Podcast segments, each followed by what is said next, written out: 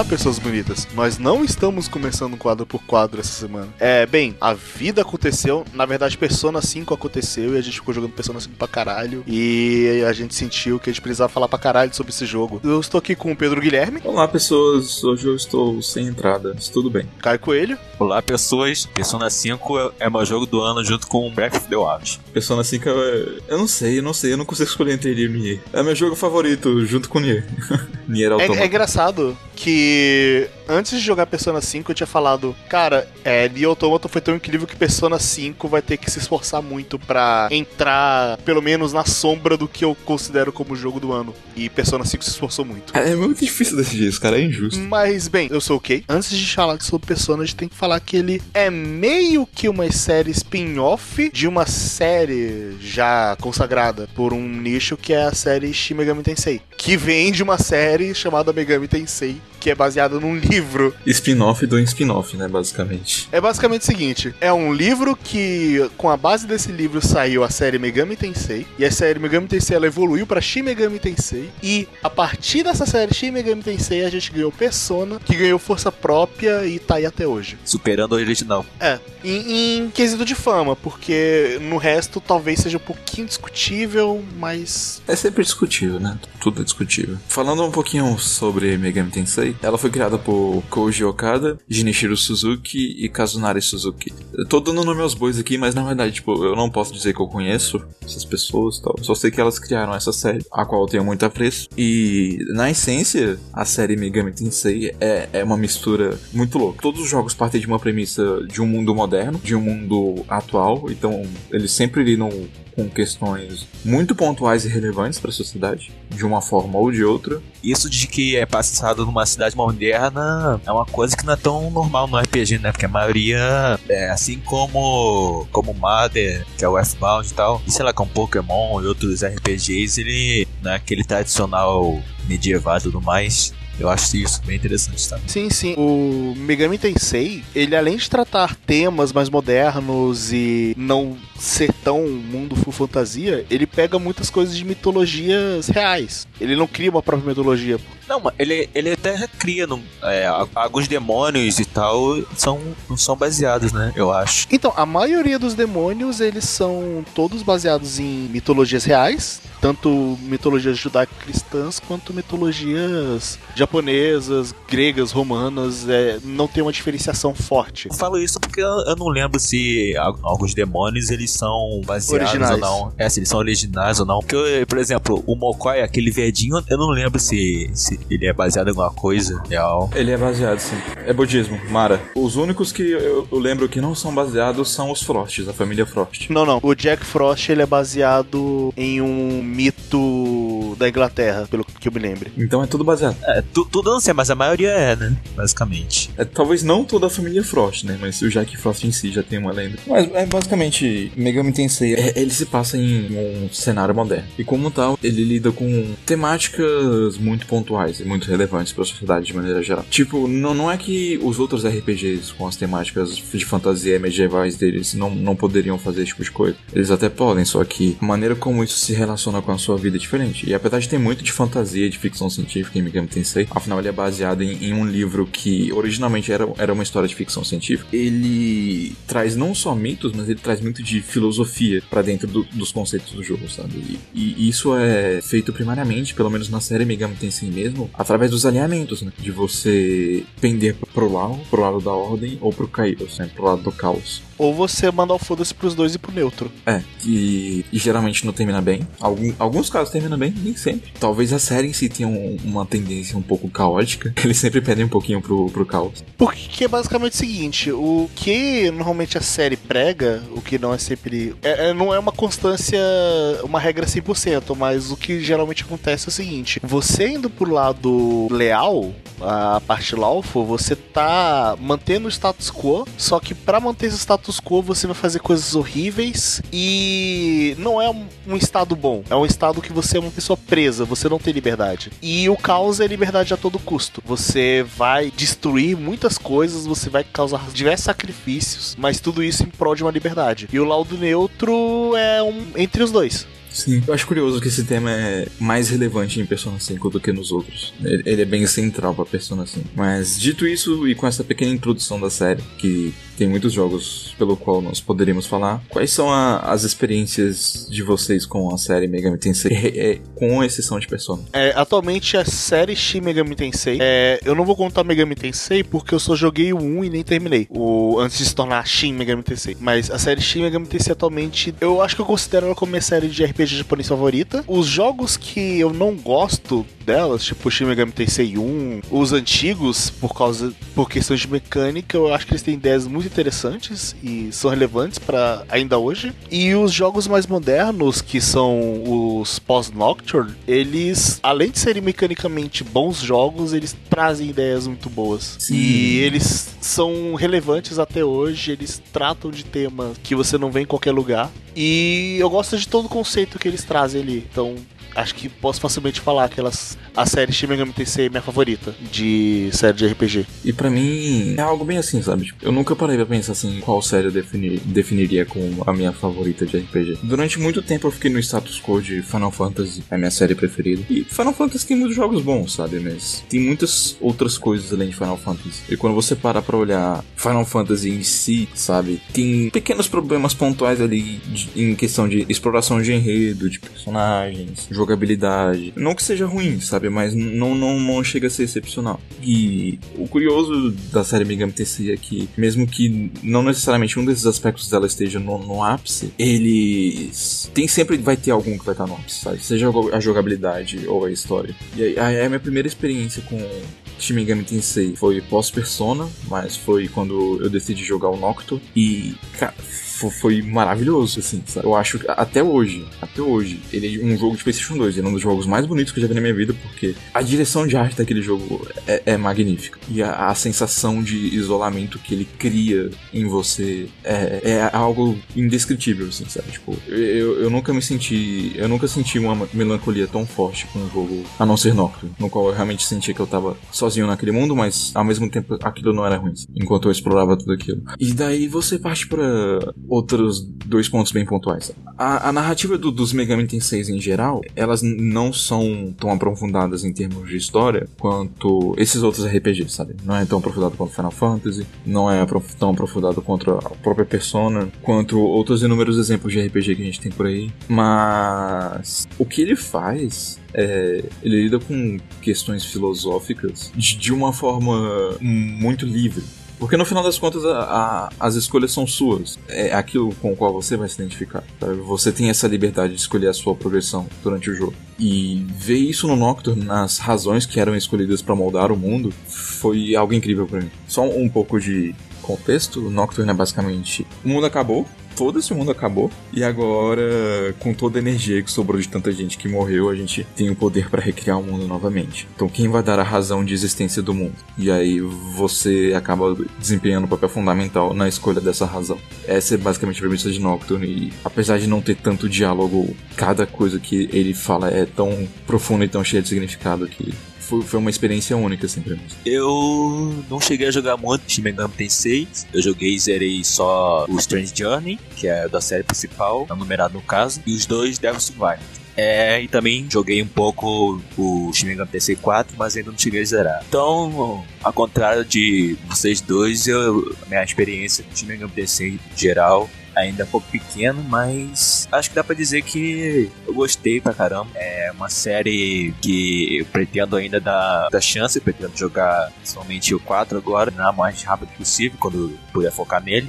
É, mas no geral, como eu não tive uma experiência tão grande, acho que eu não sei se daria pra chamar de, de franquia favorita por enquanto, mas eu acho que a, a partir do C4 já vai dar pra falar outra coisa. Mas falando mais dos jogos, se me engano, Tensei, eu acho que é uma série que merece ter muito mais valor porque ela aborda vários temas que não são tão abordados como, por exemplo, Abuso, suicídio, é, sacrifícios em geral. É, e acho que é isso, porque eu não tenho muito o que falar muito porque eu não joguei tanto, mas eu espero um dia conseguir jogar mais e ter muito mais o que falar. Também porque eu joguei, eu joguei Strange Journey e os outros no DS faz um monte de tempo, a gente nem chega a lembrar tanto, mas eu lembro que quando eu joguei foi uma experiência muito boa, mas ao mesmo tempo muito difícil, principalmente o Strange Journey, que eu achei um dos jogos mais difíceis da minha vida. Eu acho que eu tive até que procurar um tutorial com as dungeons, difícil pra caralho. Ainda mais que eu jogava aquilo na escola, eu ficava maluco. Mas foi, foi muito boa experiência. Um dia, quem sabe, eu volto pra rejogar ele.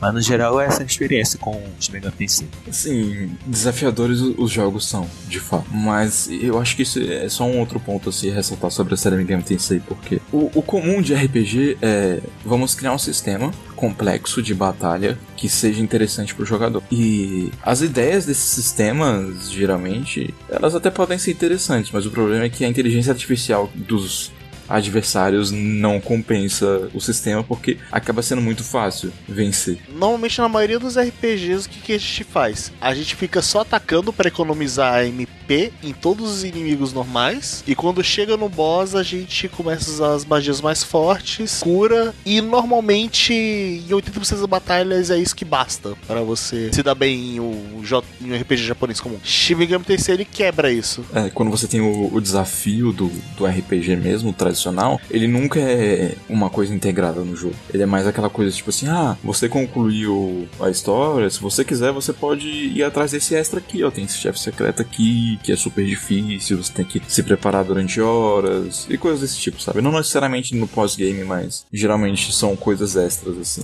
que eles trabalham. Enquanto o Shin Megami Tensei dá tapa na sua cara e te joga no chão logo de cara. Se você, tipo, é, é assim, se você não aprende logo de cara a usar buff e debuff e se aproveitar de fraqueza de inimigo, meu amigo, você vai ser chutado até a morte. Normalmente ele sempre tem um boss específico que ele te- tenta te ensinar algumas mecânicas de jogo na marra. Uhum. Por exemplo, o Nocturne tem o famoso Matador, que é um boss que muita gente sofre pra caralho com ele, muita gente odeia ele até hoje, e na real ele, tipo, ele é o boss que te ensina que buff e debuff é uma coisa Importante. importante. É. Cara, eu adoro o Matador, cara. E eu adoro aquela tirinha do Nocturne que tá tipo.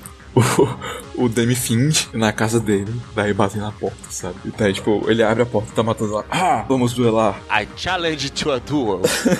Aí ele fecha a porta e fala: Pixie, get the buffs! Go get the buffs. É, é muito bom essa tirinha, eu, eu adoro ela. É maravilhoso. É, esse espírito de Megami Tensei é bom. E eu, eu gosto muito da maneira como eles implementam essa estratégia. E eu acho que a gameplay casa muito. Essa gameplay desafiadora, tudo mais, ela casa com o conceito do jogo, que é um conceito de que você tá no mundo opressor e você tá passando por dificuldades. A atmosfera de, de todos, de todos os jogos Shin Megami Tensei é opressiva. Então é importante que você, como jogador, se sinta assim. É, é- você tem que se sentir desafiado. Mas é, é- é extremamente recompensador quando você entende aquele sistema e você passa a utilizar ele da maneira correta.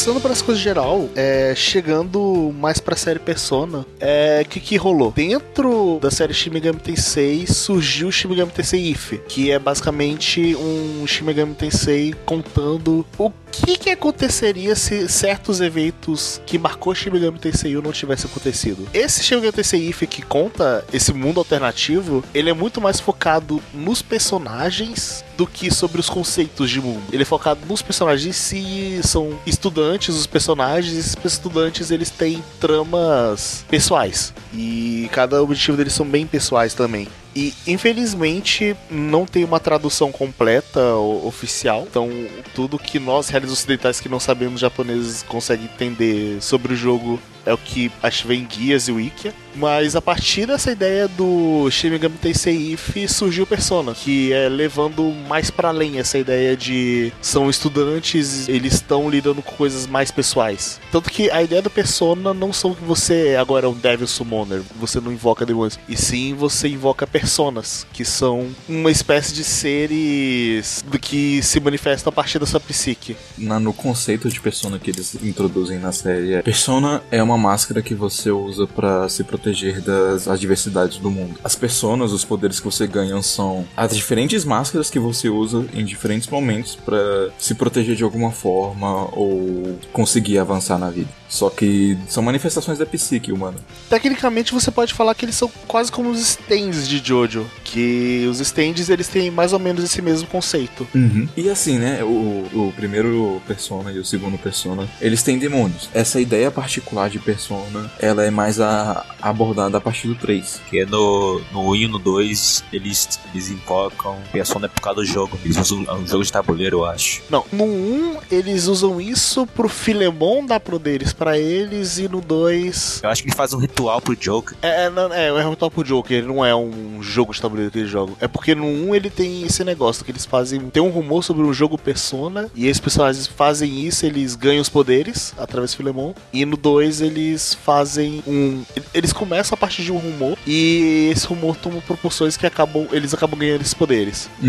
É, é difícil falar dos dois primeiros personas e, e tentar explicar tão bem, sem dar muitos spoilers, porque no início parece bem do nada o jeito que eles ganham os poderes. Os personagens só entendem exatamente o que, que são aqueles poderes porque eles têm bem mais pra frente. É, é difícil você definir. Mas eu, acho que o que a gente pode falar sobre Persona é que, de uma forma ou de outra, ele é baseado na psicologia de Jung. Eu acredito que desde do, do seu princípio, da sua concepção, ele, ele tenha sido baseado na filosofia de Jung, na psicologia de Jung e de lá pra cá isso tem sido explorado cada vez mais. É porque ele tem bastante coisa, como a palavra persona. Tem o Shadow, que eu descobri faz algumas semanas que existia também, que É um conceito psicológico. é um conceito, caso em português, chamado de sombra, é Shadow. Consciente coletivo, que pode ser, no caso do Persona 3, o Tartarus, Persona 4, a TV, Persona 5 é, o Mementos. É, mais ou São- menos. É,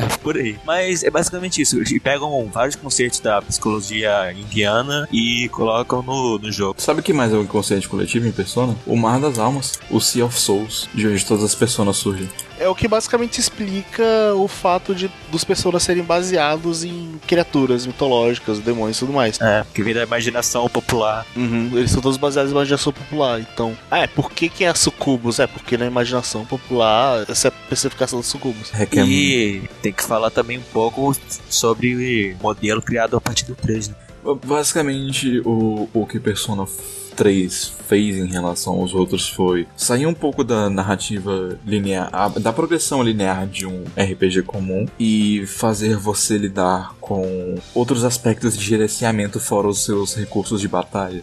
No caso, o, o seu gerenciamento é com a sua vida, as suas relações sociais. Puxando o tema das máscaras que protegem você das adversidades, cada pessoa que você encontra te muda de alguma forma e cada pessoa com quem você conversa você utiliza uma máscara. Para interagir com ela. E através dessas interações você vai se moldando como indivíduo. E através desse conceito, eles criaram o sistema de Shosholinks, que é basicamente uma implementação de dating sim ou visual novel dentro do contexto do jogo, no qual você vai se aproximando das pessoas e aumentando o seu nível de amizade com elas para criar novas facetas de personalidades que vão ser mais fortes do que as anteriores. Só que não, não é só isso, sabe? Você não vai simplesmente fazer isso só porque você vai ficar mais forte, mas é porque ter essas interações sociais realmente vai te acrescentar alguma coisa como pessoa. O Persona é, acaba se tornando uma série, sempre foi, né? Mesmo nos primeiros, uma série sobre coming of age, sobre crescimento, sobre você se entender como pessoa, sobre você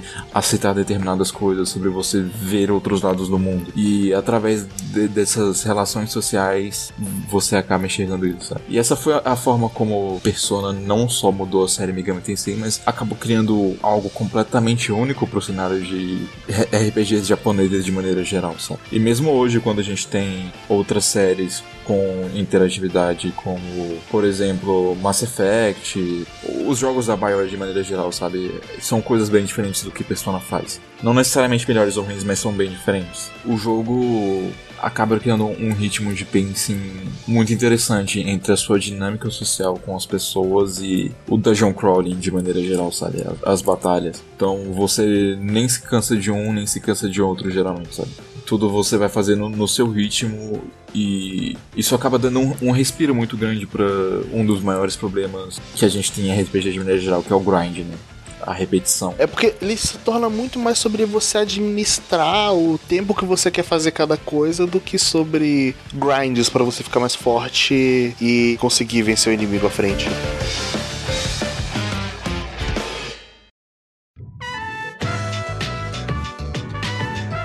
Quais eram as expectativas de vocês para Persona 5 em relação às experiências de vocês com Persona? Persona 3, ele era um dos meus jogos favoritos da vida, acho que ele ainda é. Ele também foi, era meu jogo favorito da série. O Persona 4, eu achei ele muito bom, muito bom de verdade, só que em alguns aspectos eu meio que fiquei um pouquinho decepcionado com ele. E vendo os trailers de Persona 5, vendo coisas que ele se propôs e entrevistas e tudo mais, eu sempre tava achando que Persona 5 seria uma evolução de tudo mecanicamente. Eu tava esperando ele de fato ser o melhor Persona, e eu tava esperando só que ele abordasse coisas de uma forma melhor que Persona 4, porque foi uma das coisas que o Persona 4 me deixou decepcionado. É, eu acho que o Persona 4 ele acaba falhando um pouquinho em certas abordagens com os personagens e no desenvolvimento da trama. E o meu medo era que o Persona 5 caísse nisso, mas eu tava botando muita fé que ele não iria cair nesses aspectos e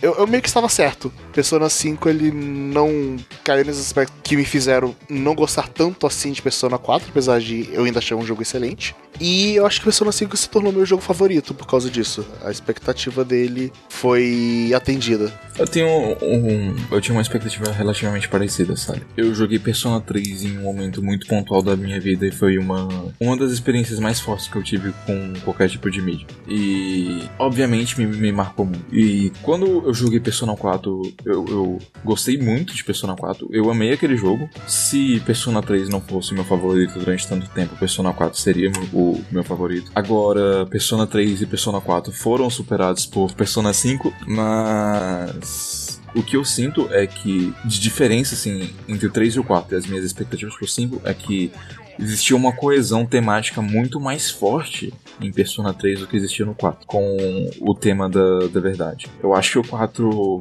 cria uma sensação muito boa e muito única de proximidade, sabe, com, com as pessoas. Você realmente sente que aquelas pessoas são seus amigos, sabe? Eu, eu acho que é o jogo mais divertido que uma pessoa pode jogar, sabe? Eu acho que quem pegar Persona 4 vai ter horas e horas de, de diversão, porque é, é simplesmente maravilhoso só com aquele grupo. Mesmo assim, diversão não é tudo na vida, sabe? E tematicamente, Persona 3 tocou profundamente em mim.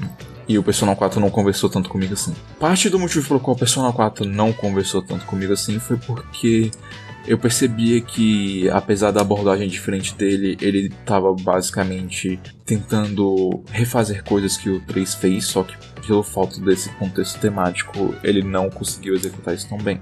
E as minhas expectativas para Persona 5 estavam ao mesmo tempo altas, porque são jogos maravilhosos, eu quero jogar, mas ao mesmo tempo baixas no sentido de que eu não conseguia enxergar como outra obra pudesse superar tematicamente o que Persona 3 faz com o tema dele de morte. E que, que bom que eu estava certo e que bom que eu estava enganado, porque Persona 5 meio que faz os dois. Eu não acho que ele tenha um final tão bom quanto o do 3, apesar de que eu acho que o final dele é excelente, é um dos melhores finais de jogos que eu poderia imaginar, mas através da estrutura e do roteiro dele, eu acho que ele brilha mais do que qualquer um, assim, sabe? Na verdade, Persona 5 brilha em questão de roteiro e narrativa acima de qualquer coisa, eu acho. Não, não tem como apontar defeitos na narrativa desse jogo.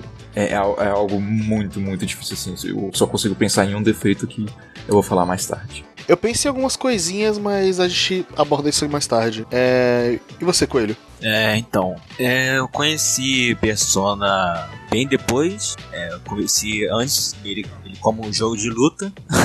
Foi no Persona 4 Arena, que eu não sabia que porra era aquela, mas eu acabei comprando o jogo. Aí depois, muito tempo depois, eu acabei descobrindo que era um RPG e eu não tinha nenhuma plataforma que eu pudesse jogar ela. Até que eu comprei um Vita, quer dizer, eu comprei antes do Persona 4 Golden é, numa promoção na PSN. Depois eu comprei o Vita e acabei jogando. É, devorei o jogo, terminei em cerca de um mês e por muito tempo foi meu favorito. É, foi no caso, isso aconteceu em 2016. É, uns meses depois eu comecei o Persona 3 Portable, é, que foi um jogo que no início eu passei por uma dificuldade, porque é, mecanicamente ele é bastante inferior ao 4 e também ele é bem diferente do que era o 4, porque no caso a versão de PSP ela é. O mundo não, não é 3D, o mundo é, é mais ou menos uma visual novel. Ele não tem cenas de anime, ele, mas ele tem, no caso, o controle da sua party, que nem 4. É só falando que como o Persona 3 Portal ele foi feito por PSP, ele teve muitas limitações. Essas limitações elas Sim. refletiram nessas coisas que o Coelho se sentiu incomodado. Por exemplo, ele foi mecanicamente mais parte de visual novel e você se guiava por menus ao invés de andar por um cenário 3D, porque o provavelmente ia ser muito difícil fazer replicar você andar pelo cenário 3D pela cidade no PSP? É, é assim, porque queira ou não, é Persona 3 é um jogo de Play 2. E, e o PSP, por mais que ele seja um console incrível, ele não tinha a capacidade de reproduzir um jogo de Play 2 tão bem assim, sabe? Não, não considerando uma experiência tão longa quanto Persona 3, sabe? É, é um jogo que vai durar lá para suas 70, 80 horas. No meu caso, tipo, a primeira vez que eu joguei foram 89 horas, então, tipo, tá, tá aí o, o tamanho da coisa. Mas o curioso, né, é que apesar do, de não ter o mundo do jogo de Play 2, eles chegaram ao ponto de criar uma, toda uma rota inteiramente nova através de uma perspectiva feminina, sabe? E assim, eu acho que serve de uma boa porta de entrada para quem quiser começar a jogar Persona ou entender Persona e tiver um, atrás de um, um, pouco dessa perspectiva feminina, eu acho bem interessante o pessoal começar por eles. É, é por causa dessas mudanças também, ser uma, um jogo é, inferior ao Persona 4, eu acabei jogando, sei lá, umas 10, 15 horas, é, acabei deixando ele de lado. É, um ano depois eu, eu joguei Persona 5, um ano depois mais ou menos, né? Eu joguei, zerei Persona 5, aí eu, eu tava com vontade de jogar mais Persona, dei uma chance pro Persona 3 e acabei jogando ele muito. Joguei que umas 50 horas em 4 dias, mais ou menos por aí, não sei. E acabei zerando, acabei achando o 4 um pouco melhor para mim. Mas é, o 3 acabou também entrando muito no coração é, por tudo que ele apresentou. E por causa disso, tanto o 4 quanto o 3 acabaram se tornando dois jogos que vou lembrar pra sempre, porque os dois mexeram bastante comigo, cada um à sua maneira. E aí, como eu já tinha jogado o 4, já tinha uma expectativa para pro 5, eu não cheguei a ver trailer, não cheguei a ver tanta informação, mas eu eu tava esperando e queria até comprar. Nos últimos meses, antes de chegar o lançamento do jogo e tudo mais, é, meu IP chegou a diminuir um pouco, mas quando eu peguei o jogo, quer dizer, quando eu comecei a ver as imagens do jogo, ver os primeiros gameplays, as primeiras horas, eu vi que eu, eu, teria que jogar aquele jogo o mais rápido possível. Tanto que eu acabei zerando, acho que em 85 horas e só conseguia pensar em jogar Persona 5. Foi aquilo por duas semanas seguidas. O único jogo que passou, que fez isso comigo esse ano foi Zelda e foi a mesma sensação. Eu, eu só pensava em jogar aquilo e foi, foi uma loucura, mas foi basicamente isso. Eu partilho muito dessa sensação. Eu, eu tive uma, uma quebra de realidade muito estranha. Porque, tipo assim, eu comecei a jogar Persona 5 e eu só pensava em Persona 5. Tô jogando Persona 5, caramba, eu tenho que parar, tenho que tomar banho, tenho que comer, eu tenho que fazer coisa da faculdade, tenho que trabalhar. Mas eu vive, tava vivendo em função de Persona 5, sabe? E Sim. depois que eu zerei Persona 5, eu, eu, eu me toquei assim, sabe? Tipo, hã, a vida é meio merda, né? As coisas estão meio bad. Caralho, velho que merda, eu tô me sentindo muito mal. e tipo, é, durante o período que eu tava jogando Persona 5, eu tava feliz. Eu tava plenamente feliz. Só depois que eu terminei o jogo que eu me toquei assim, tipo, ah, ah, ah, não, não, pera. As, as coisas não tão tão boas assim. E, e, foi um efeito bizarro, porque, tipo, eu, eu fui pego de surpresa por isso, assim, de estar tá me sentindo tão bem, sabe? E aí do nada eu paro pra me tocar assim, não, tipo, pera, eu tava me sentindo bem por causa de Persona. Hum. E agora? é engraçado que Persona 5 ele foi bem envolvente para mim também. E eu basicamente passei duas semanas vivendo em função de Persona 5, só jogando essa porra. E foi engraçado que exatamente um dia depois de eu terminar Persona 5, eu recebi uma mensagem de um amigo meu falando: Cara, aconteceu alguma coisa? Você meio que sumiu, você não anda respondendo direito as coisas e eu não te vejo bem há umas duas semanas. Aí eu falei, é, cara, eu, eu meio que dei uma sumida tal, mas eu zerei Persona 5 com 116 horas. É isso aí. eu basicamente troquei o mundo por Persona 5 por um tempinho e valeu a pena dar esse tempinho. Foi, foi uma experiência divertida, foi bem gratificante. Foi eu. Eu, eu gostei de viver aquela Tóquio com aqueles personagens. É, eu acho que Persona 5 foi um bom respiro que eu tava precisando na minha vida agora, sabe? E ainda assim, tipo, depois de Persona 5 não é como se tudo tivesse ficado ruim. E que como se o jogo tivesse sido simplesmente puro escapismo nessas duas semanas que eu joguei, porque eu acredito que muito do que Persona fala são coisas que vão ressoar comigo pra minha vida. Tá, acho que a gente já pode falar que esse podcast é sobre Persona como um todo, porque a parte toda sobre não spoilers foi basicamente sobre a série geral. Acho que a gente já deu uma ideia de que, tipo, sobre o que é a série Persona, sobre. A gente já pode partir pra parte de spoilers, porque a gente dá uma ideia muito boa sobre o que, que é Persona. A gente deu uma ideia sobre. Acho que o que vale dizer de Persona 5, ainda, tirando a parte de spoilers, que ele é um jogo mais difícil do que o Persona 3 e 4. Ele melhorou muito. eu discordo. Uh, eu achei ele um pouquinho mais difícil, mas ao mesmo tempo faz muito tempo que eu não joguei Persona 3 e 4, então eu não sei exatamente. Eu joguei faz pouco tempo e ele é mais difícil.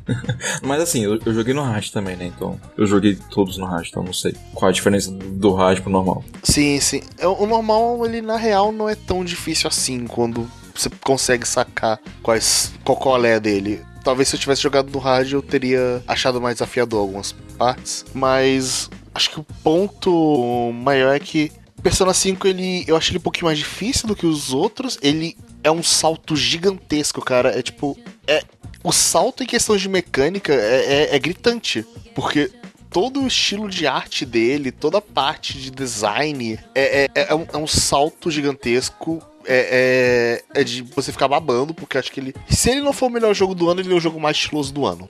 Se tiver a categoria jogo mais estiloso do ano, Persona 5 ganha. Jogo, jogo com melhor design. Eu acho que, independente desse jogo do ano ou não, é. É um dos melhores do ano, com certeza. É, não só do ano, mas, tipo, já feitos. As dungeons no Persona 3 e 4 elas eram procedurais, eram dungeons geradas aleatoriamente, e a parte da Dungeon Crawler ela podia ficar um pouquinho mais repetitiva e mais maçante por causa disso. No Persona 5, todas as dungeons, exceto a dos Bementos, que é um lugar onde você faz as side quests e no endgame vira uma coisa mais importante, são as dungeons do Persona 5 elas são com level design. E isso muda completamente a sua experiência, sua abordagem com as dungeons. Eu acho que mais que isso, sabe? Tipo, o, o game design do jogo em si evoluiu absurdamente. Porque você tinha esse conjunto de sistemas, sabe? De vida social e de atributos sociais e a maneira como isso afetava o seu gameplay nos outros jogos. Mas a maneira que Persona utiliza esse conjunto de atributos sociais interferindo na sua vida social e interferindo diretamente no seu gameplay é muito, muito, muito, muito mais explorada do que nos outros jogos. E, e, torna ainda mais recompensador o fato de você interagir com aquelas pessoas, que já é algo que você normalmente vai querer, porque as histórias são muito boas. E também acho que o que vale também mencionar é que voltaram algumas mecânicas dos que tinham sido abolidas antes, né? Que no caso é recrutamento de personas e também o uso das armas, que era tinha no Persona 1 Persona 2. Sim, sim, é, agora você pode usar arma de fogo. É, o recrutamento, no caso, é, negociação com demônios, que é uma característica clássica da, da série Megami Tensei. E ela estava presente no primeiro e no segundo Persona. E a partir do 3 ela sumiu. E daí Persona 5 voltou e, e, e trouxe à tona, trouxe de volta as armas de fogo. E eu acho que é muito importante ressaltar que Persona 5 é, é a união de todos os elementos diferentes que fizeram a composição da, da série Shin Megami Tensei da série Persona. Ele é a união dos Social Links, ele é a união do, do combate estratégico de, de Megami Tensei, porque o combate do Persona 5 é, é mais aprofundado tem mais camadas. Ele é a junção desses pequenos aspectos que ele puxou de outros jogos. E eu acho que não, não é à toa que quando você vai começar o jogo, eles fazem questão de mostrar para você que eles estão comemorando os 20 anos de Persona. Sabe? Persona 5 simboliza esses 20 anos da série, trazendo tudo isso de volta e tornando simplesmente ainda mais incrível do que você já tinha visto antes. E acho que outra, outra coisa que eu queria mencionar antes de, de partir pro spoiler também é que antes a gente tinha o Social Links e aí a partir do 5 a gente tem os confidantes. Que os confidantes, no caso, diferente do Social Link, ele te dá mais recompensa, né? Porque Social Link no 3 você, é, você ganhava o que mesmo? A única coisa que você ganhava era bônus de XP e personas extras quando você completava o nível máximo. 4 eu não lembro o que tinha também. Você tinha. É, no 4, só com os party members principais você ganhava. E, E com alguns outros você ganhava alguma coisinha a mais, mas não era tão significante. A partir do 5, é, você tem uma relação muito mais próxima, porque os seus confidantes eles te dão várias recompensas durante sua evolução né, no jogo. E justamente eles têm esse nome confidantes porque eles são pessoas que vão te ajudando na sua jornada. É, uma, uma curiosidade sobre isso, porque eu acho que esse é um acerto muito grande pro time de localização. Os social links que a gente conhece não se chamam social link no Japão. É, ele se chama Cooperation. Exato, e o, o Cooperation, ele permanece Cooperation desde Persona 3 e até o Persona 5. Então, tipo, a ideia de traduzir Cooperation pra Confidant foi, foi maravilhosa, porque não só é um, é um bom nome, como é, ele se encaixa perfeitamente na, na temática do, do jogo. E eu acho que valeu também mudar o nome porque a mecânica é uma evoluída muito grande, né? Porque podia até se chamar Sociolink, mas cham- é, mudar o nome acho que também faz com que mostre que, que teve uma mudança gigante de um para outro. Uhum. É, o que é bom de Confidante é que, ao contrário do Social Link, ele não é exatamente ligações sociais que faz o seu personagem ficar mais forte, se moldar como pessoa. Eles são contatos que de fato conseguem fazer o seu personagem ser melhor no que ele faz. O seu personagem ele aprende coisas diretamente com aquilo. Por É. exemplo, você tem um confidante que é um moleque que é um mestre. Ele é um mestre no arcade, ele é muito bom em jogos de tiro no arcade. E você, convivendo com ele, você vai aprendendo táticas com isso. E aprendendo essas táticas mexe diretamente na gameplay, porque você aprende movimentos novos, você aprende coisas novas pra você fazer dentro do jogo. Você aprende o jeito de derrubar as pessoas gastando todas suas balas de uma vez. Você aprende a Quais são as outras habilidades que você pega com ele? Você tem a habilidade de usar oito balas pra dar um tiro que vai derrubar qualquer inimigo. É, a primeira que você ganha. Você tem a habilidade. Eu esqueci o nome, é, eu não lembro se é Bullet Hail ou se é Bullet Hole, mas acho que é Bullet Hail, que tira metade do, do HP dos inimigos logo de cara, algumas vezes. Ele pode dar trigger nisso e tirar metade do HP deles logo de cara. É, algumas vezes quando você pega o inimigo de surpresa, você pode começar a apertar X adoidadamente para você já tirar um pouco do HP dele enquanto você tá. É. E você também tem a sua capacidade de munição aumentada. Fora que ele tinha mais alguma coisa na última que eu não lembro exatamente o que, era. Ah, sim, o seu tiro ganha Pierce. Então, independente do fato de que o inimigo tenha Repel, que tenha Absorbe, foda-se, o seu tiro atravessa tudo. Você acerta tudo ignorando defesas. Então, assim, é só mais exemplos que os confidantes eles vão acertar diretamente. Eles vão mexer diretamente com a sua gameplay. É, eu, eu acho que um outro, um outro aspecto interessante é que, tipo assim, as relações de Persona 3 e Persona 4 elas eram.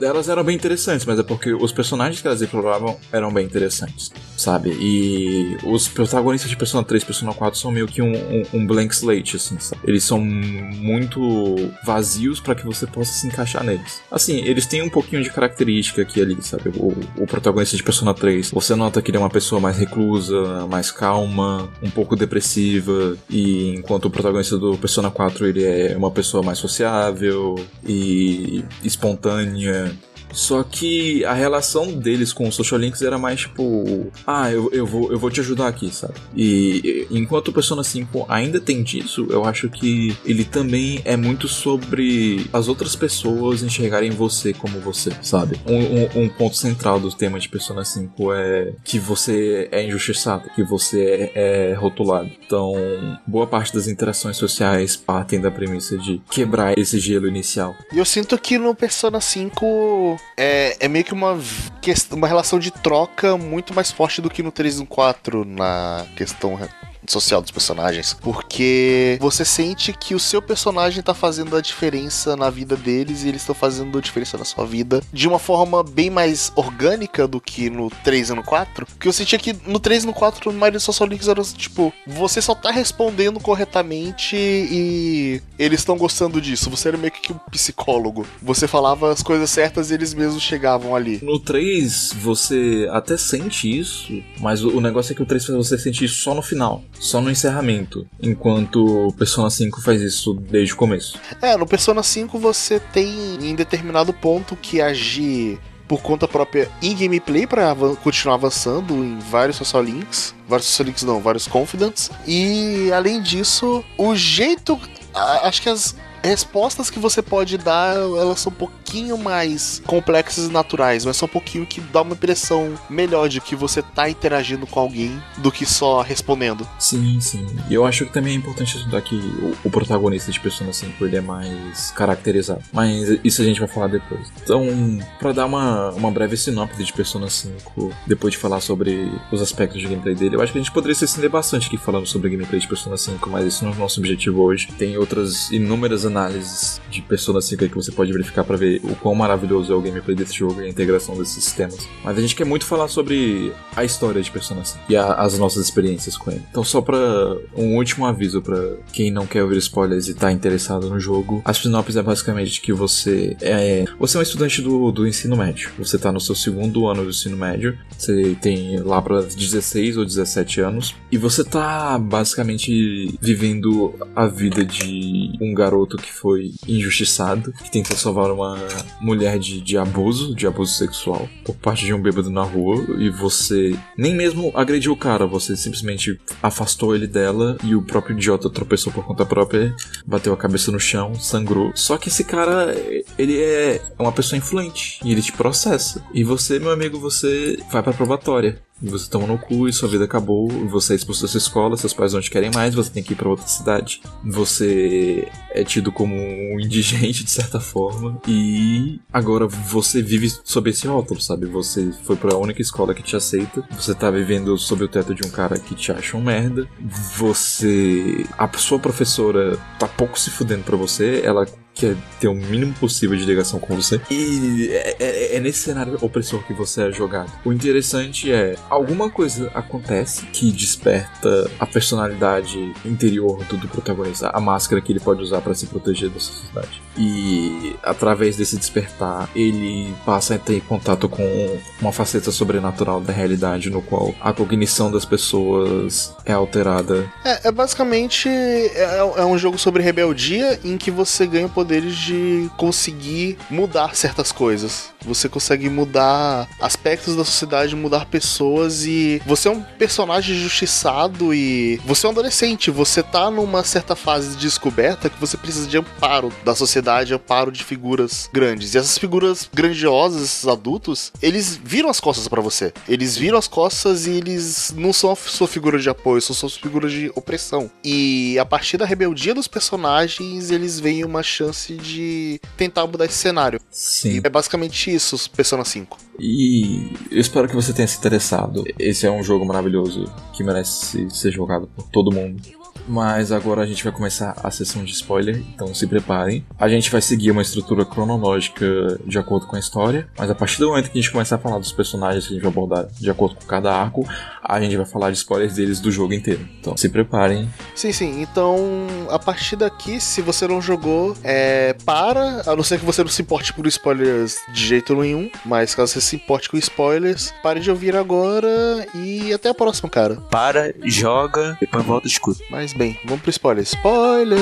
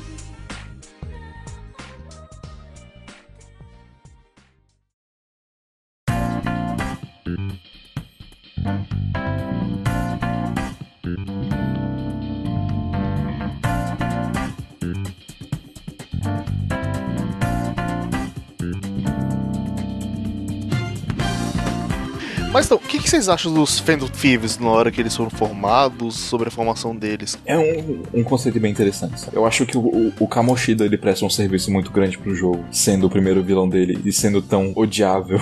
Eu acho que ele foi a melhor introdução que um jogo poderia ter, o Kamoshida. Sim, também acho. E tanto que eu acho ele um dos, dos meus aspectos preferidos do jogo. É tipo, ele, ele é um personagem odiável, ele mostra claramente por que o personagem dele é odiável, ele mostra a parte toda sobre o abuso que você faz com as pessoas, ele mostra que ele não é o único culpado por todo esse abuso que ele causou, a sociedade também tem uma parcela de culpa, porque a escola meio que sabia, mas passava a mão. É não só a escola, né? Alguns pais também. É, alguns pais sabiam, mas passavam a mão, falavam, ah, beleza. Ele- ele- Eles ignoravam o fato que era conveniente para eles. É, porque basicamente o Kamoshida é um medalhista olímpico e ele Uhum. traz prestígio e fama pra escola devido ao esporte. Então, basicamente, por causa de um status forte deles, eles deixavam o cara abusar à vontade de- dos alunos e ah, Uhum. deu no que deu. Deu no que deu. E nessa situação toda que surgiu os Thieves, porque eles.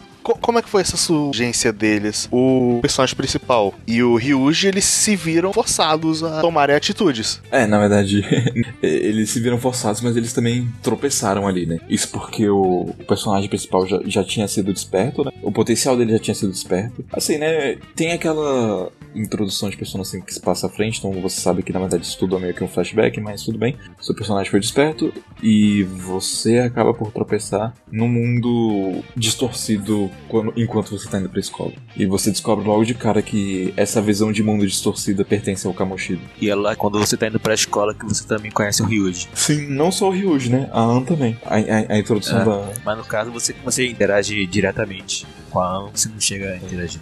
É, é uma- tem uma interação ali na cena animada. Ah, interação no caso de, É, de falar. não. Na verdade, ela fala. Fala assim, não lembro o que, mas fala. Não, é. Acho que eles só trocam uma outra palavra até. Não, eles só se olham. Aí, e depois ela entra no carro do Kamoshida e vai. É, essa cena você já percebe que tem coisa bem errada. Porque É, é- é engraçado porque ela quebra suas expectativas, sabe? Porque o encontro da, da Anne com o protagonista ele é sugestivamente romântico. Porque no, no meio daquilo tudo, a Anne te recebe com um sorriso. Tá? No meio das merdas todas que tá acontecendo com você, a Anne te recebe com um sorriso. Só que logo no momento em que isso acontece, o Kamoshida aparece e se oferece pra levar ela e se oferece pra levar você também, mas você recusa. E daí você tropeça no outro mundo com o Ryuji sem querer. No mundo da cognição. Cara, eu, eu só liguei na segunda vez que o personagem principal recusou, porque a primeira vez eu achei que o Kamoshida só tinha sido cuzão, tipo,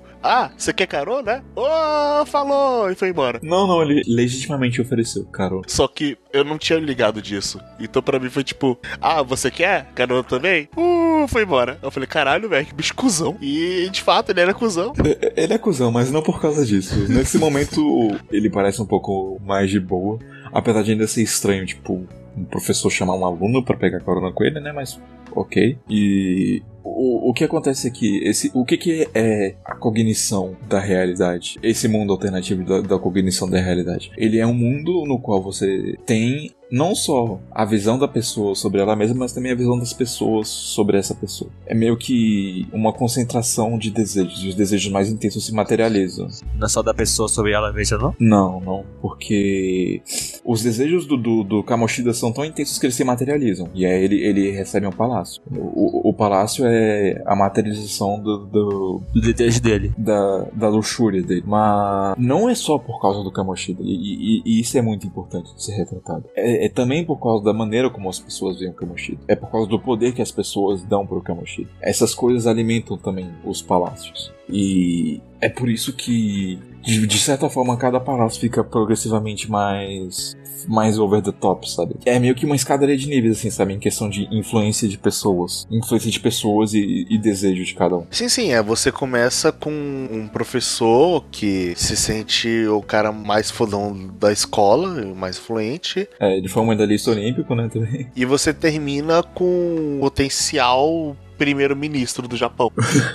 Uma, uma boa, boa escalada aí. O curioso é que no meio de- de- dessa galera toda você tem a, a promotora, que não é famosa assim, mas por, por determinadas razões ela tem o, o próprio palácio dela, e você tem a Futaba, que tem uma visão tão distorcida de si mesma que ela cria um palácio, né? Mas colocando o boi na frente da carroça. A carroça na frente do boi, né? Na verdade, mas enfim. É... E o Kamoshida é basicamente esse, esse cuzão. Ele, ele é um cara que, por ser tão amaciado pela sociedade, ele achou que poderia fazer qualquer coisa e sair impune. E, e, e não só isso, sabe? Ele não é só uma pessoa idiota que faz coisas ruins e, e sai impune. Ele também é uma pessoa que sabe manipular bem as outras. Porque, queira ou não, não, é- não era todo mundo na escola que sabia que, que ele era um filho da puta. A Kawakami, por exemplo, não sabia que, que ele era um filho da puta. Os professores, no geral, não, não sabiam disso. Acho que o diretor do corpo docente era quem sabia. O resto acho que não sabia, não. Tinha professores que sabiam. Tinha professor que sabia. O, o Social Link do Ryuji mostra isso. Não, é porque os professores, no caso da sua sala, que, que vieram na minha cabeça. Acho que eles não sabiam. É, não, assim, eu tenho certeza que a, a Kawakami não sabia e o. aquela. aquela professora morena. Sim, é de inglês, né? É, é professora super certinha. Eu tenho certeza que ela não sabia também, porque eu acho que ela não ia deixar passar batido. Sim. O que tem certeza que sabia mesmo era o diretor. É o diretor e tem um outro professor que ele não, não tem retrato que o Ryuji fala que também sabia. Mas daí ele era isso, né? Ele manipulava a situação a favor dele e enquanto ele tinha esse poder sobre os alunos, ele abusava deles de diversas formas. Por punições físicas absurdas, é, forçando Abusos sexuais. assediando sexualmente os alunos inicialmente e depois partindo pra de fato abuso sexual e, e possivelmente estupro. Fica implícito, não, não, não tem confirmação de fato, mas bem provável que. Bem provável que ele tenha de fato estuprado. Também ele faz com a Ana, chantagem, A chantagem gente- com, com os alunos. Ele basicamente faz um monte de merda com os alunos. Sim, Que um professor não deveria fazer com o aluno. então é, tipo. Ou qualquer pessoa. Cara, É ele batia em aluno pra. por causa que ele tava estressado. Pra, pra descontar estresse. É. E esse cara é o primeiro vilão do jogo. E, cara, como eles fazem um bom trabalho pra você odiar esse filho da puta com todas as suas forças. Mas o importante também sobre o Kamoshida, que é basicamente o que a gente já falou aqui algumas vezes, é que tem gente que deixa ele ser assim. E por isso ele, ele, ele acha que é o dono do castelo, que ele pode fazer o que ele quiser. E daí, como isso afeta os nossos personagens, né? Porque a gente tem o, o Ryuji, que ele, ele era um atleta de corrida, mas porque o, o clube dele era bem reconhecido na escola e o Kamoshida queria que o foco das atenções fosse o clube de voleibol, ele causou várias intrigas com o técnico do clube de corrida. Ele deu um jeito de conseguir fazer o técnico ser expulso e através do conflito com os alunos por causa da- do treinamento estúpido dele e, e- e surreal, o Ryuji não estava contente com isso e, e ele é uma pessoa impulsiva, ele fala as coisas. E no momento da discussão, o Kamoshida jogou na cara do Ryuji as coisas do pai dele. Que, assim, o, o Ryuji, ele, ele, ele é um atleta e ele parte de, um, de, um,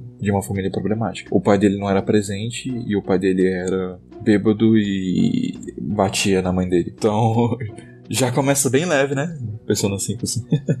E- ele carrega esse peso, sabe? E ele, ele é um adolescente, sabe? Ele tá crescendo, ele, ele não sabe lidar com, com esses sentimentos direito, absorver esse tipo de coisa. Desassociar a ideia de família da imagem que ele Isso tinha do pai faz dele. ter uma relação de muito amor e ódio com o Ryuji, porque ao mesmo tempo que o Ryuji é um babaca e muitos trechos do jogo você quer dar um soco na cara dele, eu acho que é um dos personagens mais humanos ali. Sim, e, e eu acho que é importante pro jogo você odiar o Ryuji e amar ele ao mesmo tempo, sabe?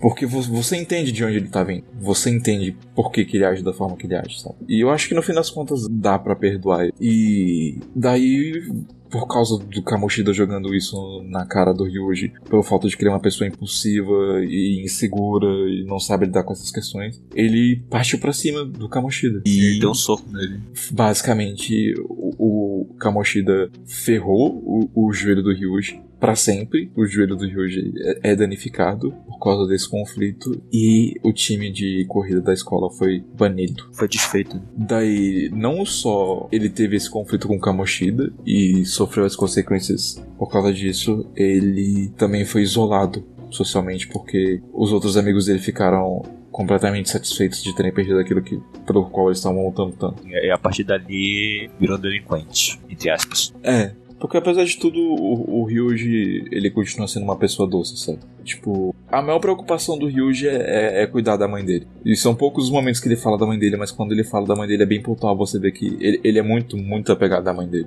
E, e tudo que ele faz é, é em função dela, assim. Ele pensa muito nas pessoas que ele se importa. Só que na long run, na parte geral, ele ainda é muito egoísta. Tanto que um dos motivos mais fortes que ele queria ser o Fatal Five era pra. Ah, cara, eu vou ser um herói, eu sendo herói aqui, vou ser famoso, vou pegar as minas. É, não começou assim, né? Tipo, quando eles começam a fundação do- dos Phantom Thieves, com a Ano, o Ryuji e você, e a Morgana, e o Morgana, né? E o Morgana.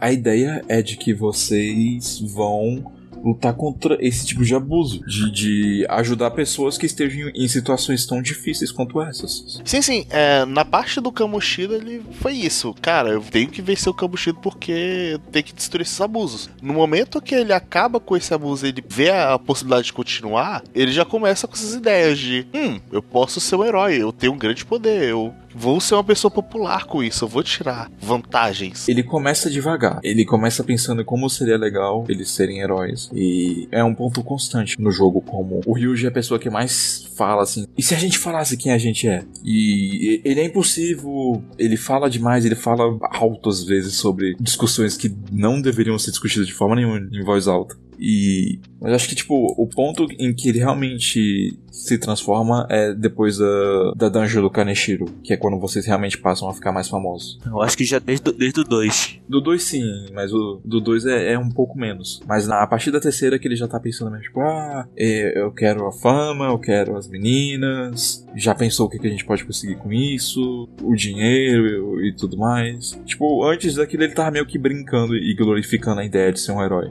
Aí depois a, a coisa começa a ficar mais séria. Dentro do palácio do, do Kamoshida eles encontram o Morgana preso. Eles libertam o Morgana e o Morgana meio que passa a guiar eles enquanto eles ainda estão despertando os poderes dele.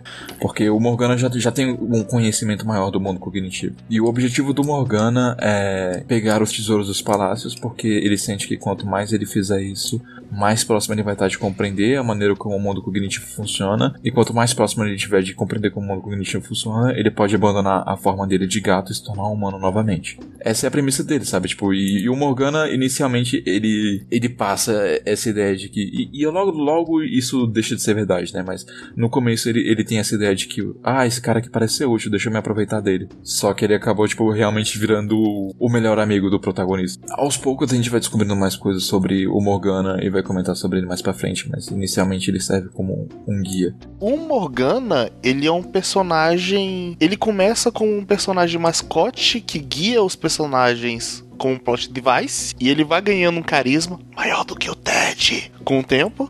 Não, mas maior que E- maior, da maior parte dos personagens, pô. Fácil. Ele é um mascote super adorável, ele vira membro da equipe. E a partir mais ou menos da quarta dungeon, a gente vê que ele tem uns problemas de autoestima tudo mais. Ele começa a desenvolver questões pessoais dele, que é uma coisa que a gente pode abordar mais pra frente. E daí, depois dessa introdução do- dos personagens no, no mundo do Kamoshida, o seu protagonista tem um despertar lá dentro. O Ryuji tem um despertar lá dentro porque ele fica de saco cheio do Kamoshida e finalmente decide reagir de novo. E depois disso, eles saem do mundo cognitivo e percebem que tá tudo normal lá fora. Que nada mudou. Então, o, o Kamoshida, apesar de ter encontrado com eles dentro do mundo cognitivo dele, na realidade o Kamoshida não percebeu nada. Então, eles têm é, é, essa vantagem de poder ter informações da própria pessoa sem que ela saiba.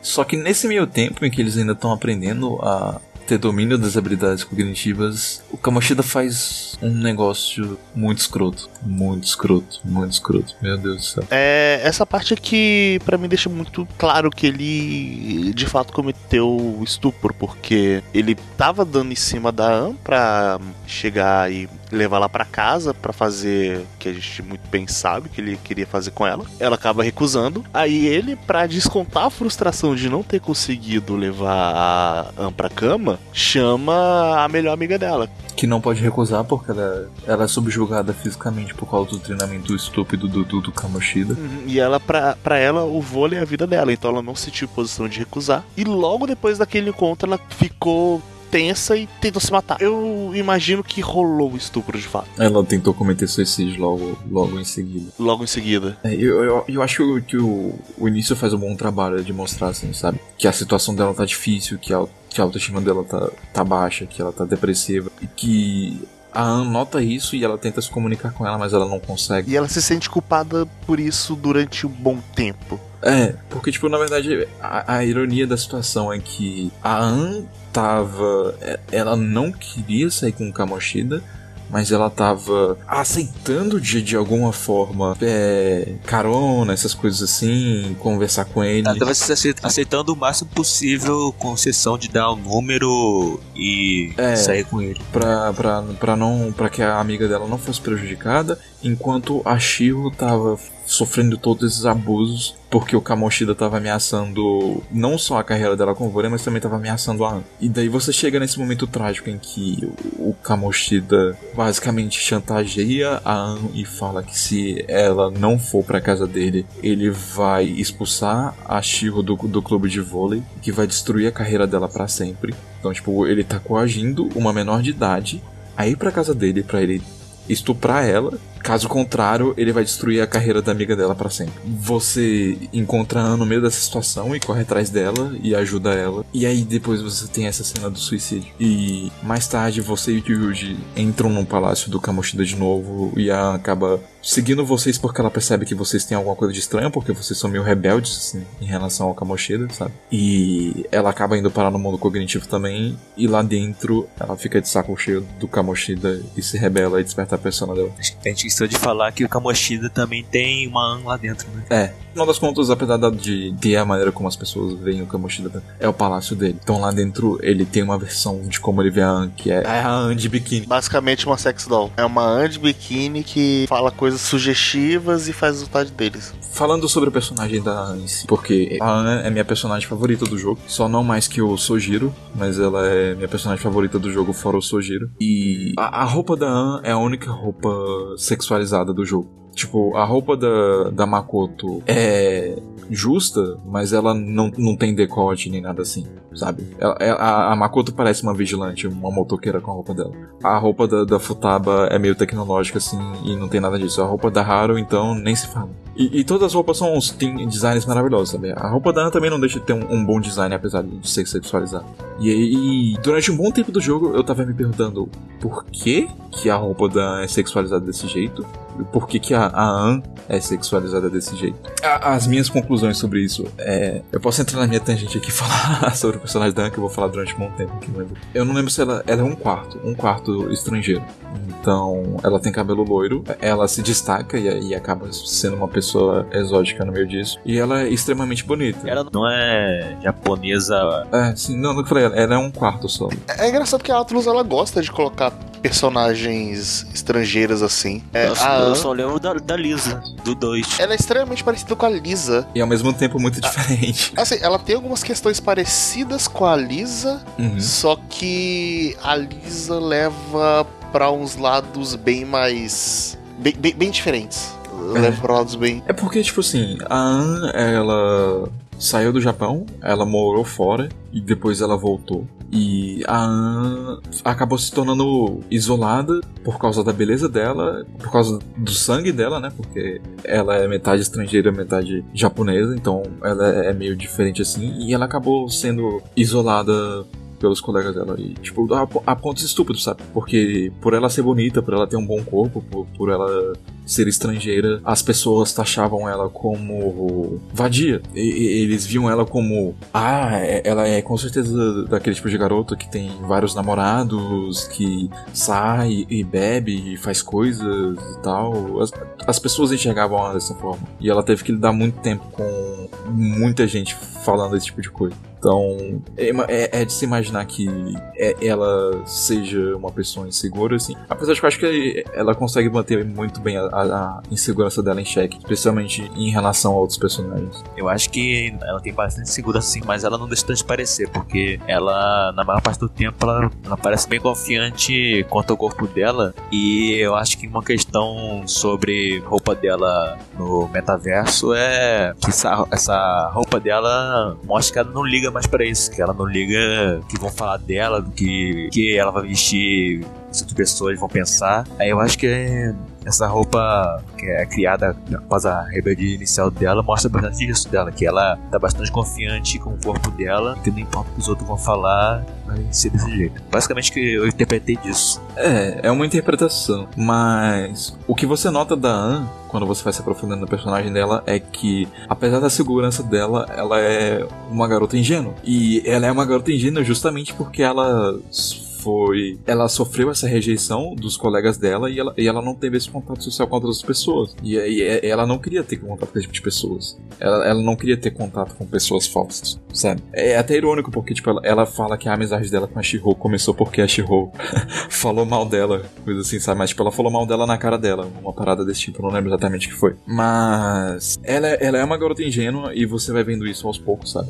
É, a Anne é a personagem que tá sempre com o coração no lugar certo, mas ela não, não necessariamente enxerga as coisas na, da forma certa, na, na execução certa, sabe? O coração dela tá, tá no, no ponto certo. E eu acho que de muitas formas ela, ela é o coração do, do grupo de, de maneira geral. Mas por causa dessa ingenuidade, a Anne nunca explorou a sexualidade dela. E daí, o que você vai vendo no, no social link dela é que ela vê outras mulheres, outras mulheres fortes, assim, e admira elas muito. E ela admira elas não só pela postura profissional delas, mas também pela sensualidade delas. E ela gostaria de ser assim.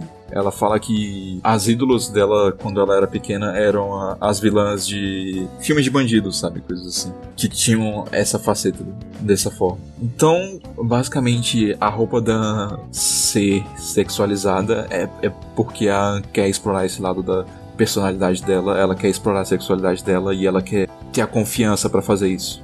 Sabe? Ela não tem essa confiança, mas ela quer ter a confiança pra fazer isso. Porque você tem esse lado da sexualidade dela, mas esse não é o ponto mais importante do personagem dela. O ponto mais importante do, do personagem da Anne é que ela quer se tornar um apoio para outras pessoas. Ela quer se tornar alguém forte o suficiente pra dar força para outras pessoas.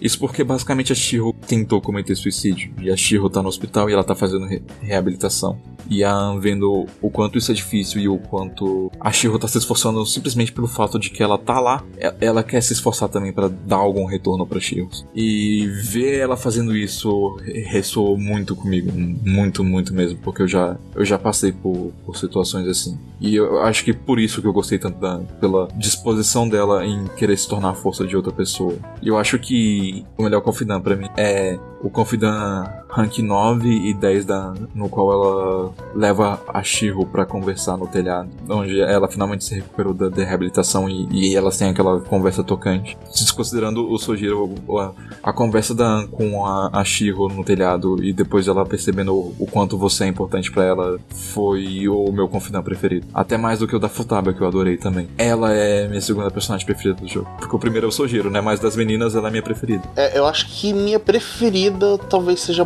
Makoto pela dinâmica da party que ela tem, mas já já entra nisso.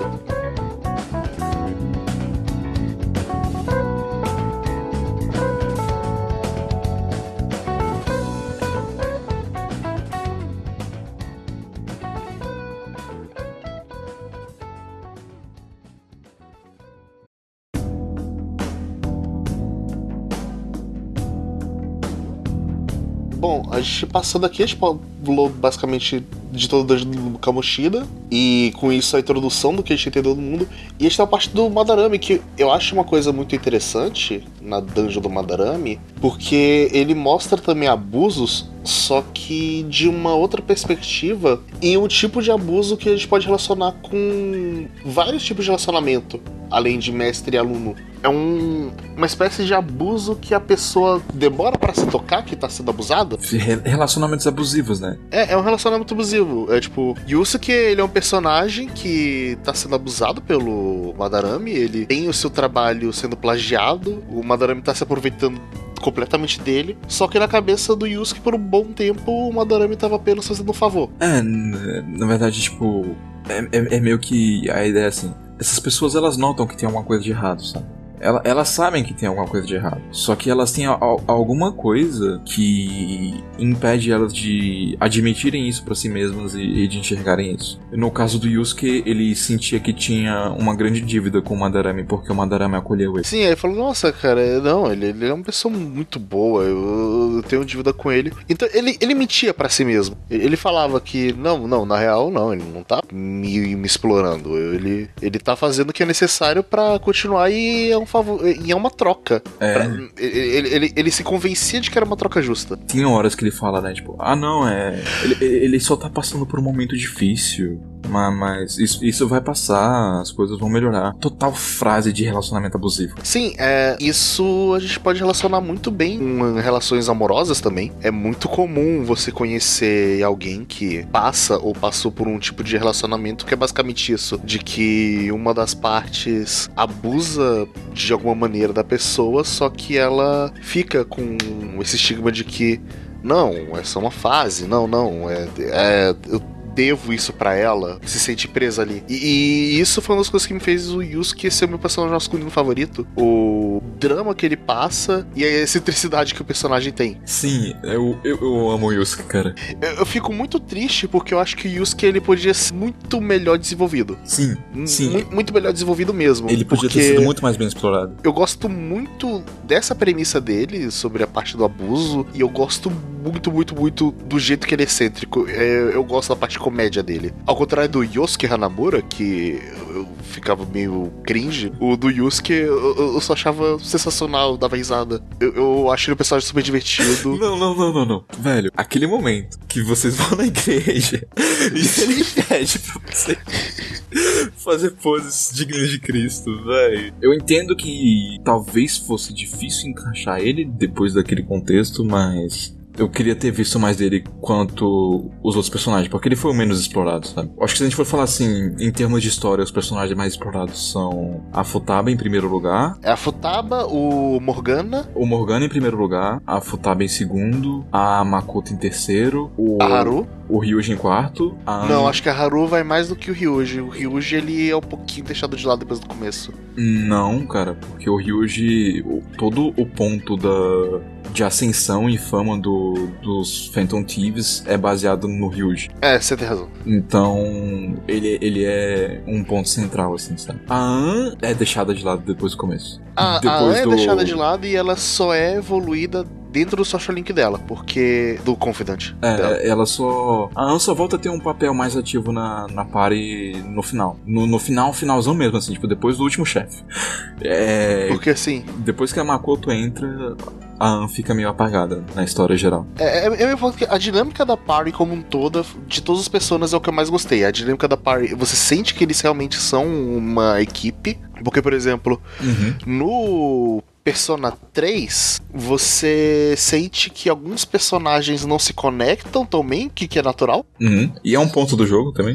E o Persona 4 eu sinto que tem certas panelinhas. Tem. E você é basicamente o que junta todo mundo ali. É, você é meio que aquele persona, é aquela pessoa super amigona que é a conexão do rolê. Sem você, o grupo se espalha completamente. E no Persona 5 eu sinto que os personagens são mais orgânicos e todos eles conviviam bem entre si, Sim. independente de você ou não, Eu acho que eles são E- só amigos, sabe? dentro de todos eles. Por exemplo, é, eles não exageram na- na- nas cenas de interação dos personagens quanto o Persona 4, que tem cenas gigantescas de interação dos personagens. Mas é engraçado que Persona 4 não me faz sentir isso tanto, mas a Makoto e a An com uma cena só me fizeram ver que elas vão ser boas amigas, que elas se tornaram boas amigas, e, e eu acho que isso fica mais claro depois nas outras interações. É muito sutil, muito sutil, mas as interações da Futaba com o Yusuke mostram que eles são ótimos amigos. Sim, é, um pega no pé do outro, basicamente. Coisa- O Ryu e a An são óbvios também. Eles são muito próximos, muitos amigos, até porque ele- eles. É, eles tinham o background de que eles já se conheciam antes, só que eles não tinham uma aproximação. Uhum. E a fundação dos Fatal Thieves fez eles se aproximarem, de fato. É, tipo, você meio que sente que tem pessoas ali que são mais próximas de uma ou de outra, sabe? Mas, tipo, to- todo mundo, todo mundo é amigo, sabe? Todo mundo se aceita. Eu acho que o, o mais excluído ali do grupo é o Ryuji. E, e isso até me faz entender por que ele acaba sendo babaca. Porque, tipo, é todo mundo enchendo o saco do Ryuji o tempo todo, velho. O Ryuji passou a encher o saco do Morgana, mas é todo mundo o tempo todo falando que o Ryuji é burro, e não sei o que, questionando a inteligência dele. É, deve, deve, ser, deve ser difícil ser o Ryuji, sabe? A gente não falou, né? Mas o, o Kamoshida é derrotado. Puta que pariu. É meio óbvio É, falar isso. meio que pulou aqui, que a gente falou do Kamoshida ser derrotado e passou pro Madarame, que foi no momento que, basicamente, o Kamoshida foi derrotado e os personagens decidiram formar, de fato, os Fatal Thieves, que é o grupo deles. Ah, beleza, agora a gente vai atrás de outros peixes aí, grandes, que abusam de pessoas e a gente vai mudar o coração deles. E nisso leva pro Madarame, que é um filho da puta que manipula os estudantes dele. Ele é um grande artista que manipula os estudantes e ele acaba plagiando todos os trabalhos dos caras e pegando a fama. O negócio de mudar os corações, né? É que no, mundo cognitivo, quando você rouba o tesouro de uma pessoa, ela fica pura e o arrependimento e a culpa são tão grandes que ela acaba confessando os próprios crimes. E daí a conclusão do, do, do Madarame é que as coisas são jogadas na cara do Yusuke de que ele finalmente aceitar que o Madarame é uma pessoa abusiva que precisa ser contido e demora, né, pra chegar a esse ponto, porque ele, ele é muito relutante em aceitar. E depois, quando ele finalmente confronta o Madarame, ele descobre umas paradas que. Ai, ai. Como tem gente cuzona nesse jogo. Vale lembrar aqui, porque todo mundo que tá ouvindo isso aqui jogou o jogo, né, gente? O Madarame, ele basicamente deixou a mãe do Yusuke morrer ali, ele foi totalmente negligente. Chegou e falou: Ah, foda-se, morreu aqui, vai ser bom pra mim, pra plagiar o trabalho dela. Ai, cara, que filho da. E isso foi o toque principal que para falar, é, Yusuke, você foi usado até o fim. Eu não sei se eu gosto tanto disso, porque isso consolida o Madarame como um grande puta vilão de novela mesmo. E acho que sem essa parte, talvez fosse um conflito mais forte dentro do Yusuke. É, é, é- é engraçado que, tipo, o único momento que eles retornam pra isso é no. Acho que é no penúltimo, no último social link, no, no último confidando do Yusuke, que ele fala com aquele cara, né? O diretor da galeria de arte lá. Diretor não, né? Diretor de uma fundação de arte. né? E o diretor fala pra ele, sabe? Tipo, da vez que o Madarame ligou pra ele, extremamente preocupado e, e ansioso porque o, o garotinho que ele tinha acolhido tava com muita febre. Então, tipo, o, o único momento que mostra que o Madarame realmente gostava do Yusuke tá dentro do social link dele, sabe? Mas durante o arco em si, isso acaba passando batido. Eles se focam muito em mostrar como o Madarame tava se aproveitando do Yusuke e nem tanto por que, que o, o, o- Madarame. Como o Madarame via o Yusuke esses anos todos, sabe? É, eu, eu sinto que o Madarame ele tinha uma dualidade que não foi tão bem aproveitada no plot. É. E, e é um dos. Assim, né? Tem alguns vilões em Persona 5 que não são muito bem aproveitados. O Madarame é um deles. O, o próximo, o Kaneshiro, também é um deles. O Kaneshiro é meio que um plot device só pra continuar, basicamente, porque não senti. Eu senti ele mais como um plot hook do que o personagem em si.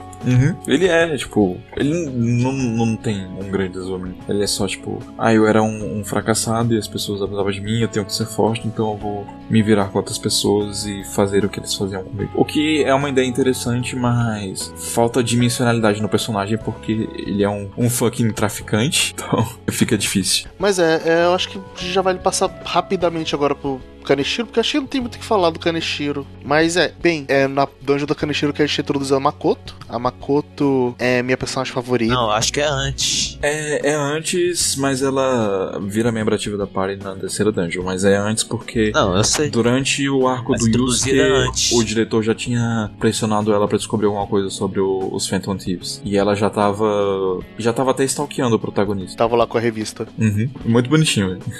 ela fingindo que não tá indo atrás de você. Eu gosto muito da Makoto porque ela ela é uma personagem bonitinha com essas coisas. Ela é uma personagem muito ativa. E eu gosto do quanto ela se dedica pra party pela parte dos ideais dela, do que ela tem de justiça. É, eu, eu acho assim, tipo, a Makoto, ela é exatamente o que eu esperava que ela fosse. O que é algo muito bom também. Ela é uma ótima personagem. Nossa, como seria maravilhoso se tivessem mais personagens tão inteligentes quanto a Makoto. Porque é, é, é, é muito bom, sabe? Tem um personagem que não precisa da informação mastigada. Às vezes tá um passo à frente de você como espectador. E é, ela tem essa faceta inteligente, ela também tem um lado mais mais tímido e, mais doce e, e até ingênuo de certa forma, porque ela teve que se, se dedicar tanto aos estudos que ela perde um pouco da dinâmica social das coisas. E, e aí, tipo, o que eu vejo na Makoto é que ela tem é, esse aspecto bem interessante do personagem dela, que o, o grande problema da Makoto é a pressão social. Porque ela, ela sofre tanta pressão do- dos professores, dos diretores, dos alunos, da irmã. É, é um peso de responsabilidades tão grande em cima dela e, tipo, ela tá em, ela, ela tá em uma fase de formação, ela tá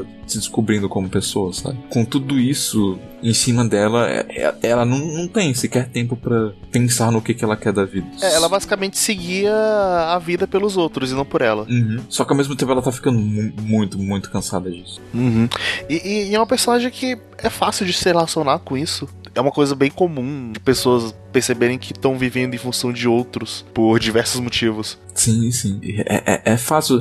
Eu acho que de- de- dos, dos personagens ela é o mais fácil de se relacionar. E eu acredito que isso e fora os momentos bonitinhos e a inteligência dela tornam ela a personagem mais fácil de- das pessoas gostarem também. O, o que me deixa um pouco desapontado em relação a Makoto é que enquanto ela tem um ótimo destaque na história principal do jogo, no confidante dela O confidente dela é muito chato. o confidante dela é, é fraco. Enquanto tem algumas ideias bem interessantes no, no, no confidante da Makoto sobre o legado que o pai dela deixou pra ela e que esse legado não é tanto sobre o que o pai dela queria, mas sobre o que ela realmente quer pra ela mesma. É, é- enquanto esse aspecto é interessante, toda a história da, da amiga e do, do, do cara e do círculo de, de hostess e você ter que virar um cara super bonitão pra conseguir passar disso e fingir que é namorada dela, tipo, véi, isso podia ter sido feita tanta coisa. Eu acho que uma coisa que faria o, o confidante dela ser muito melhor seria focado na Sai. Sim, se- seria Seria muito melhor. Seria interessante, até porque a gente não. O, o Confidando da Sai, ele é aprofundado na história principal, né? Então,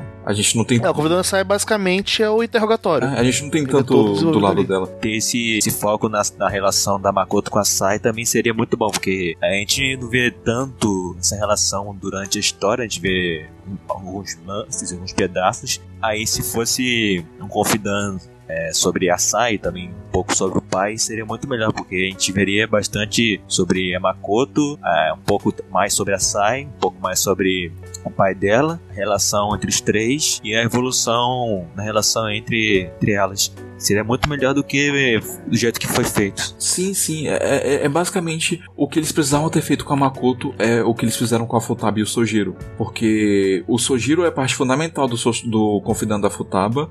E a Futaba é parte fundamental do Confidão do Sojiro. E eles interagem nos confidão um do outro e, e você sente essa unidade de família, sabe? De proximidade com o, os personagens. E isso fortalece esses confidãs a ponto deles serem os melhores do jogo. Se a Makoto tivesse feito tido esse tipo de, de confidão com a Sai, eu tenho certeza que teria sido um dos melhores do jogo também, cara. Certeza. E, e é uma pena que eles tenham decidido optar por um caminho mais genérico ao invés de dar a atenção que a personagem merecia. Mas, dito isso, ela é uma das minhas personagens preferidas também. É, foi, foi uma pena não- eu ter escolhido a Ana e não poder escolher a Makoto, mas tudo bem, eu, sou uma pessoa fiel. Cara, que não querendo entrar na discussão de wife wars, porque eu odeio isso. A gente sempre entra, é Mas- difícil. Mas, cara, eu acho que esse foi o persona mais difícil de se manter um relacionamento com Meu apenas Deus. uma personagem. Foi muito difícil, cara. O Caio pro Caio não, né? E, Porque tipo, ele comeu todo mundo. Ele nem tentou. Felizmente não. não, o- na, na primeira run, eu só, eu só fiz com a Kawakami. Não consegui Ah, mais é? com ninguém. Ah, não sabia não. Sim. Mas você dizer, eu tá fiz com, Haru, não, fiz com, é, fiz, com- foi com a Kawakami e com a Haru. Com a Makoto eu não, eu não completei o, o, o Fidan, nem com a An, aí não deu pra ter. Mas assim, cara, eu, eu, eu- tava adorando a Takemi, aí chegou, eu, eu tava adorando a Makoto, eu tava adorando a Anga, eu falei, caralho, puta que pariu, eu tava adorando a Kawakami, eu... Quem eu escolho? puta, velho. Quem eu escolho? É muito difícil, cara. É, é muito Ah, eu, difícil. eu, eu gostei de quase todas as personagens femininas, cara. Eu, tipo, É, eu gostei de todas, praticamente. Sim. eu acho que não tem nenhuma que, que eu, eu rejeitei feliz, assim, ah, foda-se. Não, não. Inclusive eu fiquei meio. Nossa, ah, cara, a, a Rifume, de fato, velho. Você rejeitar a Rifume é puta que pariu, velho. Pô, é, é, é- é- Caralho, a, a gente tá. Dói. Pensando assim. Acho que o único que eu achei de boa rejeitar foi a da Oya, É. a da jornalista. Porque é- ela também, tipo, ela meio que brush it off, sabe? Eu tava cagando, assim, ela É, chegou assim, ah. Ela deixa pra lá? Você tava levando a sério? Aí, não, não tava levando a sério, não. Ela, é, que bom. Segue a vida, tipo, foda-se. Então, voltando aqui. A Makoto é introduzida como uma opositora, né? Porque a, a, a mando do diretor ela começa a investigar os Phantom Thieves e ela acaba descobrindo quem são eles durante uma conversa que é bem rápido. É assim, né? Tipo, E a conversa foi só evidência, mas ela já sabia antes. É. O jogo deixa bem claro já que, tipo, ela, ela tava muito na cola deles, muito na cola deles. Cara, é, também era meio óbvio saber quem era. Tipo, que, que, que eram os caras que tava contra o diretor, Né? contra o Kamoshida. Que eram os caras que estavam sempre juntos. Sim. É, aí ela acabou descobrindo isso e uma coisa que durante o jogo me incomodou um pouco foi a maneira como é, os nossos protagonistas, no caso, tra- tratavam ela, que tratavam ela de uma maneira muito ruim, né? Que eu- Sim, e- eles finalizavam ela demais, sabe? Sem parar pra pensar no que realmente estava acontecendo. É, eles estavam jogando muito na defensiva, né? Eles viam ela como ameaça. Uhum. Aí eles foram bem escrotos mesmo. Eu não lembro se foi com. Foi com um de vocês dois. Eu não lembro exatamente com quem, com quem eu falei, sabe? Mas algum de vocês dois falou que. É engraçado que depois, quando a Makoto entra pro grupo, a única pessoa que foi se desculpar com ela foi a An, sabe? Mas, É, mas, foi o que eu falei. mas, tipo, todo mundo. É a única que parece em tela desculpando. Os outros a gente nunca viu desculpar. É, é mais uma vez o, o, o que eu, eu falei em relação a An, sabe? Tipo, ela meio que é o, o, o coração do, do grupo, assim. Ela. É, mas faz sentido, porque o Yuji não ia se desculpar, o personagem principal é mudo, e o Yusuke é- era- a não tava ali fazendo isso. Avoado demais Tava de pra, pra perceber. pra perceber as coisas. Aham. Então acho que a única personagem que realmente fez sentido pra se desculpar era a An. É, e é um dos momentos que eu mais gostei no jogo, assim, sabe? É um momento bem simples, sucinto, mas eu, eu, eu gosto do- desse reconhecimento que elas fazem ali. O, o, o interessante é você notar como os personagens são inteligentes, sabe? Ao longo do jogo. Mesmo, mesmo o Ryuji sendo subestimado e tal, até o Ryuji é, acaba sendo inteligente às vezes, sabe? Tipo, eu tava ouvindo um podcast sobre Persona 5 e um dos caras falou bem assim, sabe? Tipo, se, se, se a equipe de Persona 5 tivesse ido pra Inaba em Persona 4, eles tinham resolvido aquela porra daquele caso em uma semana. E eu, acho que eles tinham resolvido a porra do caso em uma semana, velho. Com a Makoto e a Futaba ali, tipo, certeza. Rapaz, eu acho que muitos aspectos da parte investigativa de Persona 5 é uma aula do que Persona 4 deveria ter feito. Mas isso aí a gente fala mais tarde. É, e mas o, o interessante sobre a entrada da Makoto no grupo é que ela, ela tava basicamente investigando uma série de escândalos envolvendo alunos que estavam fazendo parte de uma pirâmide obscura de trabalho, no qual eles estavam recebendo muito dinheiro, só que eles estavam ficando absurdamente endividados após conseguir esses empregos. E ela acaba pesquisando esse fenômeno bizarro, ela percebe que isso tem ligação com a máfia e ela joga a prova pro grupo, né, pros Phantom Thieves, de a, a seguinte, né, tipo, se vocês são realmente justos, e, e é interessante ver que se, se ela pede isso deles é porque ela enxerga, ela se relaciona com eles de alguma forma, sabe? Ela vê de alguma forma a justiça no que eles fizeram. Mas é, ela pergunta isso pra, pra basicamente ver, tipo, se vocês são justos mesmo, me provem isso pegando esse cara aqui. Daí eles vão pra lá, ela acaba indo junto, sem querer, porque é- é- ela causa uma situação estúpida porque ela ficou impossível. E aliás, é- é- é- eu acho importante falar desse momento, né? Porque a Makoto é uma pessoa muito inteligente. É, é bem raro da parte dela agir por impulso. Ela, ela age por impulso nessa parte por causa da, da irmã dela. Porque também estavam tratando ela feito merda ali também. É, não, sim, tipo. Ela não queria ser só um empecilho, ela tava desesperada pra se sentir útil. se provar, Aí ela né, faz o que alguém. faz ali. É porque, tipo, ela tem inúmeras responsabilidades sobre a cabeça dela, tá todo mundo pressionando ela. E, e ela não sente que tá conseguindo alcançar as expectativas das pessoas. E ao mesmo tempo, ela tá li- lidando com esses ideais de justiça que são controversos e ela não, não, não sabe o que pensar, né? Porque o- os Phantom Thieves, eles não são simplesmente um, um grupo de pessoas legais que vão lá e vão mudar coração das pessoas. Tipo assim, a gente sabe que os protagonistas são bons, mas eles estão manipulando uma pessoa de uma forma ou de outra. O que eles, estão fazendo é errado. O, o- o jogo ele deixa claro que não é uma coisa completamente boa o que eles estão fazendo. Você basicamente tá fazendo lavagem cerebral em pessoas.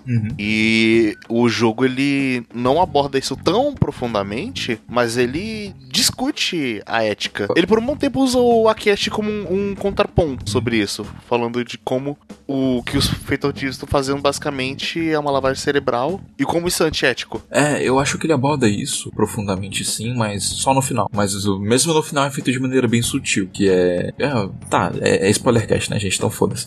Quando eles estão na fase final do Mementos, eles entram na prisão e daí eles veem que o que eles fizeram subjugando aquelas pessoas com os desejos super escrotos delas é que eles desproviram eles da, da vontade deles, do- da individualidade deles e trancafiaram eles na- nas massas. Então é, é, é- é muito estranho você ter essa sensação de que o que você fez é, é muito errado. É muito errado.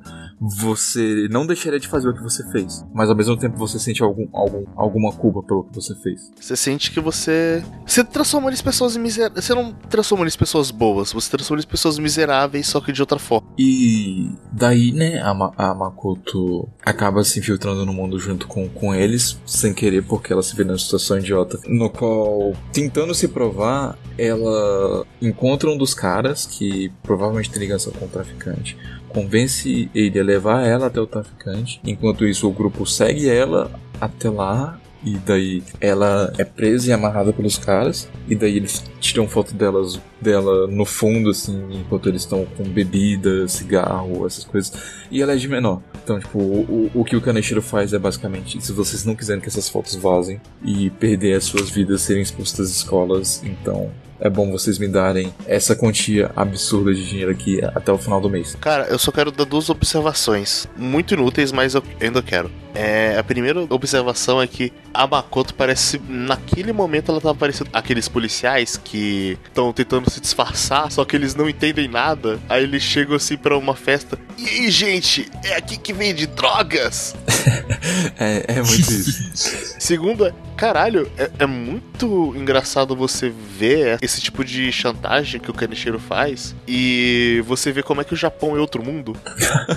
de que forma, assim? Cara, se eu tivesse na escola onde estudei, no ensino médio, e chegasse alguém, tirasse foto de um monte de colega com bebida, álcool e tudo mais, e falasse, ó, vou espalhar essas fotos aí, e ele espalhasse, Você ia falar, foda-se. Não, pessoa fala, só uma outra sexta-feira. não sou eu que tô com bebida, não sou eu que tô fumando. Ia virar e falar: É. Ô, ô, é, teve um churrasco. e É, a teve um churrasco ali, lá. e os caras tava. Tinha uma galera curtindo ali no churrasco. Acabou. De fato, Só mais uma sexta-feira. de fato é bem isso mesmo, né, cara? É discrepante é- é- essa diferença, assim, sabe? Tipo, isso arruinaria a vida de um estudante lá no Japão. Aqui seria tipo, foda-se. É tipo, foda-se, cara. Eu tava, não tô ali com a bebida. Quem, quem disse que eu tava fumando? Quem disse que eu tava bebendo? Só tô, tá- tava ali porque os caras estavam curtindo, velho.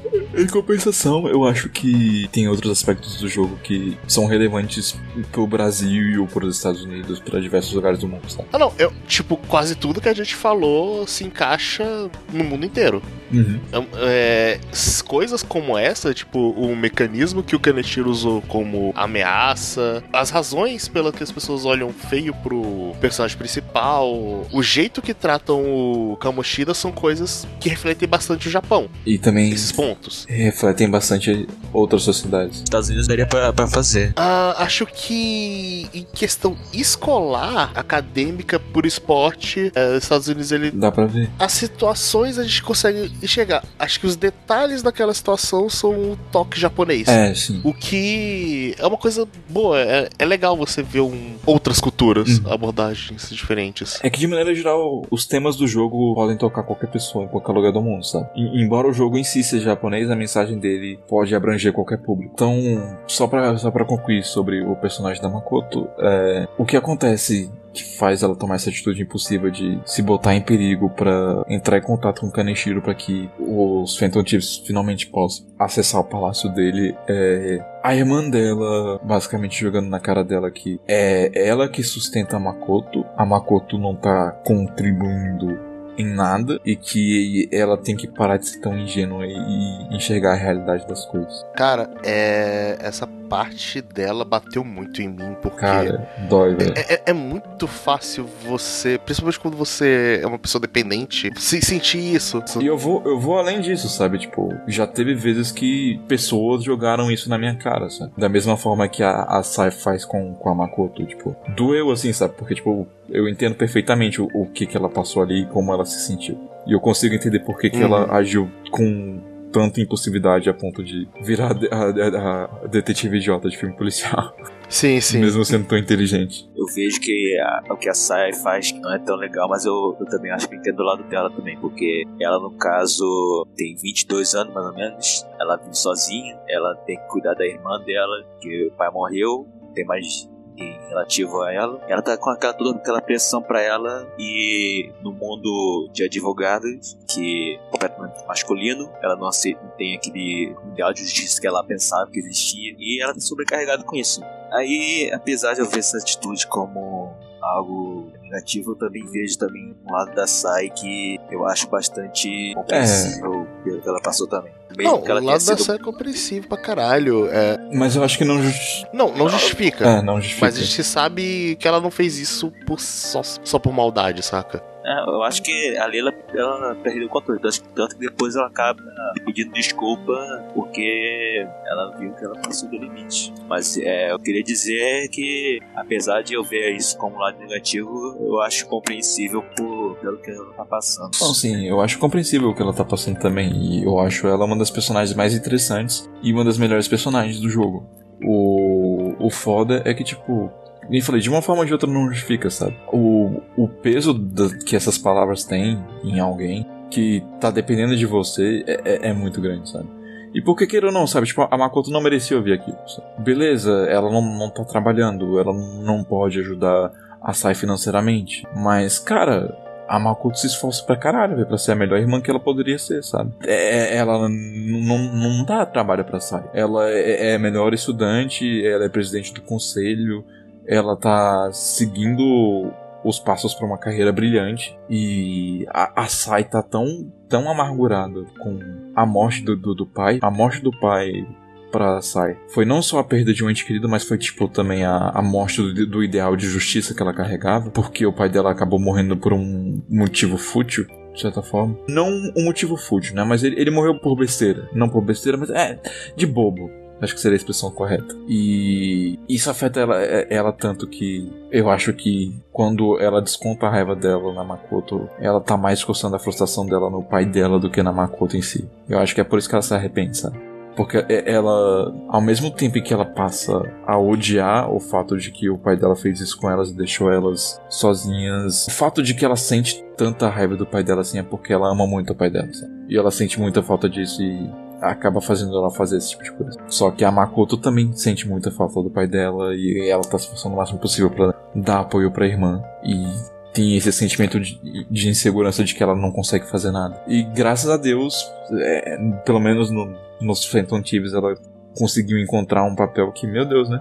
Ela é, é- é o cérebro do grupo, né? Sem, sem ela, as coisas não vão pra frente. Toma um papel de líder pra si. Ela que faz muita coisa de dinâmica. Ela fica no pé do grupo pra eles irem seguir na linha. Inclusive, antes, é, por exemplo, no 4, no 3, quem fazia a análise da- das habilidades dos oponentes era, era o navegador, né? No caso, a Fuca e no 3 e a Risse no 4. Aí no 5, quem faz isso, no caso, é, é Makoto, né? A navegadora, que no caso é a Futaba. E eu acho que isso mostra é, que, além do fato de que tem uma união da personalidade dela com o gameplay, mostra também que ela tem muita influência no, no grupo inteiro. Nas táticas. Sim. Aliás, é só pra um pequeno disclaimer, o meu grupo perfeito de gameplay de Persona 5 se fecha com a entrada da Makoto, porque pra mim tem que ser Ryuji, An, você e a Makoto. E a Makoto é full suporte, é Mahako, Jaja e Mediarahan.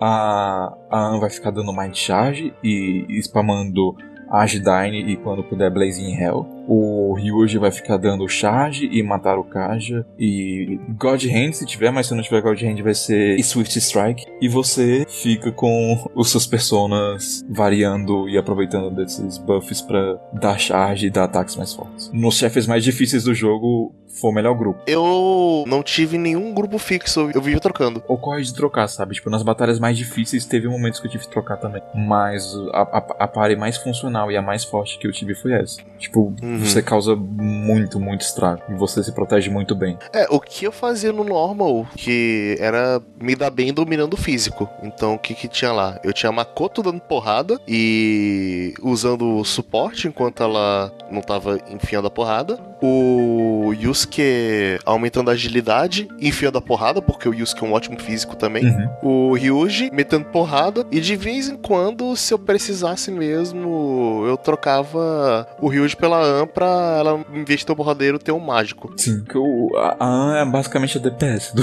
do, do, do grupo. E o Morgana, ele é muito útil como suporte na maior parte do jogo, né? Mas aí no final, a, quando a Makoto consegue mediar a Han, ela, ela supera a Morgana. E no final do jogo eu tava usando muito a Haru pra usar o que eu, eu nunca fui muito de usar Macaracan nem Tetracan. Ah, eu usava muito, eu usava muito porque ainda mais nos arcanjos, cara, foi, foi muito bom fazer Macarakran e Tetracan. Porque metade do HP. Acho que isso também se vale pro Shido. Acho que metade do dano que o Shido levou foi dele mesmo.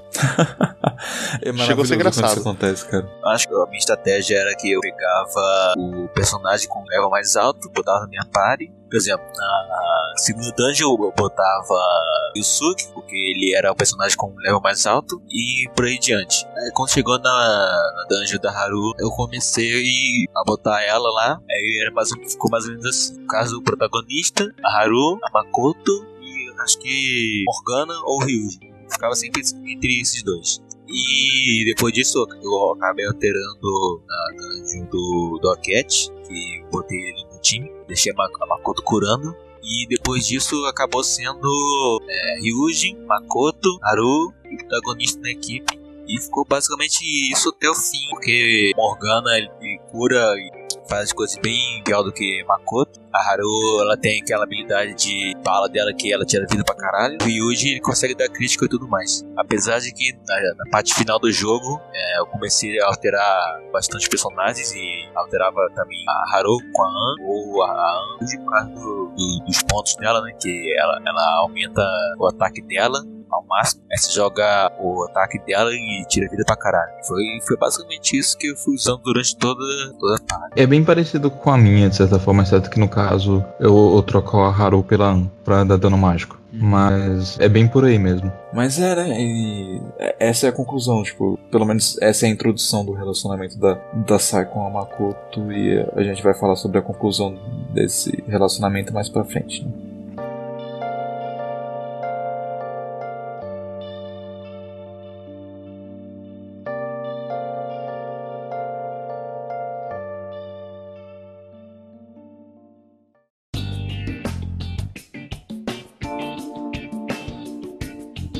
A Makoto entrou pro grupo, né? Ela se tornou oficialmente parte dos Phantom Thieves e ela foi, foi uma excelente adição ao grupo, porque ela tem uma, uma Sim. visão estratégica muito melhor que a de qualquer outro membro do grupo, mesmo o Joker, mesmo a Morgana. E logo após eles conseguirem se livrar do, do Kaneshiro, fazer o Kaneshiro confessar os crimes dele, eles tomaram uma, uma grande notoriedade popular. Tipo, eles ficaram conhecidos no país todo, de certa forma. Embora nas enquetes poucas pessoas falassem que acreditavam neles de fato. Mas partindo justamente desse ponto, por causa da notoriedade dos Phantom Thieves, eles também conquistaram a inveja de outras pessoas e outros grupos. E daí a gente tem o Medjed, que é um grupo de justiceiros anônimos da internet que acha que tá fazendo pregando justiça e basicamente eles não concordam com os métodos dos e querem que eles se revelem pro mundo. Caso contrário, eles vão foder com a economia do Japão.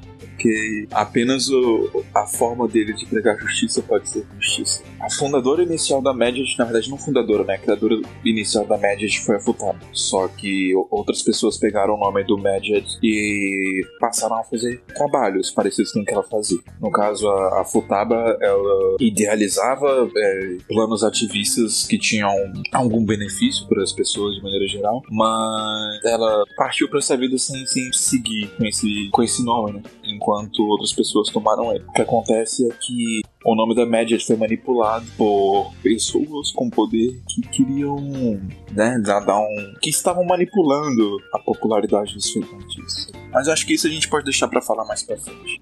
O importante é que agora eles são uma ameaça e eles são uma ameaça não tangível. Eles não são como os outros alvos do, do nosso grupo de adolescentes que poderiam ser encontrados. São uma ameaça anônima, eles não têm como conseguir um nome, eles não têm como conseguir um palácio, eles não têm como resolver esse problema. Esse acho que é o caso que mais pega eles, porque, além do, do Kaneshiro, porque é um grupo, além de ser uma pessoa que, que eles realmente não conhecem, pode ser pode, várias pessoas e isso acaba ferrando eles por muito. É um momento de tensão, é um momento que eles não sabem o que tem que fazer, como fazer. É, eles não sabem. Eles ficam muito confusos, tipo, porra, qual, qual vai ser o futuro dos Fatal Thieves agora? Fudeu. Aí que entra também toda a parte da Futaba, porque paralelamente a Sae tá fazendo certas ameaças com o Sojiro e você não entende exatamente o porquê, qual é o teor daquilo que tá acontecendo. A Sae tava ameaçando o Sojiro e você até o momento não entendia exatamente o que que tava rolando. Até que você começa a juntar as peças com o seu celular, recebendo mensagens de um tal de Alibaba, que é uma pessoa que diz que promete te ajudar caso você mude o coração de uma certa pessoa. E essa pessoa é a Futaba, Que é o Alibaba.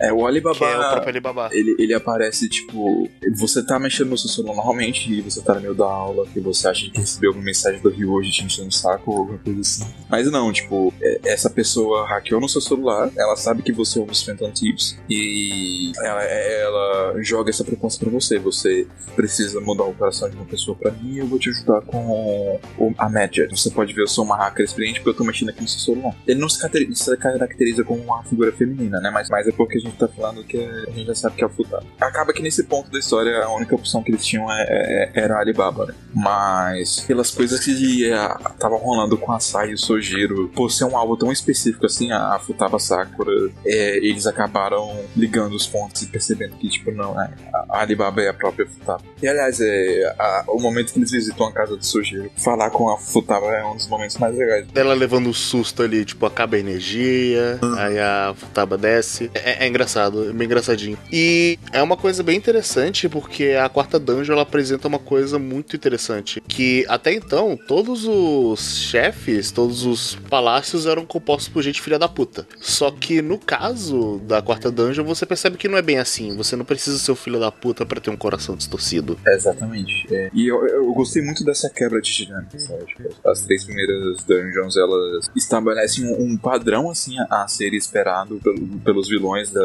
do, do jogo, né? E eles, de certa forma, esse, esse padrão retorna na quinta dungeon, mas na sexta ele já não é mais o padrão novamente. É, ele retorna, mas não da mesma forma. É, num teor meio diferente. Mas é porque de todas as dungeons do, do jogo inteiro, a que mais se destaca é a E Sim, sim, ela, ela é diferente, ela tem um tema muito importante pra história. Ela. Uma das coisas mais interessantes dessa dungeon também é que você começa sem estar com o uniforme de Phantom Thieves. Aí começa, ah, é porque ela não enxerga você como uma ameaça. Então você entende várias coisas desse mundo na prática com aquele quarto mundo. E, tipo assim, eu, parando pra pensar no jogo, assim, tipo, mas tendo tempo pra digerir o jogo melhor e tendo jogado outras coisas e tal, a, a minha perspectiva do jogo em si mudou um pouco, sabe? Pra mim, ele continua sendo o melhor Persona, mas eu acho que tem algumas coisas que ele não faz tão bem quanto os anteriores. E a minha opinião de determinados pontos do jogo mudaram. assim. Mas eu, eu acho que, particularmente, sim, sim. o. Embora eu goste muito do final também, eu acho que esse trecho do jogo é a parte mais forte dele. E eu acho que é a parte que eu mais gosto dele. É- essa quarta dungeon da Futaba e toda a história que envolve a Futaba e o Sojiro, pra mim, é a melhor parte do jogo. Eu gosto muito da história da quarta dungeon, de toda a parte de plot, só que eu não gosto de jogar a quarta dungeon, eu não, não gosto muito do level design dela. Ah, eu gosto do level design dela. Apesar de que foi, acho que foi, a única dungeon que eu fiquei preso por algum tempo, assim, meio perdido, sem saber o que Uhum. fazer no final dela por causa de uma besteira, mas, mas eu, eu gostei dela, assim. Talvez muita coisa seja porque o visual dela é fantástico e porque a música da dungeon é a melhor música de dungeon do jogo inteiro. Mim. Ah, eu gosto muito da música da sexta. Eu, eu- Ah, gostei muito daquele vocalzinho. A, a música da Sister Boda. Mas o ponto é o seguinte: a quarta dungeon ela tem um problema de ser muito longa. Os puzzles dela eu achei eles só simples e não tão dinâmicos, não tão divertidos de fazer, só burocráticos. E com essa burocracia eu fiquei só incomodado. Falando, cara, só, só, só me dá mais história da Futaba. Quero, quero avançar, chega, vamos terminar logo isso É aí. engraçado você sentiu isso, sabe? Que, tipo, eu, eu achei os puzzles simples também, sabe? Mas, como eu falei, a questão estética da, da dungeon, ela chamou mais a minha atenção e a música tava maravilhosa.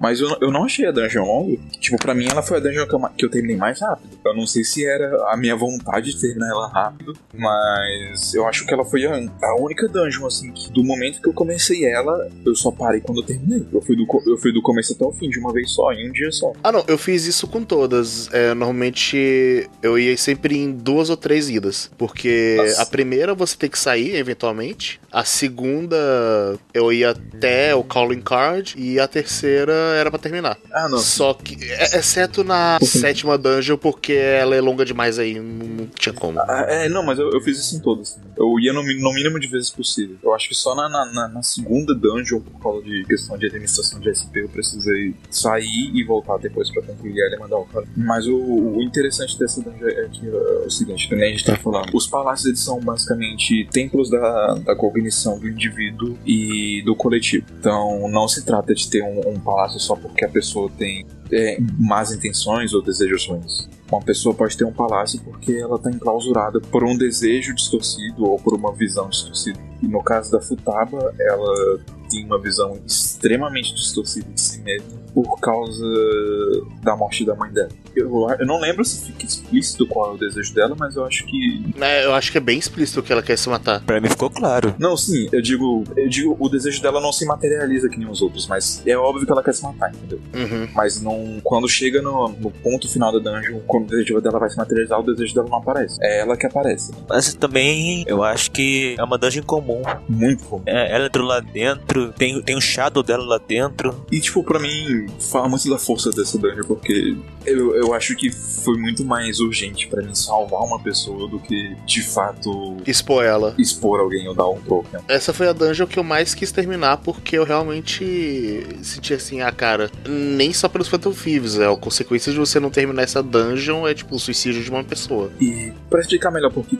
os desejos da Flotaba foram distorcidos, a gente tem a história da, da mãe dela, né? da Wakaba Ishiki. É, a mãe da Futaba era uma cientista, uma pscientista, por assim dizer, que estudava as cognições das pessoas. Ela estava estudando aqueles mundos cognitivos, ela estava entendendo mais ou menos a noção dos palácios e tudo mais. Só que alguém elimina ela. A, a princípio parece que é suicídio, só que ao longo do jogo, ao longo da quarta dungeon você percebe que não, não é bem assim. Não, a- a- alguém eliminou ela para por fins de obter a pesquisa. E esse mesmo alguém foi filho da puta o suficiente pra jogar a culpa da morte da, da Wakaba na Futaba. Ou seja, ele jogou a, a culpa da morte da mãe na garotinha.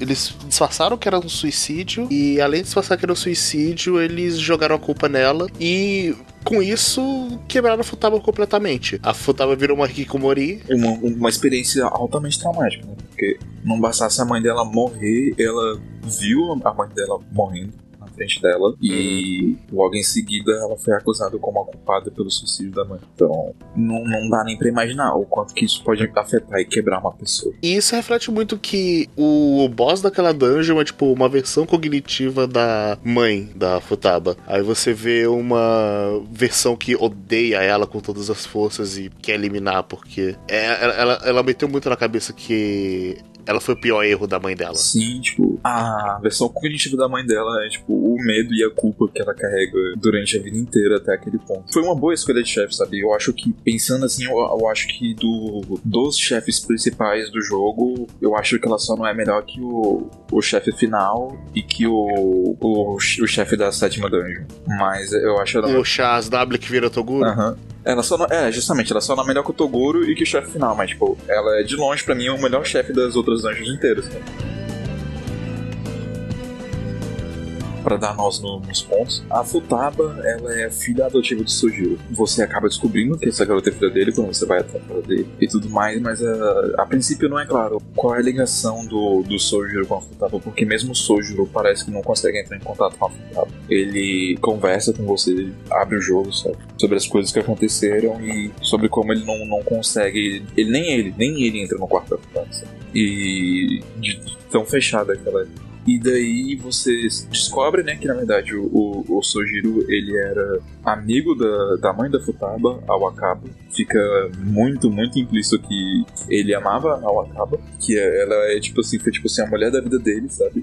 Mas com que ele nunca pôde ficar. E depois que a Wakaba falece e a Futaba tem problemas na família dela, pra, pra onde ela foi depois da morte da mãe dela, o Sojiro decide intervir e adota a menina. Mas você vê que ele é bem perdido no que vai fazer inicialmente, porque ele, ele tenta respeitar ao máximo do espaço dela, ele deixa ela naquela situação, ele deixa ela ali com o Hikikomori, ajuda. Ele não sabe exatamente como ajudar. Sim, tipo, ele não sabe como ser pai. Ele tá tentando o melhor dele, mas ele não sabe o que fazer. E eu, acho que é por isso que depois dessa parte, o Sujiro tem uma gratidão eterna com você, porque é você quem quebra as paredes do, do coração da Futaba.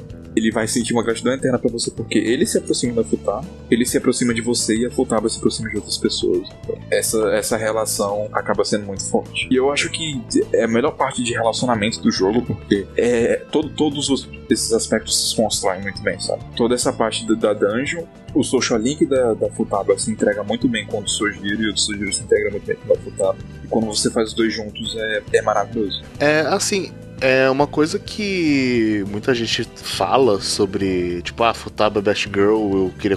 Eu, eu, eu não consigo enxergar a Futaba de outra forma a não ser que seja irmãzinha. A única forma que eu consigo enxergar ela é dessa forma, porque, cara, a cena que eles vão pro restaurante comer sushi, pra mim, foi, foi muito uma coisa consolidou na minha cabeça de tipo, ah, é meio que um pai e os dois irmãos jantando. O, o Sojiro como guardião legal e os dois juntos, eu achei a dinâmica deles muito de uma família.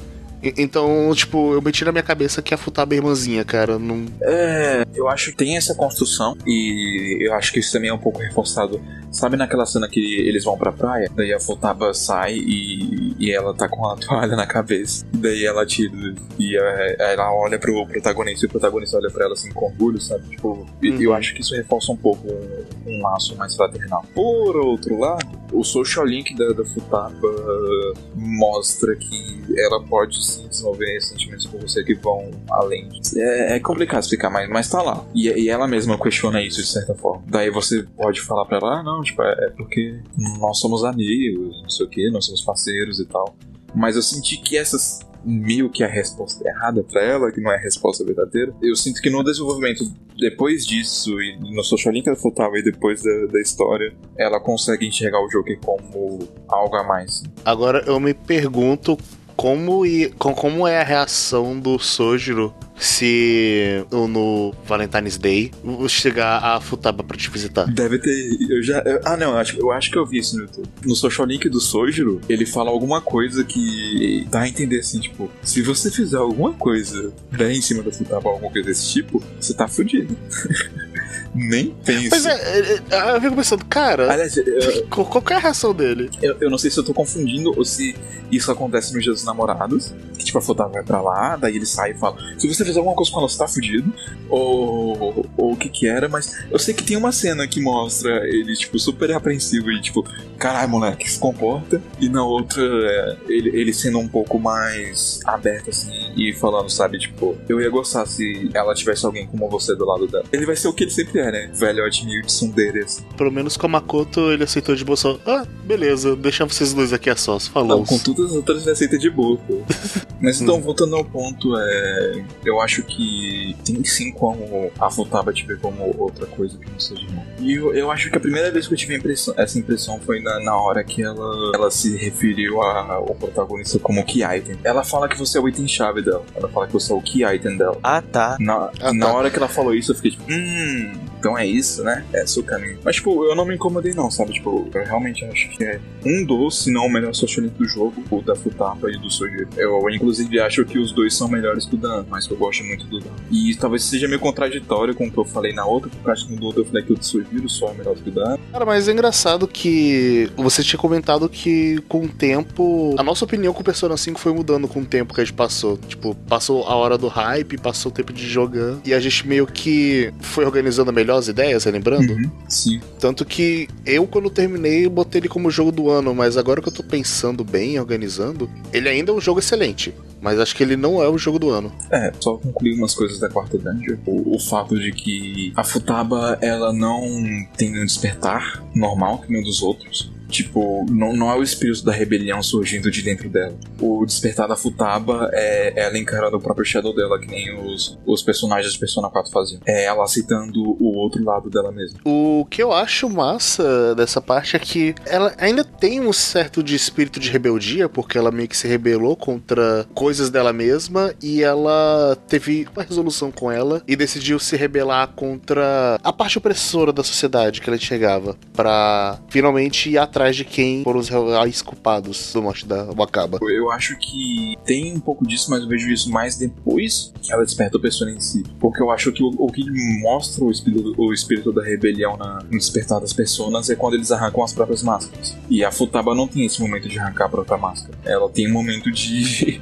abraçar o próprio Shadow, se aceitar de verdade. Foi, foi um, um momento bem forte do jogo, assim. Aí só pra concluir, né? A Futaba, depois que você depassa do, do chefe da dungeon dela, ela vai passar uns dias dormindo, mas quando ela acorda, ela mostra que é uma hacker muito eficiente e ela destrói a Magic, atacando o próprio site deles e deixando os Phantom Thieves ainda mais populares. E com isso ela também mostra que ela vai ser uma das principais membros do grupo, uma das mais funcionais, por assim dizer.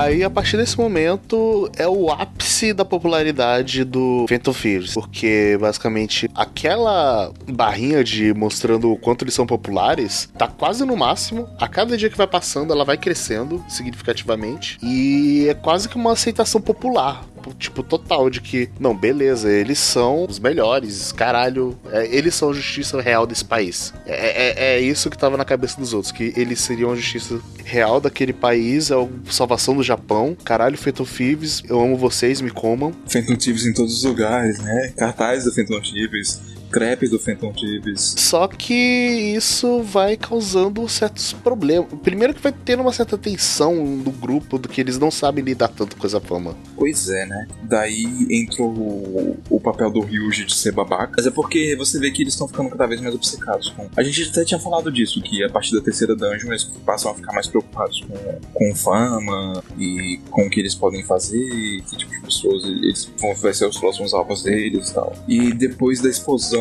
de popularidade deles por causa da Magic, isso acaba se tornando uma realidade mais forte do que nunca. Sim, sim, agora eles começam a pensar muito mais sobre a fama deles do que sobre os ideais que eles tinham. É, eu, eu, assim, eu não sinto que eles como todos fazem isso. Assim, alguns em níveis muito maiores que outros. Por exemplo, o Ryuji tava total louco. O bicho tava desperecado. A An fica meio termo, mais ou menos, tal. Mas todos eles estavam um pouquinho mais preocupados com a fama, no fim das contas. É, eu, eu acho que a, a An, nessa situação, mais neutra, assim. Mas de fato, todo mundo tava mais preocupado, assim. Eu tô tentando lembrar questões do posicionamento de todo mundo, mas é porque o que fica mar o martelo mais forte na sua cabeça é o Ryuji. Porque justamente o, o jogo acaba criando essa situação no qual você tem, em um lado, o Morgana como os ideais e o Ryuji como o caminho que o grupo tá seguindo da fama. E daí você tem o, o conflito. Mas antes do conflito, a gente tem um dos momentos divertidos do jogo no qual você pode viajar pro Havaí. Viagem escolar, como é típico de todo, todo Persona. Caralho, viagem escolar pra Havaí. Puta que pariu. Japão, você. Isso porque, tipo, a pior escola. A única escola que aceita o cara como Eu, o cara que foi pra cadeia. eu, eu achava que não era uma escola O ruim, não. Eu achava que uma boa escola. Não, então, eu não entendi se é uma ótima escola ou se é uma escola merda, porque Eu acho que foi a única escola que aceitou ele. eu acho que é uma boa escola que tá tentando ganhar uma, uma, uma faminha em cima de reinstitucionalização de, de alunos, sabe? Tipo, olha só, Uhum. a gente pegou esse aluno problemático e a gente integrou ele na sociedade, olha como nós somos fodas. Mas eu, eu, particularmente, eu tinha a impressão de que a, a escola do Yusuke era mais, mais high level, assim. Ah, sim, ela parece mais high Tanto level mesmo. que tem até dormitório, caramba, quatro, né? Meio que especializa os alunos na área que eles querem estudar. Dá a entender que o, o Yusuke tá se especializando em arte dentro da própria escola, mas que tem outras áreas especializadas. Mas é, né? Você acaba indo pro, pro Havaí, dá uns bons momentos de interação de grupo ali. E eu queria saber, né? Porque eu imagino que vocês dois tiveram um encontro com a Makoto. Eu tive com a Makoto. É, eu também. Mas o, o que, que vocês acharam da viagem do Havaí? Como um todo, o encontro com a Makoto, as conversas na- durante a madrugada, ninguém gosta do Mishima. Cara, eu achei legal. Eu não, eu não senti nada muito impactante lá. Eu só achei que a parte da praia foi um momento legal com a Makoto. É, reiterou como Mishima é um personagem chato, mas ele funciona por isso, É, não. O propósito dele é ser chato. Só que, pra ser sincero, agora que eu tô tentando lembrar, eu nem lembro muito bem da, da, da praia. Sério, pô? Eu, Não lembro tanto do Havaí. Eu, eu- eu acho que ele não marcou eu muito. lembro. Porque, tipo assim, tem dois momentos, né, na verdade. Tem duas idas às praias. Tem a primeira ida na praia, que é antes de você viajar, que você vai com, com a galera lá e a Futaba vai junto, né? No qual.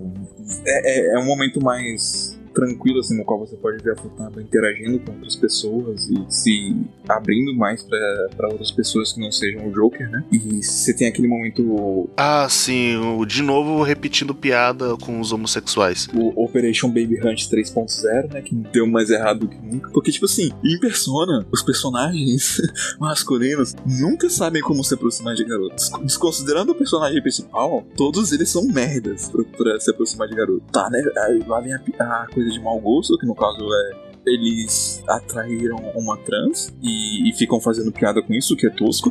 Mas se você for considerar o, o Makoto, ele conseguiu a Aigis. E daí no, no, no Persona 4, o Yusuke conseguiu a Hanako. Apesar de que não, não, não era pra ser uma vitória. Mas no Persona 5 ninguém consegue fazer nada. Eles não conseguem absolutamente nada. Apesar que você pode diz- dizer que o, o Ryuji conseguiu os dois. Como é que eles colocam no jogo? É Beef Trendsetter? Beefy Trendsetter. Ah, agora eu não lembro. É, mas é. É de mau gosto e. Pô, pra, um- pra um jogo tão. É um momento de uma piada muito batida, velha e que hoje a gente já não acha mais graça. Talvez a primeira vez que eu joguei Persona 3, tal, quando eu tinha 15 anos, eu tinha achado engraçada, só que eu não entendia o quão problemático era. É, na verdade, tipo, eu, eu, não, eu não tinha achado graça da piada. Eu tinha achado graça do, do fato de que eles são horríveis pra se aproximar de garotas, sabe? Ah, não, a a punchline toda era essa, eles não conseguem se aproximar de garotas. Só que, de qualquer forma, é, é- é bem de mau gosto e eu só notei isso depois. O, É justamente. a única pessoa que se aproximou deles ou é gay ou é um É, trans. justamente, essa é a parte de mau gosto. Essa é a parte que estraga e que é decepcionante que pra um jogo tão preocupado com questões sociais, com papel feminino, com política, com pensamento social, que ele ainda faça esse, Ele ainda dá essa ele mancada. ainda faça esse tipo de piada. Só pra concluir o pensamento, então, cara, é foda que, tipo, Persona 2, ele é um jogo mais antigo. Ele vem dos anos 90, onde, abre aspas, era relativamente mais aceitável pra sociedade como um todo esse tipo de piada. E ele não faz. Pelo menos eu não lembro dele fazer. É estranho, né, você parar pra pensar que Persona 2 ele trata de temas que são os temas mais pesados abordados em Persona até hoje. E é engraçado ele que é, trata tipo, com devida delicadeza. Coisas que meio que começaram a entrar em voga e as pessoas realmente estão se tocando. Mais recentemente, Persona 2 parece que já se tocou um pouquinho antes, apesar de não fazer tão bem, porque Persona 2 fala sobre gordofobia. E acho que, tipo, pouquíssimas coisas japonesas falam sobre esse tipo de coisa. Pouquíssimos jogos, né? Cara, eu vou te falar que de todos os jogos, o que eu mais queria ver um remake é Persona 2. Eu também. É, Ele merece bastante um remake. É, sim, tipo, velho, só, só me dá. Eu sei que vai ser.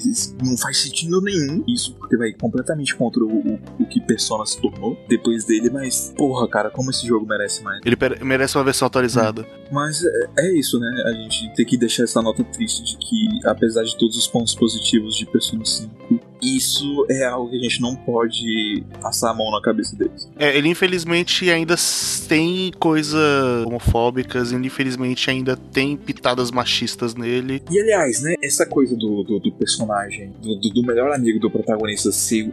Eu não sei se é intencional eles transformarem eles em babacas, assim. tal- talvez seja intencional, mas é, é justamente, né? Porque é sempre eles que fazem essa merda, sabe? De, de retratar esse assunto de, de maneira pejorativa. É o Junpei, o Yosuke e o Ryuji. Exatamente, e, e os três são babacas. Não só por causa disso, no, no jogo deles, os três têm o papel de, ser de serem babacas e os três fazem isso. Aí eu fico me perguntando se. Os três são os É, palhações. eu fico me perguntando se tipo, é intencional. Mas, Acho que é, né? mas mesmo assim, tipo, porra, pelo amor de Deus.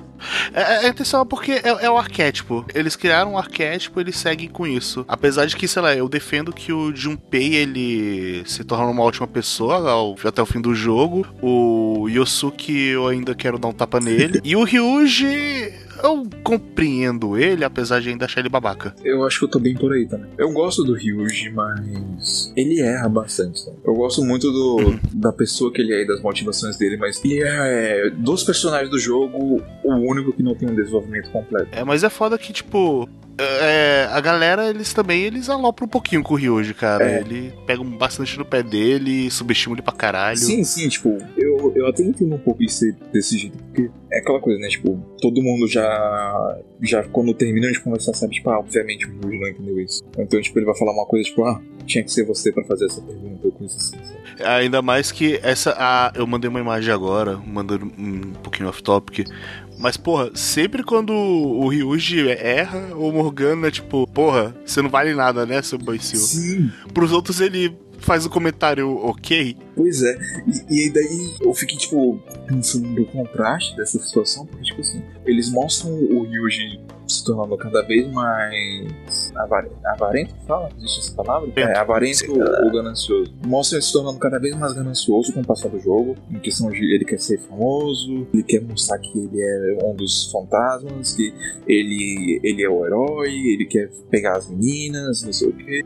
Mas quando você chega no, no- ponto do jogo em que ele e a Morgana brigam, e ele ou Morgana brigam, né? E ele fica enchendo o saco do Morgana, cara, ele só tava fazendo o que o Morgana fez com ele o tempo todo. Ele enchendo o saco do Morgana era exatamente o que o Morgana fazia com ele. Os dois faziam isso o tempo todo um com o outro. Sim, só que tipo, a gente, a gente passa a sentir pena do Morgana porque no dia que ele tá inseguro, mas eu, a, a gente nunca para pra pensar muito no lado do Ryuji. Na real, toda essa personalidade de super avarento e tudo mais condiz muito como as pessoas tratam o Ryuji, porque o que, que ele quer é ser reconhecido, tá ligado? Sim, É, é, ele, ele quer ser reconhecido e valorizado como pessoa. E ele vê aquela oportunidade como, porra, você foi Fives aqui, você é adorado pela galera, as minas vão tudo me querer porque é uma coisa que ele nunca teve. O que, que ele teve era, tipo, galera subestimando ele, ele se sentindo um idiota, tudo mais. Cara, é, o pai dele era um bêbado que maltratava ele e a mãe dele e sumiu. Então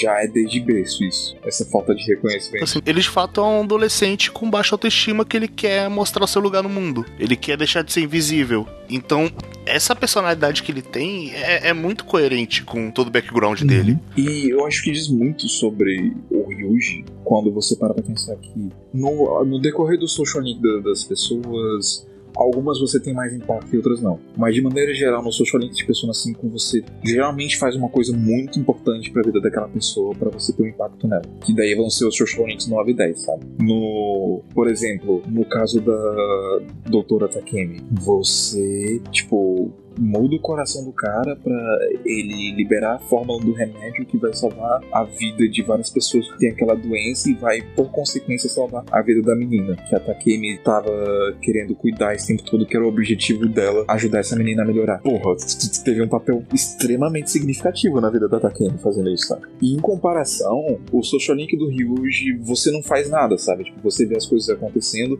e você tá lá do lado dele, mas no final das contas é sempre ele tá tomando as ações. Então, tipo, você se aproxima do Ryuji e você se torna um amigo inestimável pra ele simplesmente pelo fato de que você tava lá. Simplesmente pelo fato de que você foi amigo dele, sabe? E eu acho que isso diz muito sobre o Ryuji, assim. Sim, sim, ele só precisava de alguém que estivesse com ele. Ele, apesar de me dar raiva, ele é o personagem mais humano de Persona 5. É, eu diria que ele é. No decorrer do jogo todo, ele é mais humano mesmo. E é é por isso que, tipo, eu gosto dele. Eu gosto dele como personagem. E por mais que eu não goste dele em alguns momentos, eu ainda gosto dele, sabe? É que nem com pessoas da vida real. É, cara, a gente entrou em muitas tangentes hoje. Tô esperando ainda falar do, do Havaí. Exatamente, era isso que eu tava pensando. a gente ia falar da Havaí. Mas e o Havaí, galera? Tá, então vamos lá, gente. Coelho, o que você achou do Havaí? Ao contrário do Ken, é, eu gostei bastante da parte do Havaí. Não chegou a me marcar, mas a parte do Havaí foi uma parte que teve bastante momento legal, momento engraçado, tipo o Yusuke aparecendo do nada lá, né? Sim, nossa, fala sobre algo conveniente, né? Também a, a parte de conversa que se tem, se tem com os outros personagens, que você vai, vai vendo é, durante, durante todo o tempo lá. Você é, também pode escolher com quem você vai passar o tempo. No caso, pode ser com o Makoto, com a An ou com o Ryuji, eu acho. Com o Ryuji também. Você tem a opção do- dos garotos, né? O Ryuji e o Mishima. Você passa o dia com os dois juntos. Você tem a opção de sair com a Makoto, com a An, com a Kawakami e com a Rifumi. Essas são as, É, as pessoas com quem você pode sair no Havaí.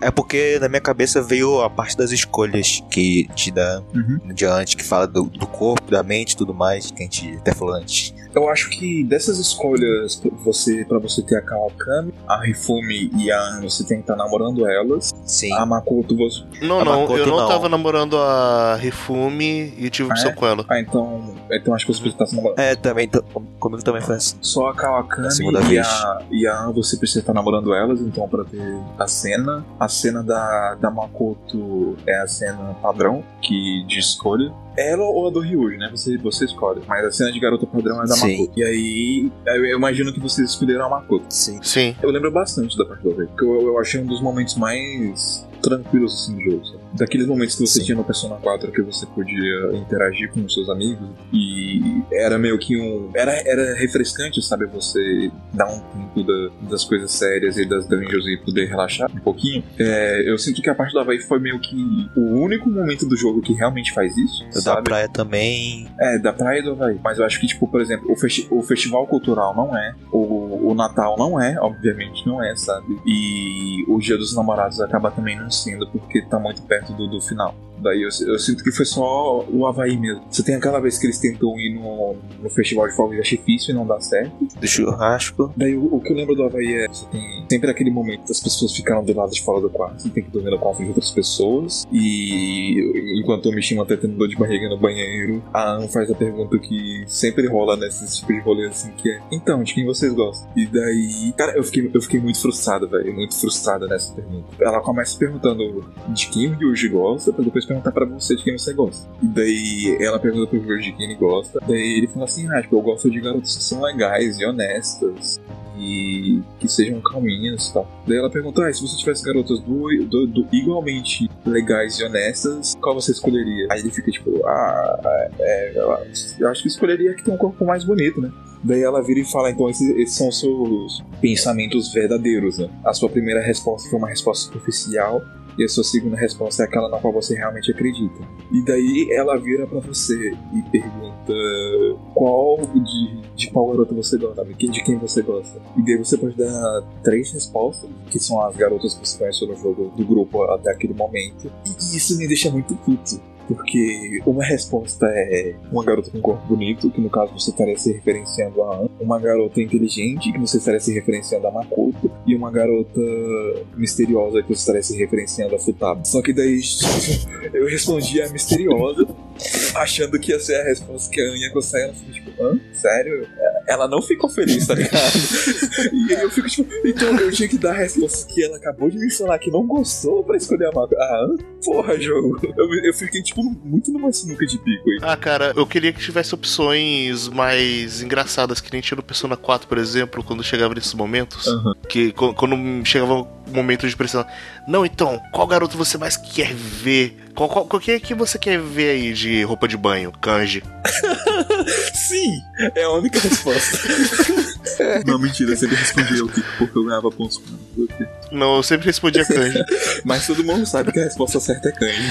Mas assim, considerando as partes fora de Social Link, assim, a parte do, do encontro com a An no Havaí foi a parte que eu mais gostei, assim, desses eventos fora do social link normal, sabe? Esses eventos padrões do jogo que você tem. E eu acho que, pelo menos no caso da An, ele foi um pouco mais bem trabalhado, porque você só pode chegar ali se você estiver namorando ela. Então, tipo, fica bem claro que aquela viagem foi muito especial pra você e pra. Eu gostei bastante do, do momento do Havaí. E ela me deu um acessório que é bom pra caralho, então. Então foi, foi legal. Ela te dá uma, um par de bonequinhos que são vocês, basicamente. E esse par de bonequinhos dá mais 5 de força e mais 5 de endurance. Então foi um item bem útil pra mim. Tem mais alguma coisa que não falar do, do Havaí? Só que a Haru é introduzida lá. É verdade. Na, na verdade, a Haru é introduzida antes, mas antes da viagem do Havaí, que ela é introduzida com o protagonista e com o Ryuji no colégio. Aí depois ela aparece também no, no Havaí quando eles estão perguntando sobre Phantom Chiefs. E depois ela volta a aparecer lá pra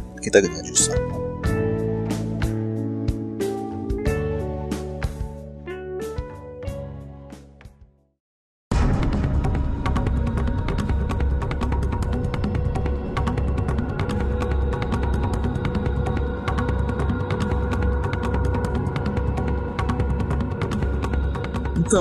Então, cara tava falando da Haru, né? A Haru acaba sendo o personagem central da, da Quinta Dungeon. O negócio da, da Haru é que eu acho que ela tem um papel muito importante pra dinâmica do grupo porque ela acalma as coisas. A personalidade calma da Haru, ela dá um contraste pro grupo no momento que ele tá. Porque o que acontece é que o Morgana e o Yuji têm um conflito no qual os dois estão querendo levar os Phantom Thieves pra caminhos diferentes. O Morgana tá lutando pelo ideal e pra voltar a ser humano. E Yuji tá indo mais pelo lado, tipo, cara, a gente tem que pegar o, esse alvo aqui porque ele é o alvo que as pessoas mais querem que a gente pegue. Então a gente vai ter um reconhecimento muito grande. E eu não sei vocês assim, sabe, mas tipo, tá me incomodando muito isso no jogo. Tipo, eu, eu já tava percebendo que o Okumura, ele era meio que o próximo alvo, assim, que ele era um alvo certo, que ele é, talvez fosse um cara meio escroto mesmo e tudo mais. Ah, no fim da quarta dungeon já te dá spoiler. Sai e mostra. Sim, sim. Mas é, é porque, tipo, o que me incomoda é o quanto eles estavam pensando assim, sabe? Tipo, ah, é o que as pessoas querem, é o que as pessoas querem. E eu tava pensando, tipo, não, cara, não importa o que as pessoas querem. Não é pra isso que vocês estão fazendo isso, sabe? E eu, eu, eu imagino que devia ser o que Morgana tava sentindo também. Ah, eu acho que eles fazem isso justamente pra mostrar que eles estão se desviando do caminho inicial. É, exatamente. Que eles estão se tornando gananciosos e se preocupando demais com as aparências e com o sucesso do que com o, de, o que de fato eles deveriam estar fazendo. Eles estão se preocupando muito, muito com a opinião pública e menos com, com o que eles fazem. Uhum. Porque, além disso, a Morga- o Morgana também estava se sentindo inseguro porque a Futaba entrou no grupo. E a Futaba Sim, ela- ocupou meio que o espaço que o, Morgana ocupava de estar as fraquezas de inimigos, de fazer análises e por aí vai, porque a, Não, fraqueza de inimigo, no caso, é, é Makoto, mas é, que ele ocupa o espaço de navegador. De navegador. Ela ocupa, de guiar o grupo. Porque a, a Futaba tem uma visão muito melhor pra guiar o grupo dentro do- dos, dos palácios do que o Morgana tem. E ela tem uma Uhum. função de suporte melhor pro grupo como navegadora do que o Morgana jamais teve. E daí o, o Morgana acaba se sentindo substituível. Não ajuda que o Ryuji tá martelando o quanto que a Futaba é mais útil comparado com o Morgana. E você junta isso com o fato de que os ideais pareciam não estar mais batendo. E ele decide sair do grupo. Ele foge e passa uns dias fora. É um momento bem tenso, assim. Eu fiquei, porra. eu fiquei mal pelo Morgana. Eu, eu queria juntar logo todo mundo ali, porque dá, dá, dá pena. Você sente toda a insegurança dele e você fica mal. Cara, a, a, a raiva que me deu, velho, quando eles encontraram Morgana e o Ryuji não pediu desculpa. Puta que me pariu, cara. É, antes disso a gente tem que falar. O Morgana ele foge, né? E nesse meio caminho ele acaba indo atrás do Okumura, né? E a Haru acha ele. é, acaba entrando também, acho que no, no palácio do Okumura, que no caso é o pai dela, a gente não falou ainda. E ela acaba adquirindo a persona dela lá mesmo é, off-screen. Não completamente. Uhum, não completamente. Mas isso já mostra que ela tinha algum impulso de rebeldia. Mas Sim. é, não, pera, eu não sei se eu tô confundindo. Aquela parte que o, o Morgana salva a Haru do, do noivo dela é, é depois que eles já se conhecem? É depois do, é depois do, é mem- quando é eles- depois do Mementos. É depois. Ah, tá. Depois do Mementos, inclusive. Eles se encontram de fato quando ele vai invadir o palácio. Sim, eles se encontram antes, aí depois ele é, os fantotifes eles invadem o prédio, aí a Haru e o Morgana se encontram com a equipe então. Aí depois eles saem, vão pro Mementos, aí acontece aquilo com, com o noivo da Haru e eles se juntam de novo. Aí como eu comentado, comentando, eu senti raiva do Ryuji nesses momentos e tal. Tudo bem, a gente, a gente releva, né? O que, o que importa é que o grupo fica unido e, e eles voltam mais unidos do que nunca, né? Eu acho que essa separação ajuda a reforçar para cada um deles os ideais que eles realmente devem manter. Mas isso não muda o fato de que o Okomura era um bom alvo e que eles, eles precisam ir atrás dele. E também tem o fato de que é, o noivo da Haru tinha um contrato, né? Porque no caso o pai dela fez um casamento arranjado. Ele basicamente vendeu ela pra obter um favor político. Cara, ele é, é um personagem estranho porque é o seguinte, pelo lado da Haru, ser filha dele e tudo mais, o jogo tenta de se fazer simpatizar com ele em certos pontos. Só que, cara, que bicho desgraçado. De- cara, acho que de todos, ele é um dos mais. é- Ele só é mais filho do mundo que o Kamoshida. Eu, eu, eu acho que isso não é mais isso. O Kamoshida mesmo.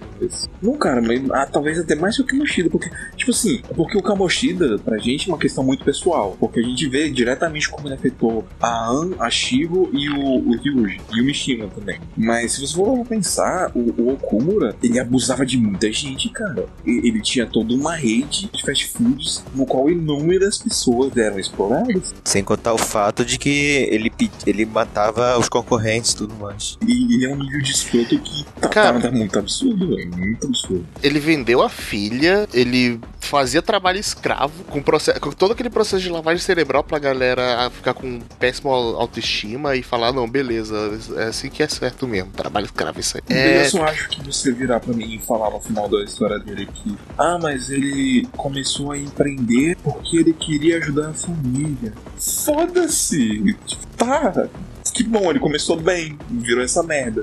Que diferença faz? Eu vejo que todos eles podem ter começado com uma coisa e a sociedade mudou eles. No caso do Kumura, ele começou pode ter sido de boa índole, mas com o tempo ele acabou virando outra pessoa por causa do tamanho que a empresa dele chegou. Que eu vejo dessa forma. No fim de todas as dungeons, eles meio que mostram que os personagens, eles não, é, não nasceram Eles não nasceram filhos da puta. Eles não são unidimensionais. Eles se transformaram em filhos da puta por causa da sociedade. O que não tira o peso da culpa. você, você não caralho pode ainda. só jogar o peso disso na sociedade. Eu acho que parte da mensagem do jogo é de você entender que você precisa saber lutar contra a sociedade. Saber se impor contra a sociedade. E o que eles fizeram foi basicamente aceitar. Aceitar e, em contrapartida, abusar da sociedade também. Então, uma parada que, tipo, eu ouvi em um podcast e, e me fez pensar um pouco mais sobre os vilões de, de Persona 5 é que nenhum vilão de Persona 5 é inútil, sabe? Nenhum deles são Uhum.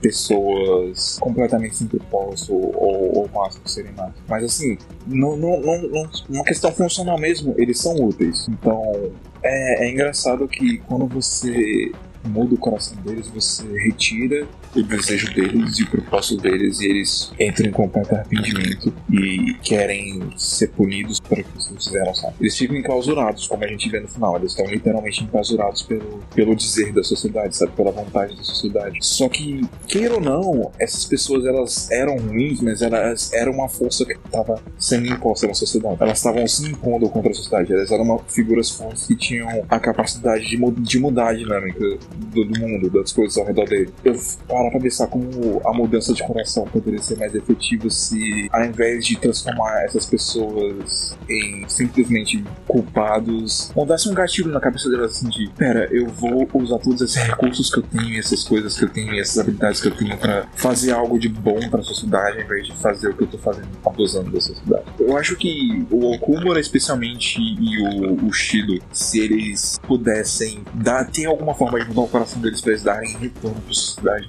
Seria até melhor do que eles simplesmente se entregarem. Sim, sim, só que pelo plot isso não poderia rolar. Principalmente com, com o Okumura. Não tem como. Até porque isso acontecer mostra pra gente que a mudança de coração que os Thieves fazem não é só uma coisa boa. Ela tem um lado ruim também. É, o jogo critica isso bastante até. Eu acho que critica, cara. Eu acho que ele te deixa plenamente consciente de que o que você tá fazendo não é muito diferente do que essas outras pessoas estão fazendo, por mais que seus motivos sejam bons. E no final das contas pode valer a pena, mas continua sendo errado.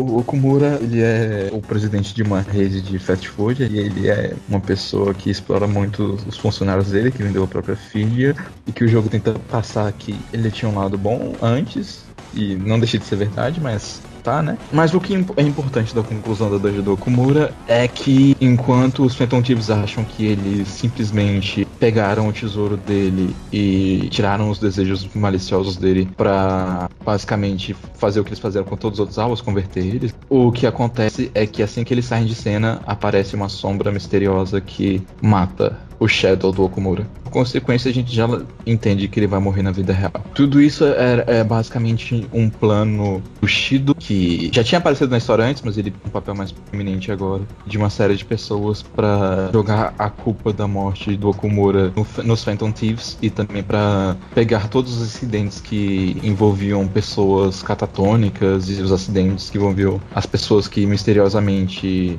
perdiam a, a consciência e vários fatos assim ligados a essa, essa linha de acidentes e jogar a culpa de tudo isso em cima dos Phantom Thieves pra basicamente fazer toda a sociedade odiar eles e iniciar uma reforma política através do candidato Tido.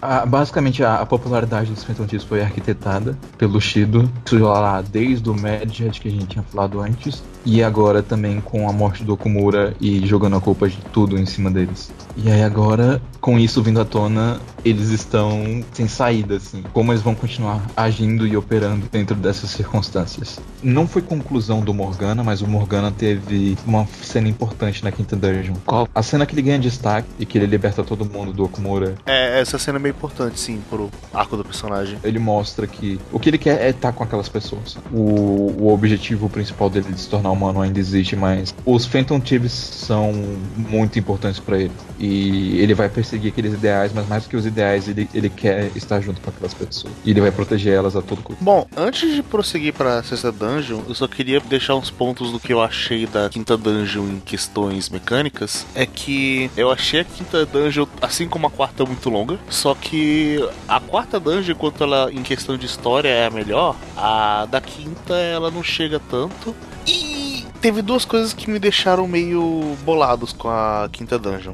A primeira é que ela é longa por puzzles que se repetem. É tipo, eu odeio aquele puzzle de tipo, ah, você vai lá, reprograma os negócios pra trabalhar, fazer o V-Working, aí você faz isso de novo, aí você faz isso de novo. Assim, a- as alavancas, né? Aí depois tem aquele dungeon de espaço. Eu gostei do do de espaço. Pra mim foi bem rapidinho ele. Não, não, eu gostei da primeira vez. Aí quando você vai pra segunda sala, eu só fiquei, ai, mais disso. Ah, não- Eu não achei que se estendeu demais, não. As duas foram bem curtas. sabe? A primeira foi só pra te introduzir a ideia, e a segunda foi um pouquinho mais complicada, mas foi, foi divertido. Ah, sei lá, eu achei que se tivesse só a primeira e uma segunda ah, um pouquinho menor, talvez eu tivesse aproveitado, mas eu cheguei no boss dessa dungeon de saco cheio. Não, eu não, eu não me incomodei tanto assim, não. Até porque, tipo, a jogabilidade do jogo é é muito gostosa. Eu gosto muito do- do- dos combates do jogo. E, é mais, foi mais ou menos nessa parte do jogo que eu tava, tipo, realmente com um time mais preparado, com personas mais fortes. então eu ta- tava mais equilibrada a dificuldade, sabe? Não tava morrendo tanto quanto antes. Talvez seja por isso, sabe? Talvez por isso não tenha me incomodado. Porque, tipo, nas outras dungeons, na quarta nem tanto, mas na, na terceira, na segunda e na primeira, cara, eu morri pra caralho. Pra caralho, pra caralho. Então, tipo, eu tive que refazer muitas coisas delas várias vezes porque eu morria direto. É nessa quinta dungeon teve duas coisas agora que você me fez lembrar. A primeira é que foi nela que eu consolidei minha estratégia definitiva pro resto do jogo. E além disso, essa acho que foi a dungeon que eu mais demorei pra completar, porque todas as outras outras eu sempre pegava todo mundo stealth, eu raramente era pego, então raramente aumentava o radar. Nessa, nem fudendo, cara. Toda hora o inimigo me via. Toda hora. Oh, mas eu, eu acho que essa é uma, é uma dungeon mais difícil de não ser visto mesmo. O cenário, o cenário não te proporciona muito cover. Então... O cenário te proporciona muito cover e tem aquele puzzle que você tem que correr, tá ligado? Então você tá pouco se fudendo. Aí, aí eu, tipo, sempre era pego daquele pá, pá, pá. Porque eu... Tive que matar todos os caras pra passar desse. Senão eu não consegui não. Aliás, é Essa- uma coisa que eu percebi do jogo só agora, mas eu não sei se é placebo se realmente tem isso. Sebo? Quanto maior a porcentagem, mais fortes são os inimigos. É a dificuldade. Sim, sim, quando chega no, no 100%, você é obrigado a ser na dungeon. Só que eu tava sentindo que quanto mais eu era visto, mais forte estavam os inimigos. Não, acho que não. Cada fase mesmo. É, essa dungeon tem inimigos mais difíceis mesmo. Sabe aquele inimigo forte pra caralho que anula Grimekala, que é o elefante. é, o Grimekala? E ele, ele é realmente apelão porque ele anula físico. E ele tem. Eu acho que é Deathbound. E Deathbound, dependendo do jeito que te pegar, vai te matar. Se você não tiver com HP suficiente. Eu tava caindo só com Grimekala. Toda hora aparecia Grimekala comigo. Toda hora, toda hora, toda hora. Aí uma hora eu vou, eu saí daquela dungeon, eu voltei com 0% e com 0% eu não tava mais pegando Grimekala. Aí eu falei, hum, será que quanto mais, maior porcentagem, mais chances de aparecer inimigos overpowered, tipo Grimekala? Pra mim isso não tá fazendo sentido nenhum, mas talvez seja uma coisa do normal em relação ao hard. Mas no hard, os inimigos eram fixos. Tipo, em suma, um ou outro mudava assim, mas de maneira geral os inimigos eram fixos. Então, tipo, os lugares que tinham Grimekala, eu sabia que tinha um Grimekala lá. E eu já sabia que eu tinha que me preparar pra lidar com ele, entendeu? Mas eu não sei se isso é algo que, que muda no design do normal pro hard ou se é algo como um todo. Então, até eu, sempre acreditei que era fixo, só que deu essa dúvida comigo porque na quinta dungeon eu tava enfrentando um monte de Grimekala, aí eu passei pela mesma área, só que com 0%, o, não tinha sido pego ainda na segunda visita, e tava lá, sem Grimekala. Eu falei, ué, Estranho. Tanto que, tipo, o lugar que tinha um Grimekala que eu lembro é que ele era um inimigo vermelho, né? Daqueles que demonstra que é mais forte. E era logo saindo de, de um save point, você pegava a direita e subia. E aí, quando você chegava lá na, na, na ponta, tinha um, um robozinho com a aura vermelha que era o Grimekala. Esse é um dos que eu lembro, né? Os outros foram em momentos mais específicos lá da, da história de fugir. mas enfim, é quinta dungeon, é Grimekala, filhos da puta. Pô, mas mate uma persona pra saber ter, cara. Quando eu peguei o Grimekala, eu acho que eu levei ele até o fim do jogo, na real. Então, eu não levei ele até o fim do jogo, mas é. Eu, esse ponto da dungeon, ele era mais forte que eu, só que eu já tinha obtido a habilidade de pegar personas mais fortes que eu. Por fusão ou por. ir conquistando eles, né? Eu não lembro se a, de- a negociação com demônios mais fortes você pode obter eles é do. É das gêmeas, eu acho que não. É do político. A das gêmeas é de você poder comprar personas mais fortes. Então, eu acho que nesse ponto eu tava com o político no máximo, as gêmeas ainda não. Tava só com o político no máximo, então, tipo, eu já, minha lábia já conquistava ele. Então, assim que ele entrou no grupo, ele ficou lá durante, acho que até a sétima dungeon, pelo menos. É, eu mantive ele até o final, é, porque normalmente eu mantinha ele pra quê? Ah, eu já sei que esse inimigo é muito forte físico. Pronto, eu tava com ele ali. E eu tinha feito ele através de fusão, ele tava com o Fizz Repel, não tava nem anulando. Pois é, é Fizz Repel é, é muito útil. Ah, basicamente eu tava brincando de Fizz Repel e consolidando minha estratégia. Sempre que aparecia inimigo físico, eu botava Haru pra refletir todo mundo, com, de acordo com os turnos. O Joker ficava com persona que dava repel em físico. Aí o inimigo ficava se bufando, eu bufava os meus personagens também, no meio tempo. Aí ele todo OP, dava um golpe, refletia e levava o nome do caralho. Basicamente, o, um dos últimos bosses, ele se matou. Se levou essa estratégia até o fim do jogo, né? 80% do dano dos últimos chefes, tipo, foi eles mesmos que deram. Pois engraçado, é, você te pegou por um lado mais estratégico, né? De, de, de é, buff e debuff é essencial no hard, né? Então não, não vou nem contar isso, mas de repelir os ataques dos inimigos. Eu tinha algumas personas que tinham repeliam ataques físicos, mas nem sempre, embora os, os meus principais sempre tinham. Daí eu usava o Joker como atacante físico, principalmente, porque ataques físicos sempre são os melhores. Uma coisa que incomodou nessa quinta dungeon foi, além do backtracking, foi também que nessa dungeon você tinha um problema que era o fato de você não poder usar o Baton Pass com a Haru, porque não tinha, não tinha confidante com ela. Isso foi algo que eu achei estúpido pra caralho, porque o Baton Pass é um negócio que você vai usando. E como eu queria usar a Haru, que ela tava com um nível melhor do que eu, que sim, você poder usar Baton Pass durante toda a dungeon por causa de não estar um confidante dela né, antes. E é isso que, que me incomodou muito, porque tinha que ter algo já pronto lá, como foi com o Goro. Acho que basicamente tudo que o Kei falou, mais isso aí que eu falei, é o que me incomodaram bastante nela. É, no caso, tipo, eles deviam ter iniciado o Social Link da Haru antes da dungeon, né? Sim, sim. Pra você pegar pelo menos o nível 2 e poder ter o Baton Pass.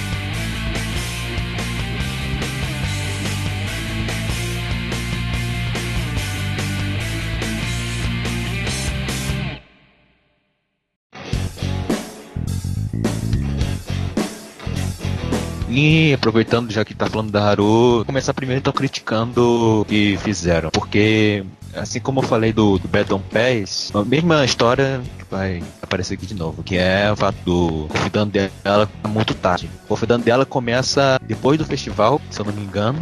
Ou seja, que uns, umas 5 horas, sei lá, mu- começa muito tempo depois do anjo dela, já ter começado. E ao contrário dos outros personagens, ela é introduzida muito tarde também. E também o fato de que essa introdução dela muito tarde, indicando ela bastante também nesse sentido. Porque ela é introduzida pela primeira vez é, um pouco antes, acho que depois da, da parte da praia, né, na escola. Depois ela aparece novamente na Nova Havaí, né? E acho que ficou muito ruim parte, porque apesar da Haru funcionar como personagem, funcionar como funcionar muito bem, é, essa introdução dela foi muito longe, porque no caso, acho que faria muito mais sentido introduzirem ela bem mais antes, começar o, o dela, sei lá, um nível, sei lá, ao nível depois ela entrar pra sua equipe e você aumentar o restante quando ela já estivesse nessa equipe. Isso teria a possibilidade do Battle Pass. Mas aí também, por outro lado, eu acho que isso acabaria enfraquecendo um pouco o confidando dela. O confidando dela é praticamente a continuação do final da dungeon, né? Então, acho que isso também acabaria prejudicando. No fim das contas, a reclamação é a mesma. Ela deveria ter sido introduzida mais cedo, porque além de tudo, a habilidade dela, é, se você tiver muito mais à frente, acaba tão útil quanto poderia sido antes e tudo mais. Então é isso que eu acabo vendo de ponto negativo do uso dela. Porque antes, por exemplo, no Persona 4 teve a Naoto, que foi introduzida bem tarde, mas ela já aparecia é, desde o segundo e tudo mais, e ela pode você conhecer a personagem e se portar com ela. E no caso da Haru, É. ela foi mais tarde, e eu acho que isso complicou um pouco mais a personagem e tudo mais. Tipo, a Naoto, de fato, ela é introduzida bem antes do momento da dungeon dela. E não só isso, né? Tipo, ela participa da história ativamente antes mesmo de se tornar parte do grupo. Então, tipo, ela entra em conflito com eles, ao mesmo tempo ela passa a ser um pouco aceita por eles, sabe? Ela vê um outro lado das coisas com eles e depois que vai partir de, de fato pra história dela e como as coisas vão se entrelaçar de vez. A Haru, como você falou, ela foi introduzida muito tarde e de todos os personagens, ela acaba ficando a mais deixada. Ela, ela acaba sendo a, a mais deixada de lado ali, porque quando você tá no final do jogo, você tá mais preocupado em terminar os social links que você já começou do que começar novos. Então, tipo, eu, por exemplo, eu nem fiz muito do social link dela justamente porque eu já tinha outros social links que eu tava mais avançado e eu queria terminar eles. Sim. Além de prejudicar ela, acaba prejudicando também o confidando dela, porque a maioria das pessoas, como você mesmo falou, vai, vão acabar ignorando ela, porque quando o confidando dela abre, já é muito tarde, e mu- muitas das vezes, mesmo se você tentar, você não vai conseguir completar todo ele na primeira jogatina,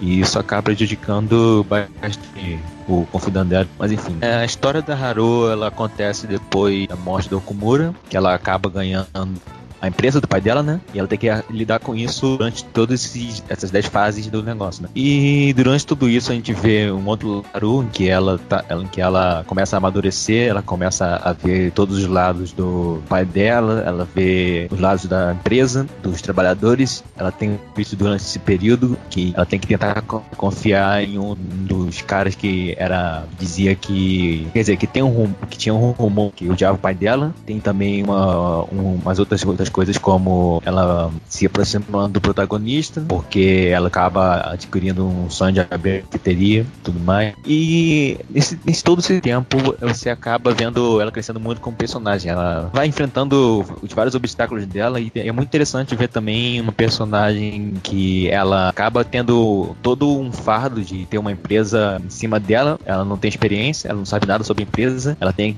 que estudar sobre aquilo, aquilo, ela tem que saber sobre como controlar uma empresa. Ela tem vários diretores e CEOs em cima dela durante todo aquele tempo e que no momento ela não pode não controlar a empresa, mas ela, ela tem direito no futuro. E é uma jornada que você acaba do, fim, do início ao fim, a Haru mudando seu pensamento sobre o pai dela, sobre a própria empresa, sobre a resolução dela quanto a isso. Você vê o crescimento dela com quanto à própria empresa e sobre os próprios sonhos dela, é, a resolução do noivado dela, isso acaba também acontecendo, que esse noivado acaba deixando de existir com o tempo. E é, eu acho que é basicamente isso. Você vê muito da, é, da Haru, uma continuação do que houve na história e você vai vendo isso durante todo o período que, que ela vai evoluindo como personagem também como pessoa, você como pro- protagonista ajuda ela nesse período inteiro. É, parece um confidente interessante. Quando eu jogar ele, eu pretendo fazer os social links, então. Eu imagino que quando eu chegar nessa parte do jogo eu vou estar mais tranquilo.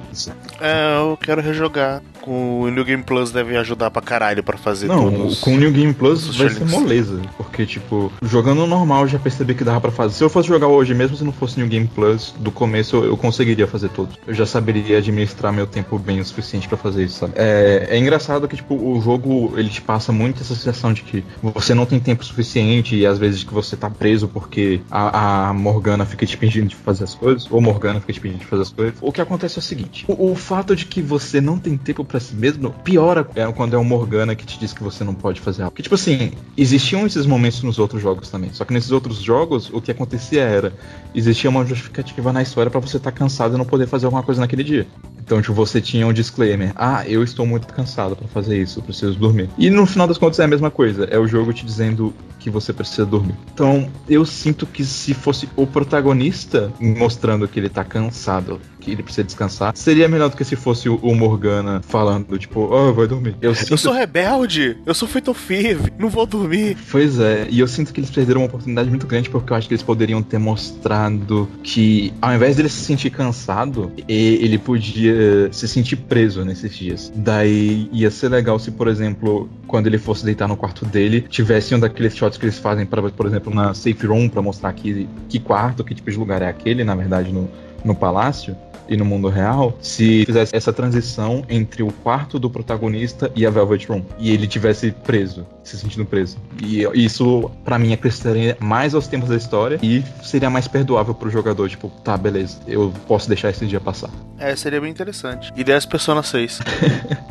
É, provavelmente não vai ser a mesma coisa, né? Mas é, é fazer o quê, né? Eles provavelmente vão pensar nisso agora, porque todo mundo reclama do Morgan. Passando toda a parte da Haru, como gente tinha dito anteriormente, o Komura morre. Com a morte do Komura, os Phantom Thieves são culpados por aquilo e a popularidade deles vai caindo cada vez mais. E você passa a ver uma sessão em queda dos personagens e eles ficam muito cabreiros, cara. Eles não sabem como lidar tão bem com isso, porque a Haru acabou de perder o pai, os Thieves estão sendo culpados por alguma coisa que eles não fizeram e eles estão, caralho, armaram pra gente. Que, que, que, que a gente faz? E daí que alguma coisa muito estranha acontece. O Akechi, ele nas entrevistas começa a meio que falar. Ele começa meio que passar a mão na cabeça dos Phantom Thieves, sendo que ele era um antagonista até aquele ponto. Ele tava sempre falando, ah, não, não, é. Talvez eles não tenham sido culpados por aquela morte e tudo mais. Que acabou fazendo ele ter uma certa aproximação com os Thieves com o passar do tempo. O que acontece é que o seu grupo, de maneira geral, já tinha interagido com a Cash no passado. E é um consenso de que vocês não gostam dele, porque ele, ele acredita que vocês não são a justiça e que o que vocês fazem é errado. E ele tem bons pontos pra falar disso, sabe? Eu não acredito que ele esteja simplesmente errado. Mas ele, ele tem esse papel meio antagônico com os Phantom Thieves no decorrer do jogo. Ao mesmo tempo, ele meio que fica fascinado pela opinião do, do, do Joker e se aproxima do Joker. E aos poucos vai gostando dele, ele passa a frequentar o café do, do Sojiro e por aí vai. Até que chega esse ponto no jogo no qual as coisas estão dando muito, muito erradas pro, pros Phantom Thieves. E Cash joga limpo assim e mostra que ele sabe do- dos segredos do- deles. Ele conseguiu evidências de que eles estavam passando de um outro mundo pra esse. E ele basicamente força os Phantom Thieves a se juntarem com ele pra um último trabalho pra depois sumirem da face da Terra completamente. Como um grupo, claro, não morrendo nem nada assim. Ou será que ele queria que eles morressem? Tan, tan, tan. Acaba que os dois precisavam entrar em contato, né? Os Phantom Thieves e o Akeshi. Porque o grupo tava achando que o Akeshi, sendo a voz da razão e não culpando eles pelo, pelo caso do, do Okumura, poderia ajudar eles né, nesse momento. E eles precisavam conversar com ele. Tanto que a, a Makoto consegue chamar ele pra uma entrevista na, na escola deles, né? E o Akeshi precisava entrar em contato com eles pra intimar eles em relação às evidências que ele obteve. E daí você tem esse diálogo no qual ele basicamente tagia os Phantom Thieves a se juntarem a ele. Tipo, Eles não têm opção. E isso é o que acontece no festival cultural, basicamente. Fora algumas outras interações entre o grupo e tal. Interações, a piadinha do Takoyaki, boa piadinha, vendo o Akeshi se fuder. Só que é, basicamente eles se juntam, o Akeshi vira o último membro da party e vocês vão roubar o coração da Sai. Uma coisa importante dizer é que o, o já, já tinha acesso ao mundo dos palácios. Ele diz que despertou a persona dele faz um mês,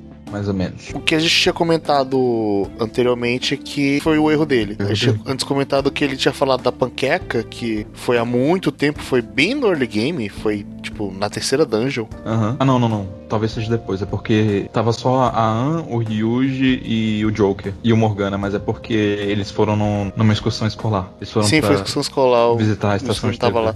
Mas foi logo depois da segunda dungeon que isso rola. Uhum. Então, tipo, se você for detalhista, você vai notar, né?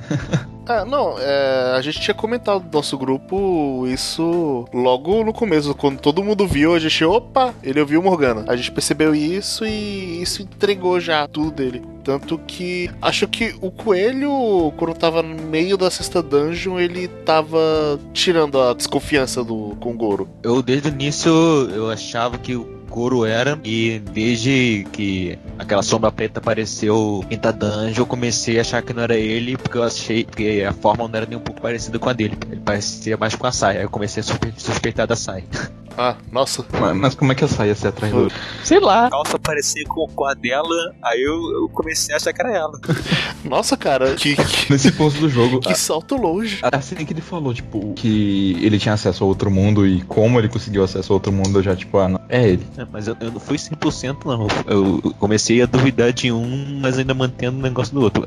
Eu me suspeita. Mas eu acho que o jogo queria que você soubesse que era ele. Sim, porque os Fatal Thieves acabam descobrindo também. Uhum. no fim das contas, assim, daquela mesma forma. E uma coisa interessante que acontece na narrativa desse jogo é que a partir daí, alguns trechos começam a rolar off-screen. Uhum. Tipo, eles estão começando a conversar, aí fica tudo meio nublado, como fosse feito das drogas que seu personagem tá. Porque até então todo o jogo se passa num flashback. E as drogas estariam afetando a memória dele. É, as drogas estariam afetando a memória dele, aí, tipo, dá um fade e a cena continua mais à frente. Só pra quem não lembra, as drogas, no caso, foram as drogas que os policiais injetaram nele pra fazer ele confessar a verdade. No, no começo do jogo, que na verdade é pra frente, que é quando ele tá começando a ser interrogado. Mas é, nessas cenas ele começa a ter esses fades e eles vão finalmente pra Dungeon da Sai pra poder limpar o coração dela e limpar os seus nomes de Fatal e resolver tudo isso de uma vez por todas. O interessante sobre o próximo álbum ser a Dungeon da Sai. Um é que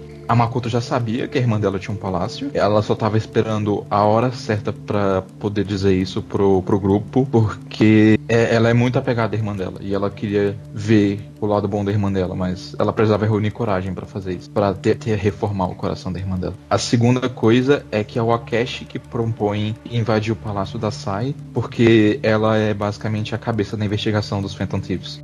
É ela que tá correndo atrás deles pra descobrir a identidade deles. E, cara, eu não sei quanto vocês, mas a música da sexta Dungeon, pra mim, é melhor. Eu acho uma das Eu, melhores. eu gosto muito daquela música. Mas eu, eu prefiro a do, da, da quarta dungeon ainda.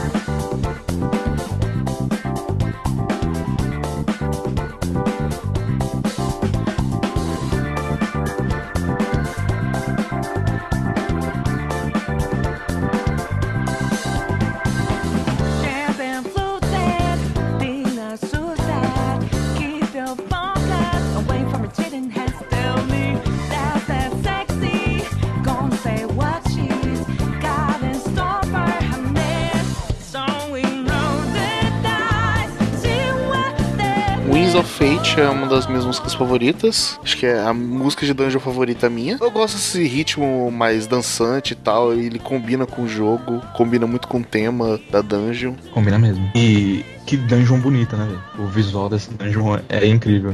Sim, sim, eu, eu gosto, eu gosto pra caralho dessa dungeon. É, acho, acho que ela é a minha dungeon favorita em questões mecânicas. Eu não fiquei cansado dela, eu não achei ela desnecessariamente longa. Achei que ela terminou quando ela devia terminar. É, o Akechi, como membro da party, ele tem uma estratégia a mais, porque ele é bom com Darkness and Light. E esses dois elementos ajudam bastante pra caralho nessa dungeon, principalmente. Então, assim, com isso o jogo ficou fluindo mais rápido, foi tudo muito lindo ali. Sim, a dungeon é muito boa mesmo. Eu, eu gosto bastante dela. Só teve uma parte assim que eu fiquei meio tipo, ah, acaba essa parte logo, que é a parte do escuro, quando você tem a, a, Ah, sim, a- a sim. challenge do escuro. Eu achei que a chave de escuro, tipo, antes de eu ficar de saco cheio dela, ela tinha acabado. Aquele bem curtinho esse trecho. É, não é bem curtinho, mas é porque algumas vezes lá eu fui pego de surpresa e foi um pouquinho tenso no rádio. Ah, sim, tem um jeito de você burlar essas regras, porque se você colocar aquela visão, É, mas mesmo assim, nem sempre você tem cover, sabe? é, eu, eu consegui sair bem de boa nela. Não fui pego de surpresa nenhuma vez. Peguei todo mundo de surpresa, muito pelo contrário. Foi, foi tranquilaço. Ah, eu gosto da, da diversidade dos jogos dela. E eu considero isso um, um ponto positivo. E de maneira geral, tipo, eu acho que ela foi uma das dungeons mais fluidas, assim, sabe? Eu acho que ela foi uma das que eu terminei mais rápido. Talvez não em questão de horas, assim, mas pra mim foi uma das dungeons que passou mais rápido. E nesse ponto do jogo, aí sim eu já tinha solidificado a minha estratégia de jogo e eu tava com bons personas. O, o, o chefe da Sai, ele que pra mim não, não, foi, não foi tão interessante assim, sabe? Tipo, ele faz umas coisas mecânicas que já foram feitas antes, Ele é um Fortuna do Persona 3, com alguns gimmicks a mais. É.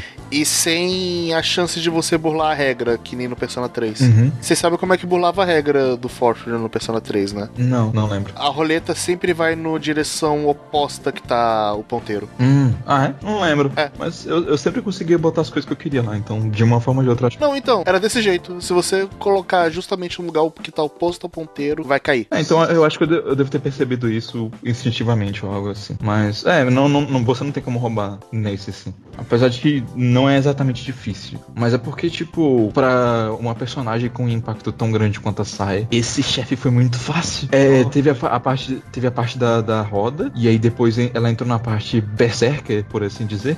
Mas eu acabei com ela muito rápido, e eu fiquei tipo, poxa, queria mais. Talvez eu, eu já tivesse meu apelão nessa parte do jogo, mas É, Eu achei ele um boss ok. Achei que ele pegou na medida tanto em dificuldade quanto em duração quanto qualquer outro. Esteticamente é um chefe muito bonito, mas pra mim ele foi um dos mais fáceis do jogo, assim. E nessa parte do jogo eu tava querendo muito desafio. Mas de maneira geral, o jogo em si fica mais equilibrado a partir desse ponto. Porque, como eu falei, já, já tava tendo acesso a personagens mais fortes. É, agora o ponto que eu imagino aqui agora, que levantar, é que, cara, a Sai é uma puta personagem boa. Eu queria que ela fosse melhor aproveitada em algumas partes. Tipo, como gente tinha falado anteriormente, ela podia ter sido aproveitada melhor na Social Link da Makoto. Eu acho que na história principal ela podia ter um pouquinho mais, um pouquinho mais dela. É, sim, tipo, se, se eles fizessem só, só isso, só de acrescentar mais coisa da Sai no social link da, da Makoto já, já seria um, mundo de diferenças. Eu acho que eles aproveitam ela muito bem no jogo, mas é, é, tipo, pelo fato de a gente saber que poderia ser mais, a gente fica um pouquinho decepcionado. Mas eu particularmente gosto do desenvolvimento que ela vai tomar depois disso, a partir do momento que ela entende quem o protagonista é de verdade. A sexta dungeon, eu não gostei tanto dela quanto vocês. Não ter achado a quinta dungeon. Eu tô gostando muito por causa de tudo aquilo, negócio do cassino e tal, que fazia a dungeon ser única e tudo mais, mas ao mesmo tempo, pra mim aquilo teve uma hora que você tá saco cheio daquilo. Toda hora que eu um negócio tinha que ir pra outra sala. Toda hora que eu acabava um, tinha que ir pra outra sala. Toda hora introduzia uma outra coisa. Aí eu acabei com o tempo, eu acho que eu, eu acabei sentindo mesmo que ele sentiu na, na quinta dungeon, de que toda hora acabava vindo alguma coisa nova. E sei lá, eu acabei não, não gostando tanto na, na- dela quando eu jogava. Eu acho que ela durou muito mais do que deveria também. Não precisava ser, ter tanta coisa quanto teve, tanto desafio e tudo mais. Apesar de que faz todo sentido. É um ponto contrário, assim. Eu, eu consigo entender de onde você vem, mas, tipo, pra mim foi, foi bem de boa, assim. Eu não acho que ela tá, tipo, no, no meu top 3 dungeons, nem nada assim, mas eu gostei dela. E no caso da- Sai, como chefe, eu não vi tanto problema, porque eu, não, eu tenho ela rápido, mas eu acho que foi uma batalha média, sei lá, 10 minutos, 15, sei lá, por aí. E eu acho que eu me senti satisfeito. Eu acho que em nenhuma batalha eu me senti decepcionado, eu acho, ou algo do tipo. Mas, bem, depois disso vocês encontram o tesouro da Sai. E nunca é revelado qual é o tesouro dela, embora ah, provavelmente a especulação de que era o diário do pai deve estar certa. O diário do pai dela e da, da Makoto. E o que acontece é que vocês estão cercados. De alguma forma, invadiram o, o palácio. Policiais do mundo real invadiram o palácio. E eles estão prontos pra deter vocês. Por causa Vai, do Aket. É, porque o, Atre, o Akesh é o traidor filho da puta que tava armando pra cima de você. Pra te prender. Ah, aí você repete toda a cena que ocorreu no início do jogo. Uhum. Só que agora você sai tá falando aquelas coisas e tudo mais. Agora você tem todo o contexto daquela cena que rolou no início. E é um bom momento, é tipo, é o momento que você tá esperando desde o início do jogo. É, o Joker decide que ele vai distrair a galera enquanto os seus amigos fogem. E é bom dizer que nesse momento do jogo você não sabe ainda que tem um plano por trás do plano. E, e tudo basicamente culmina no, no Joker sendo show off e sendo preso mesmo assim. E pronto, finalmente chegamos no presente. Após a sexta dungeon de Persona 5, nós estamos nos dias atuais, onde você está sendo interrogado pela Sai. Depois de 90 horas, acabou o flashback. E Foi bem por aí, cara. Foi bem umas 90 horas de jogo. E daí, o que acontece é que a Sai escuta a sua história toda e o jogo faz questão de te lembrar assim: olha, esse momento é muito importante, é bom você salvar. Daí você salva o jogo e você tem uma escolha pra fazer, né? A Sai te pergunta se você quer falar sobre quem foram os seus aliados. Pede pra você ser um X9, basicamente. Uhum. Ela quer fazer uma delação premiada. Pois é, e se você fala quem são os seus aliados, parabéns, você conseguiu o final ruim, no qual a Sai sai da sala, o Akeshi tá vindo, ele pede pra entrar com o guarda da porta na sala, tira uma arma, mata o policial e dá um tiro na sua cabeça. Fim do jogo. E aí? E se você não fizer isso, vai acontecer a mesma cena, só que com um pequeno detalhe. Eu entendo que muita gente fique tipo, caralho, o protagonista morreu, tomou um tiro na cabeça, meu Deus. Mas eu acho os finais ruins de Persona 3 e Persona 4 muito mais pesados e aterrorizantes do que o de Persona 5. Se bem que eu acho que o segundo final bad do Persona 5 ele é meio pesado também. Qual o segundo final bad? Quando o Igor pergunta se você, ah, você, você quer me deixar em paz aí, aí eu faço feito um vídeo ficar famosa aí, foda-se, segue a vida. Se você escolher sim, dá o final também. Ah, é? Eu não sabia. Então talvez tenha Ah. um, um- um segundo bad ending melhor. Além disso, tem o final de todas as dungeons quando você não completa elas também. Em uma delas, por Ah, exemplo, mas é basicamente. Ah, sim. É, o- os finais da dungeon são horríveis. em uma delas, por exemplo, uma delas, por exemplo, a Makoto vira prostituta, a Futaba se suicida. Tudo de ruim e do pior acontece. Só que esses bad ends, eles sempre terminam com a Sai falando: Pô, isso não aconteceu não, deve ser as drogas que tá falando você falar errado, já volto. Aí ela vai embora e você leva um tiro na cabeça. É basicamente o Bad Ending que foi mencionado antes, o primeiro, mas com o contexto por trás da dungeon. É porque assim, tipo, no final ruim, você de fato morre. Você toma um tiro e morre. E daí na história do jogo, o seu eu que tá tomando um tiro, na verdade, não é você. O, o que acontece, você tá sendo interrogado pela Sai, e se você decide que não vai delatar seus amigos, ela fica. Ela parece meio frustrada, mas ao mesmo tempo ela fica tipo, pô, bom ver que você tem alguma integridade, sabe? Ela demonstra que passa a confiar em você. E é nesse ponto que você alcança o nível. É nesse ponto, né, que você alcança o nível máximo de, do Confidant com ela. Aham. Você alcançou o, o ponto máximo do Confidant com ela. Curioso que o Confidant, o poder do Confidant máximo dela nunca é revelado. É interrogação, interrogação, interrogação, interrogação milhares de vezes. Então a gente não sabe qual é o poder máximo do Confidant da Sai, se foi algo que aconteceu no jogo, se é algo que eles vão abordar no futuro, sei lá. Mas você consegue Confidant máximo com ela e daí você passa uma, uma missãozinha pra ela. Você entrega um celular pra ela e esse celular basicamente muda tudo. Porque o, o, o, o que aconteceu naqueles trechos nublados de, pesso- que a gente tinha falado antes é que o seu grupo percebeu que o Akeshi não era uma pessoa de bem. Eles sabiam que ele era um filho da puta o tempo todo. E eles basicamente fizeram um grande plano para contra-atacar a armadilha do Akeshi e fazer o protagonista do jogo, Akira, se fazer passar de morto ao mesmo tempo.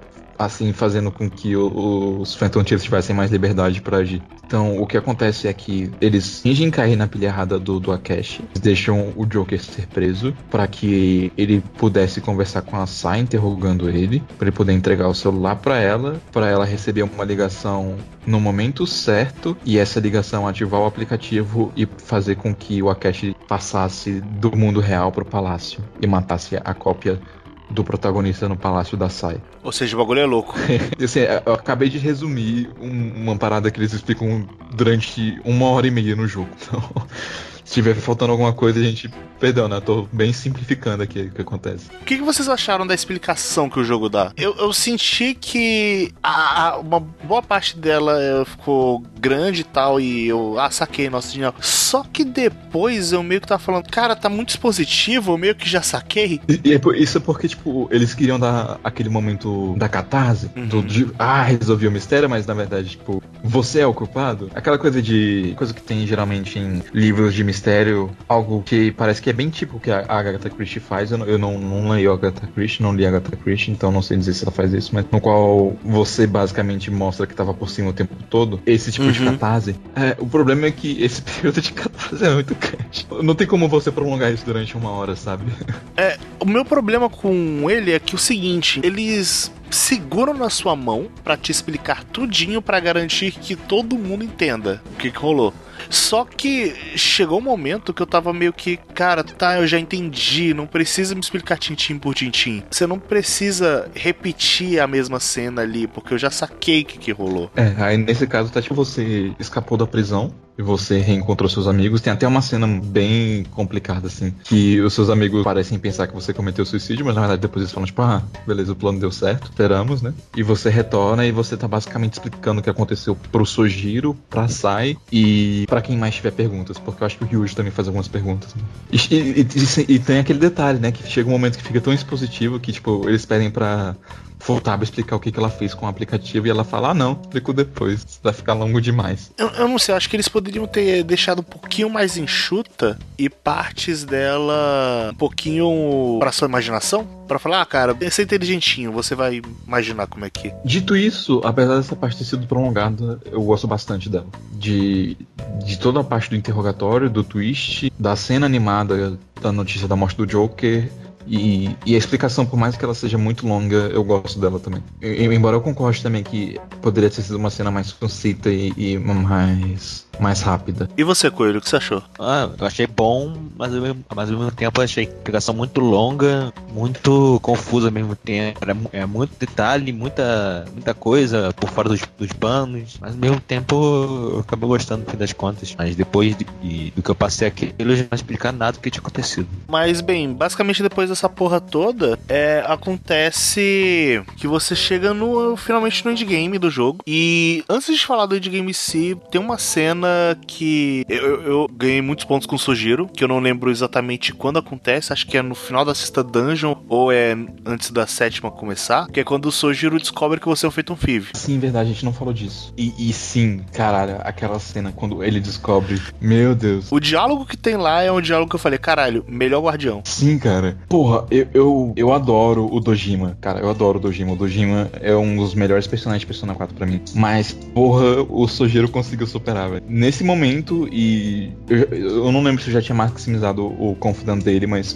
Cara, que, que personagem incrível. É que assim, eu sinto que o Sojiro é um personagem que você começa meio bolado com ele, você fala, nossa, cara, que meio babaca, e, e você termina crescendo cada vez mais em você um certo carinho paterno com ele. Uhum. Tem aquela coisa que a gente já tinha comentado das relações de Persona 5, é que não se trata só de você conhecer outra pessoa, a outra pessoa também tá te conhecendo. Então, ao mesmo tempo em que você passa a construir um respeito pelo Sojiro, porque no começo ele era meio babaca com você, o Sojiro tá passando a construir um respeito por você porque ele tá vendo que você não é a pessoa que ele achava que, ele, que você era, sabe? Tanto que ele tá passando a te, te dar mais responsabilidades, ao mesmo tempo ele tá passando a te dar mais liberdades também, ele tá te ensinando as coisas, e depois que você salva a Futaba, tipo, você efetivamente vira família pra ele. E esse momento reforça isso, né? Porque, tipo, você poderia esperar que, descobrindo que a Futaba tá envolvida nisso, e que você tá envolvido nisso, que ele ia te deserdar, ou alguma coisa assim, sabe? Que é dar merda pra você. Que é te expulsar e foda-se. Mas não, tipo. ca- acabou pra ele, você. ele, ele decide proteger vocês dois. É, ele te proteger até o fim. Uhum. E é um momento muito bom, tipo, valeu a pena você ter trazido à tona aqui, porque tava passando completamente voado assim na minha cabeça, mas é, é um dos melhores momentos do jogo, com certeza. Eu imagino que a gente não vai falar muito mais do Sojiro depois disso, mas pra falar do personagem dele agora, eu também gosto como, com o passar do tempo, você vai descobrindo um lado muito mais sensível dele do que você imaginava que ele poderia ter. Porque ele é uma mistura engraçada, né? Tipo, ele é ao mesmo tempo um personagem canastrão e dorão e, e meio rude, mas ele também é uma pessoa, tipo, muito doce e muito atenciosa e muito amável. E a partir desse ponto do jogo também, na, a partir do, do, do confidante dele, você percebe mais esse lado dele. Daí, no final das contas, tipo, o arquétipo se concretiza, né? Do, do vovô de Tsundere. Sim, vovô de Sundere. melhor arquétipo possível e o Sojiro é um dos melhores exemplos também.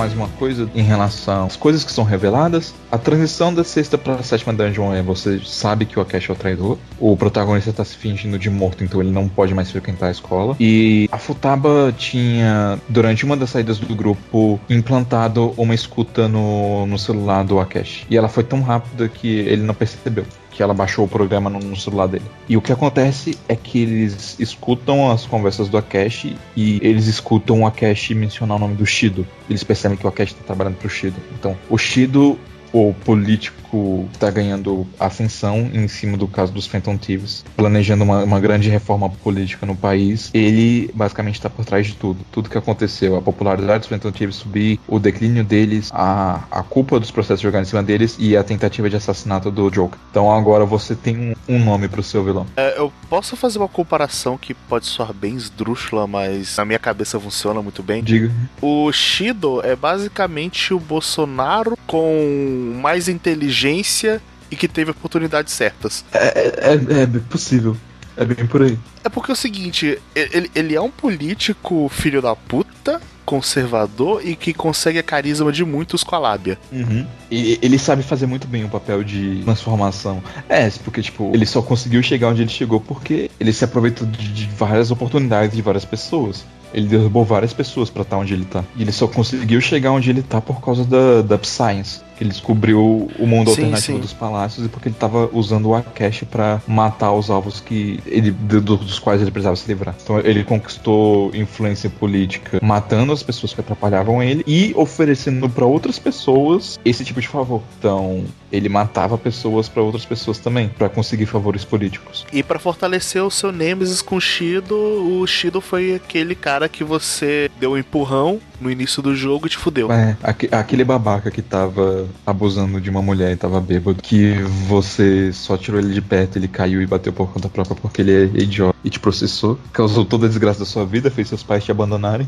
Ele é basicamente o filho da puta mor do jogo, o vilão do jogo. Quer dizer, ele não é o filho da puta mor, né? É, mas ele é o- um dos principais vilões, ele é o vilões principais do endgame. Uhum. E aí a gente passa pra fase de se infiltrar no, no Palácio do Shido antes que as eleições aconteçam, pra que ele possa confessar os crimes dele e impedir essa reforma política e impedir basicamente o país de afundar, porque nas mãos desse cara o Japão vai pro caralho. Ao contrário do que a população pensa, porque eles estão todos acho, querendo um herói japonês pra salvar o país. Sim. A mentalidade do povo japonês é que eles estão muito cansados. Muito cansados dos escândalos políticos, muito cansados de corrupção, muito cansados da, da situação estagnada do país. E eles estão vendo na, na figura do Shido uma oportunidade de transformação do país. sabe? De melhorar as coisas, do, de, da economia funcionar melhor, da saúde funcionar melhor, de ter mais oportunidades. E é engraçado você ver isso, porque isso ressoa muito bem com a política fora do Japão, a, a política dos Estados Unidos ressoa pra caralho isso. A política do Brasil ressoa pra caralho isso. Sim, é porque, tipo assim, ele aborda esse cenário político, mas ele não dá nome aos bois, sabe? Ele te faz entender o cenário político, ele te faz reconhecer aquela situação, e, e é muito fácil você relacionar aquela situação com outras coisas. Então, tipo, a mensagem acaba se tornando relevante pra qualquer lugar. Cara, o Shido é, é- é o personagem que encaixa naquela discussão de tipo, ah, eu tô votando naquele fulano porque aquele fulano não é político. Eu não quero mais políticos na política, eu quero alguém como a gente. E isso é só muito nos discursos pró-Shido que o jogo dá. Sim. Ainda mais porque ele também tem um discurso, tipo, pró-jovem. Vamos investir na educação, vamos investir nas nossas crianças, no nosso futuro. O, o que é completamente irônico com o que ele faz com, Com os com, personagens. com o protagonista. e- Com o protagonista. Com o Akashi também. Mas você consegue acesso ao Palácio do Shido e ele é um pouco mais difícil de descobrir do que os outros, mas quando você descobre, você vê que o palácio dele engloba. Tipo assim, já tinha, já tinha tido um pouco de questão de escala de palácio, sabe? O palácio do Kamoshida era um castelo, o palácio do Mandarami é um museu, o palácio do, do Kaneshiro. Ele era basicamente Shibuya inteira. O, o palácio da, da Futaba era um deserto isolado de todo mundo, mas é- era uma área bem grande. O, o quinto palácio é uma estação espacial. Aí o sexto é mais contido. O sexto da saia é mais contido porque ele tem que se passar no, no lugar onde, onde ela joga o jogo dela, sabe? Na repartição pública onde ela trabalha. Uhum. Então aquela repartição Sim, sim. pública se torna o cassino. Ou pode dizer o STF do Japão, que eu não tô lembrando o nome agora. Ali é o cassino dela. E Palácio do Shido é basicamente todo o Japão. Só que é o Japão inteiro afundado, submerso no mar, enquanto ele os amiguinhos dele e aqueles que ele quer que estejam ali estão num cruzeiro luxuoso navegando naquele mar de nada e destruição e miséria. E dito isso, o, o que, que vocês acham da Dungeon do Shido? Muito longa. Eu tava reclamando da dungeon do Komura, mas agora lembrando da dungeon do Shido, eu mudei de ideia. Cara, primeiro que a curva de dificuldade da dungeon do Shido é discrepante. Assim, mas logo você se acostuma com ela, Ou não. Depois fiquei relativamente de boa. Só que, tipo, cara, ela é muito longa. Ela é longa a ponto de, tipo, ah, você tem três objetivos e é isso. Só que pra você chegar naqueles três objetivos, puta que pariu. Ele, ele enrola, ele enrola, ele enrola, você tem que fazer coisas, você tem que passar por caminhos longos, atalhos e. Eu, eu tava ficando meio cansado. Pois é, porque você não tem muito tempo pra respirar nela. E essa dungeon, ela basicamente quer. Ela quer fazer o seguinte: ela quer encapsular também vários pequenos temas do jogo e trazer de volta várias pequenas coisas, e explicar algumas coisas melhor. Por exemplo, você descobre aí que o, o Shield tinha contratado alguém pra se passar pela média nessa dungeon, sabe? Isso é uma coisa descobre nela. Você Uhum. percebe ma- mais a fundo as tramóias políticas dele e ao mesmo tempo você dá um pouco de vazão à evolução dos personagens no decorrer do jogo. Por exemplo, você conclui o tema da Andy confiança nela mesma e na, na- na sexualidade dela e na sensualidade dela pra poder ser uma boa modelo e enganar as pessoas. Não enganar as pessoas, mas tipo persuadir as pessoas. sabe? Esse arco da Anne é concluído aí. O arco da Makoto eu não, não, não consegui sacar muito bem qual é a ideia de, de conclusão dele, mas você também tem tipo, por exemplo, o arco da Futaba dela dela mesma ir interagir com pessoas e, e resolver as, as coisas, sabe? Ela saindo da casca dela pra interagir com as pessoas Uhum. pra poder resolver uma situação, tipo mostrando que ela evoluiu como personagem, como pessoa e que ela não tá não é mais a Reiki Komori que ela era antes. Eu não tô lembrado qual que é o da Hara agora, o da Hara também tinha alguma coisa. Da Haru, ela acha que o cara que tá falando alguma coisa do pai dela. Ele tá falando, ah, se fudeu o pai dela, caralho. que, que otário ele. Ela, ah, vai se fuder. Basicamente acontece. O Yusuke, ele. O Yusuke é um ótimo personagem, mas poxa, ele, ele, ele não tem muito o que desenvolver ou ser aproveitado. Então, basicamente, o que o Yusuke faz é. Ele faz a tatuagem de um Yakuza e ele percebe que ele pode expressar a arte dele de diversas formas, sabe? Sendo ele mesmo. Então, ele desenha uma fênix pra fazer uma tatuagem num Yakuza. É, é, é foda, cara. O Yusuke ele podia ser mais legal aproveitado. Mas eu adoro aquele personagem. Sim, eu, eu adoro ele, mano. Trurrosmando. Poxa, é, é triste, né, que o impacto da, da, da mensagem final dele seja só isso. Não que seja, não, não que seja é, ruim. é uma piada de arte. É, não que seja ruim, mas tipo, poxa, podia ser melhor, né? E o Ryuji, no caso, a conclusão dele a gente vai falar mais pra frente. Que ela corre no final da, da dungeon, né? E além disso, a gente conclui o arco do Akechi. A gente descobre qual é a dele, a gente descobre twists sobre a vida dele. Mas só pra falar uma coisa da estrutura da dungeon antes, a gente já falou que essa dungeon é grande pra caralho. E você tem quatro mini bosses né? Sem contar que depois você tem que enfrentar uns três bosses sem nada. Esse é o problema, tipo, quando você chega num ponto da dungeon que você acha que acabou ela, que você enfrentou o último mini boss, que seria o Cleaner, que seria o Yakuza, você tá indo embora e tcharam! Uma caixa aparece. E você tá fudido, né? Basicamente, porque você vai enfrentar ele com o mínimo dos seus recursos. Porque você acabou de passar por uma dungeon super longa, você tá passando por um mini boss agora, você tá com o seu SP deteriorado e você vai enfrentar o Akeshi. A Real Shin Megami Tensei. É, e não bastasse ele enfrentar ele uma vez, tem que enfrentar duas, porque ele tem duas formas. Sim, é, é, eu achei muito filho da puta porque eu tava fazendo a dungeon toda de primeira, assim, ah, tentando o mais rápido possível. Eu, eu fiz ela toda de primeira. Aí, eu cheguei nessa parte. Eu, eu tava fudido, eu falei, ah, beleza, agora que tô com SP esgotado tudo mais, mas matei todos os mini bosses. O que, que eu vou fazer agora? Que eu tô puto e cansado dessa dungeon. Vou salvar, vou mandar o calling card ali e vou recuperar meus SP e tudo Aí mais. filho da puta aparece. Nope. O cara ficou com muita raiva quando isso aconteceu. Mas eu acho o que, o que o que me salvou é que eu tinha um soma que eu tava aguardando. E aí, tipo, não teve jeito, foi nessa luta. Tive que usar. Oh, isso é síndrome de todos os personagens, cara. Eu nunca uso a porra do soma. É, velho, não, sempre vai ter um momento que você vai precisar do soma. Eu, sei- eu, eu, eu- eu termino o jogo com cinco somas. E nesse jogo é difícil pra caralho conseguir soma, cara. Eu consegui dois somas o jogo inteiro. Acho que eu tinha três ou quatro, sei lá. Mas assim, eu, eu usei. Eu, eu tinha item de recuperar SP, no fim das contas. Então eu consegui contornar a situação. Mas assim, Mas se eu não tivesse feito tanto café, curry, talvez não teria conseguido. pois é, eu não fiz muito disso. Então eu tava meio, tava meio complicado.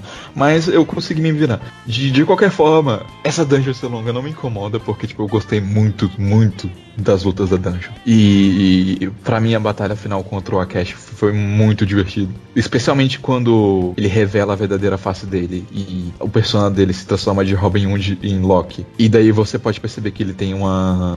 Não foi uma evolução de persona normal que ele também tem uma wildcard que nem você tem. E, e é, tipo, a, a boss battle do Akashi é uma das que eu mais gosto no jogo todo. Eu gosto muito do design do Loki, eu gosto muito do design do Akashi, mas a- agora vocês têm alguma coisa pra falar de- dessa boss fight em si? Ah, eu fiquei puto com ela por causa dos problemas de recurso, mas depois eu consegui me virar com ela. Eu, eu usando a minha estratégia definitiva e um pouquinho mais de ajuda com recursos e dano físico, me dei bem. Uhum. Eu fui pego também de surpresa, né? Porque eu tinha acabado de derrotar o Yakuza antes. Porque antes, antes do Yakuza a gente luta contra aqueles demônios lá. Aí depois o Aket, que ele solta os bichos pra cima de você. Que ele tem aquela de fazer. Ele faz o demônio ficarem preto e tudo mais. Que na, na vida real ele fazia isso com as pessoas. Ah, sim, sim. Ele é capaz de manipular as pessoas de certa forma, né? Eu só não tô lembrando qual é o efeito. Deixa eu ver qual é o efeito. Fora que ele, ele tem aquele modo Berserker dele lá também, que ele aumenta o ataque dele e diminui a defesa. Sim, sim, mas no caso eu tô falando a habilidade dele, não, não no jogo, mas na história mesmo, que ele ataca as pessoas e faz com que elas, elas percam o controle delas e ficam completamente desequilibradas, que nem ele fez várias vezes,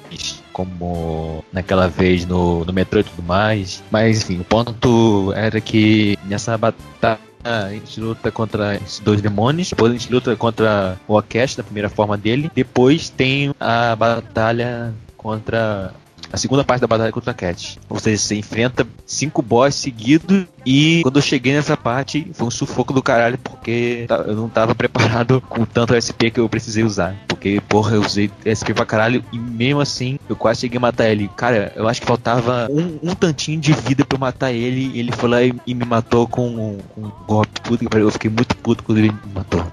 Caralho. Eu acho que se ele tivesse me matado naquele momento, eu não ia jogar de novo tão cedo. Eu ia passar uma semana sem ver a cara do jogo e falar, pô. Não, mas é, tem, tem, tem sempre a opção de, de voltar pro começo da luta. Sim, no caso, eu voltei de novo, aí eu vi que eu não tava conseguindo. Eu não lembro se eu saí da dungeon ou, se eu fiz tudo de novo. Sei lá, eu acho que foi pro último, meu último save. Voltei, peguei um monte de SP. Aí na segunda vez o que eu fiz tudo certo, eu consegui fazer mais tranquilamente. Mas porra, da primeira vez, não só morri, como eu tentei várias vezes pra matar ele. Foi, acho que foi a primeira vez no, no jogo que eu me senti do, em dificuldade por causa dessas cinco batalhas seguidas. Além da, da, da dungeon ser muito longa, né? E nessa parte você descobre que o Akechi. Você confirma que ele é responsável por toda a merda que tinha rolado com os colapsos mentais que a galera tava tendo. E você descobre que ele era filho bastardo do Shido. Sim, e o Akeshi achava que o Shido não tinha conhecimento de que ele era filho bastardo dele. E ele tava fazendo tudo que tava fazendo pra ajudar o Shido a crescer e a crescer e a crescer pra quando ele estivesse no topo poder matar ele e virar pra ele falar: "Ha, você lembra que você teve um filho, filho da puta?" Tudo que o Akeshi fez era em prol da vingança dele, pela mãe dele que foi abandonada e morreu em prol dele mesmo. Ah, e sim, todos os casos que ele investigou, tudo mais era fake. Era coisa forjada. É, o que faz sentido, né? Porque o, o Akeshi não é um detetive tão bom assim. A, a Naoto limparia o chão com ele. É, a Naoto, os Kuzunoha, todos os detetives do mundo de Shin Megami Tensei limpariam o É, chão a com ele. Makoto, a Makoto limparia o chão com ele. A Makoto é mais inteligente que ele. Não que ele não seja inteligente, sabe? Mas é porque, tipo, a Makoto tem capacidade de investigação melhores que ele. E a gente acaba notando isso principalmente quando ele entra no grupo, né? Mas é curioso, né? Tipo, ver que tudo isso ele consta pra ele mesmo. E ele, ele meio que tava querendo construir uma imagem de herói e se vingar do Shido. Outra coisa que tem aqui, tem uma dualidade entre o Akeshi e o protagonista. Você vê isso pelos wildcards e pelas decisões que os dois tomaram, sabe? E o jogo basicamente tenta te mostrar que em um outro mundo com outras decisões, o Joker poderia ter sido, ter sido o Akeshi. E o Akeshi, ao mesmo tempo que ele estava obcecado por essa vingança, ele sentia um respeito muito grande pelo Joker. E ele tinha, sim, um carinho pelo Joker. E em um mundo diferente, talvez eles pudessem até ser amigos. Ah, esse diálogo eu acho que eu já ouvi em tantos lugares. Né? Mas eles fazem esse diálogo no jogo e eu acho que funciona bem, mas de qualquer forma não tem como perdoar o Akeshi pelas coisas que ele fez. Especialmente quando você pega o contexto de que ele é o responsável pela morte da mãe da Futaba e do pai da Haru. A mãe da Futaba? Eu acho, que, não. da eu acho Sim. que da mãe da Futaba Ele, ele, Ele, ele, ele é o culpado de todos os mental shutdowns. Ele- nem idade pra, pra matar a mãe da Futaba? Tinha sim. Tinha? A, a mãe da Futaba não morreu tanto quando a Futaba era tão nova assim. Ah, é, acho que ela morreu três anos antes do jogo. Sim. E foi mais ou menos a época que começaram os casos e foi mais ou menos a época que Ah, então o tá Shido certo. descobriu tudo e a época que o Akeshi passou a fazer isso. E a gente sabe É que isso. a, Wa- a Wakaba não se suicidou, que ela teve um momento shutdown e foi atropelada logo em seguida. Vou perguntar o que vocês acharam quando ele tava morrendo, os Phantom Chiefs começaram a simpatizar com ele e tudo mais. O que que vocês acharam disso? Eu achei meio que uma cena meio clichêzinha. Ela, ela funcionou, mas eu meio que falei, ah, tá, eu meio que já vi isso. É, tipo, a, a cena em si funciona,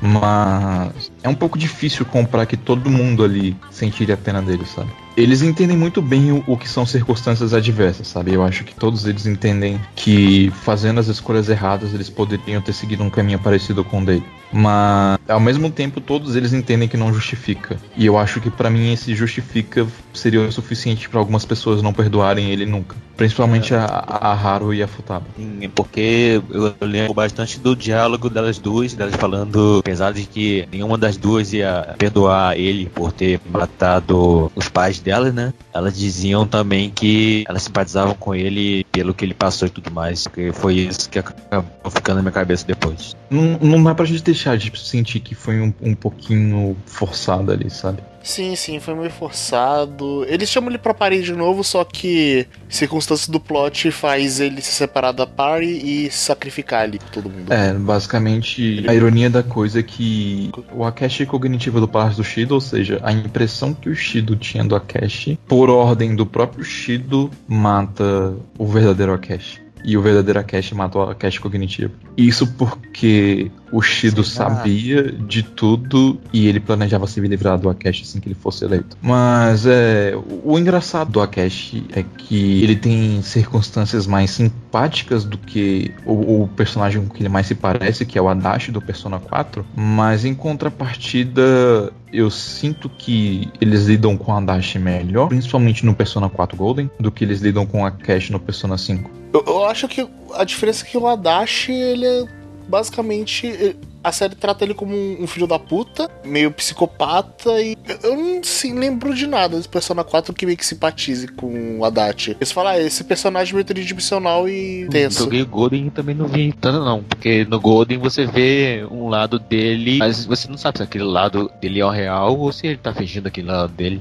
Não, o lado dele é. Esse é o ponto do, do Social Link, é você saber que aquele lado dele é real. E ao mesmo tempo em que aquele lado é real, não retira o fato de que ele é um filho da puta. É uma situação engraçada, até porque, tipo, o que acontece no, no Social Link do Dashi é que ele progride normalmente do nível 1 ao 6. Ele é Digester, que é meio que o contrário do Full, né? Na mesma coisa, no, no Persona 4 eles brincam com a dualidade do Yu com o Hadashi, eles fazem isso em Persona 5 com o Joker e o, e o Akeshi. Só que o que acontece no sexto Social Link do Adachi é que acontece as coisas da história do jogo e o Social Link dele é transfigurado de Digester pra The Hunger, e daí ele vira fome. E os últimos quatro social links deles são mágicos e são cenas extras que você só tem se você tiver chegado no sexto nível do social link dele no Golden, que acrescentam muito mais ao personagem dele. Então você tem todo esse primeiro lado mais emotivo e sensível do Adachi sendo construído nesses primeiros seis social links, no qual ele demonstra ser uma pessoa solitária e inteligente, que tem um complexo de inferioridade e insegurança, mas ao mesmo tempo é,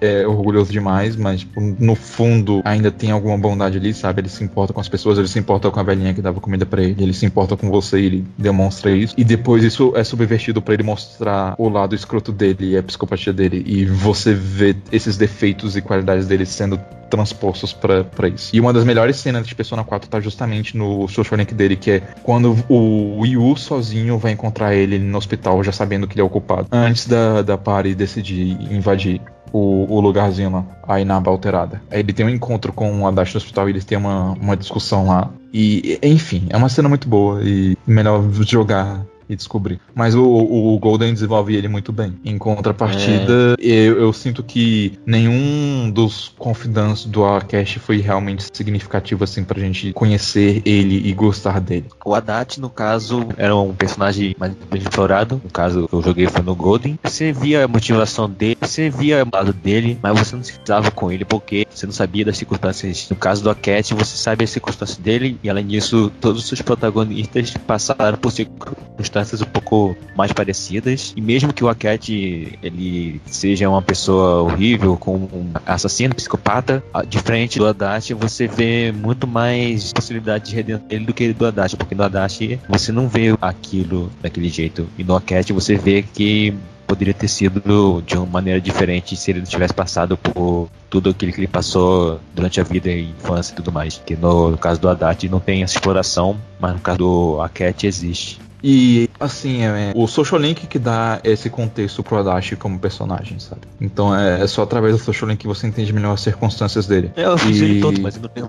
Pra mim fez bastante diferença pro personagem, assim, você entender. Não, eu, Porque ele é do eu jeito que é. entendo o que, que ele é daquele jeito. O que eu quero dizer é que o que o que tava falando que o Haddad vo- você não consegue simpatizar tanto com ele com o Aket por causa da, da diferença, sabe, do É. que o, o Aket passou. Não, eu até entendo eu tô concordando com ele. Se eu fosse pensar no- no- nos lados, assim, positivos e negativos dos personagens, eu até entenderia isso. Só que a diferença pra mim é que, tipo, o Hadashi é um narcisista babaca e machista que matou duas mulheres. E o, o Akeshi é um babaca narcisista, obcecado por vingança, que matou dezenas de pessoas em prol do objetivo idiota dele. Porque tinha que ser no momento certo e do jeito que ele queria. Cadeia nos dois. Eu, eu, eu não tenho antagonista de estimação.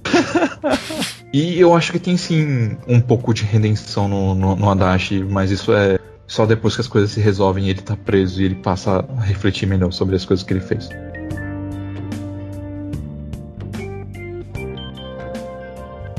Mas enfim, chegando nisso, a gente finalmente chega no boss da dungeon. Ai, como, como, é, como é gostoso lutar com esse filho da puta, velho. Não, como é horrível. Cara, eu adorei essa boss fight, velho. A primeira forma dele, ele me pareceu uma. Eu não sei se vocês vão concordar comigo, mas ele pareceu meio que uma mistura do Charas Nable do Gundam com o Impero do Shin Megami Tensei If. Isso não é dúvida. Eu não conheço o do Ganda. Quem é Charas Nable? É, Charas Nable é, é o nome do personagem do Eu só, Gundam. vi uma, eu só vi uma foto no Twitter, mas eu não lembro quem é. Mas parecido. É, as roupas dele é parecido quando ele tá vestido com as roupas militares. E o capacete dele, ele parece com o elmo do operador do, do Hideo Hazama, do Shin Megami Tensei Seif. Ele, ele me lembrou meio que uma mistura dos dois em design. É, o que eu acho que a figura que é mo- dele quer mostrar é que ele tá montado na sociedade e que ele vai pisar em todo mundo pra ser o rei, pra estar no topo, pra seja lá o que for. O que parece bastante também com o Hideo Hazama do Shin Megami Tensei If, pelo que eu li nas wikis, porque não tem esse jogo traduzido. Sim, essa primeira fase da luta, ela. Inicialmente eu tava achando, tipo assim, ah, a primeira fase, né? Vai ser mó tranquilo. Mas eu, eu- eu percebi que, tipo, a transição ali do tipo de dano que você pode causar nele dificultou um pouco em comparação com o dano que ele me dava. Então já, já, já não começou fácil. Ou seja, já começou bom. E logo em seguida ele muda pra segunda forma, né? O Toguro, É o. Toguro contido ainda, né? Toguro contido. Ele deixa as massas de lado e ele decide: eu cheguei aqui por conta própria, eu vou enfrentar você e eu vou acabar com a sua raça. Só que ele ainda tá, tipo, arrumadinho, ele ainda tá bem tranquilo e tal. E depois vem a terceira forma, né? Que aí sim é o Toguro. É o total Toguro. É o Toguro e aquele e o final boss do, do Metal Gear. no Rise. 80%. É, é o Final Boss Metal Gear Rise também, 200% médio. Ele libera o máximo do poder dele, os 120% lá, os 100%, e decide que ele vai acabar com você na porrada. É muito satisfatório lutar contra ele desse jeito. Tem uma luta, um, um boss tão físico assim. Eu acabei com ele em golpes físicos e ele se acabou com o resto. Metade do dano dele foi tipo, se bufou, Rise, Rebellion, super crítico, nossa, ele vou acabar com. Ih, ele vai foder comigo. Reflect, pá. Perdeu 30% do HP. Repita esse processo duas vezes. Na hora que você falou que derrotou um chefe que no qual uma parte do dano que, se- que foi causado a ele foi reflect, eu, eu já sabia na hora que tinha sido Shido. Teve parte da luta comigo também que tomou dano por reflect, porque os meus personagens principais têm dano físico em reflect, então foi bem relativamente tranquilo dar. Foi engraçado que eu não tinha atacado o Reflect no Yusuke, que tava na party, só que ele tava com a habilidade de que tinha 20% de chance de receber Ah, High Aí counter. deu. ah, cara, deu o high counter, cara, foi tão gostoso. Você já pensando assim, ih, fudeu. Aí tipo, pam, high counter. Tipo, Caralho, respirando assim de alívio. Cara, foi, foi, foi, foi tão gostoso ver aquele high counter tirando muita vida dele. Aí eu. É. Ai, podia ter sido a minha, né? Podia ter sido hit kill. Uma parada que, que acontece muito, viu? Tipo, você tem um personagem seu com reflect, mas aquele que não tá com reflect, pelo menos no rádio, eu sinto que ele geralmente é o alvo. E daí você entra num ciclo eterno de o inimigo atacando todo mundo, só que ele se foca muito em quem já foi atacado e, e tá- morreu e tá reacordando. Então, tipo, você fica num ciclo de reviver e ele re- tirando os reflexos com danos na par inteira e você meio que perde esse momento de buff e debuff ali pra recuperar o, o seu time. Sim, é- é- isso acontece bastante. Você fica quatro turnos nessa rodinha de reviver, matar, reviver, matar pra você conseguir recuperar seu ritmo e voltar à estratégia que você tava pensando na cabeça originalmente. Eu acho que nesse ponto do jogo eu já tava com Yoshitsune. Então, eu acho que por isso que eu não me preocupei tanto em refletir os ataques dele, porque eu tava muito OP já. Foi o único boss que me fez mudar de dificuldade na vida. Caralho? Vergonha. Sério? Sério? Sim. Chegou a esse ponto? Sim, eu tive que mudar pro isso. Eu não consegui passar dele no- normal. Foi você que falou que era pra mudar. Ok. Não, não, eu, eu- eu sei. Pra mim isso não é vergonha, não. Se você não tá conseguindo mesmo, é melhor você terminar a história. Eu- talvez se eu, se eu tivesse continuado, teria passado, mas nossa, eu tentei 20 vezes, aí encheu o saco, eu não quis mais fazer aquilo. Eu, eu queria ver a continuação da história, aí botei no Easy, passei dele, depois botei de volta no normal. Surpreendentemente, É, todo o resto foi, foi tranquilo depois daquilo. Inclusive o Final Boss. E acho que uma coisa que eu gostaria de falar também é que a minha música favorita de batalha tá lá. É. Eu acho que é a melhor É, música do jogo, no caso de batalha. É uma das melhores músicas do jogo e, cara, eu, eu, eu só não digo que é o melhor tema de batalha porque o tema de batalha do boss final de Persona 3 ainda é o melhor. Só não é melhor do que o tema de Batalha Final Persona 3, porque é tipo top 1 ou top 3 melhores músicas de batalha final da vida. Sim, velho, aquele tema é incrível. E Rivers and the Dead me deixa tão empolgado, cara, tão empolgado. Especialmente porque, tipo assim, os temas de, de batalha de, de Persona 4 são muito bons, muito bons. Mas o- os temas de batalhas dos chefes finais, assim, principalmente do- da, da chefe final da, da Izanami, não, não, sabe, pra mim foi meio whatever. Pra mim é tão whatever que eu não lembro qual é o tema de batalha final do Persona 4. É, e, e Rivers in the Desert foi maravilhoso. Tipo assim, nem, nem é o da batalha contra o chefe final. O da final eu, eu acho que nem é tão bom assim. Eu acho o do Death muito, muito, muito melhor do que o da batalha final.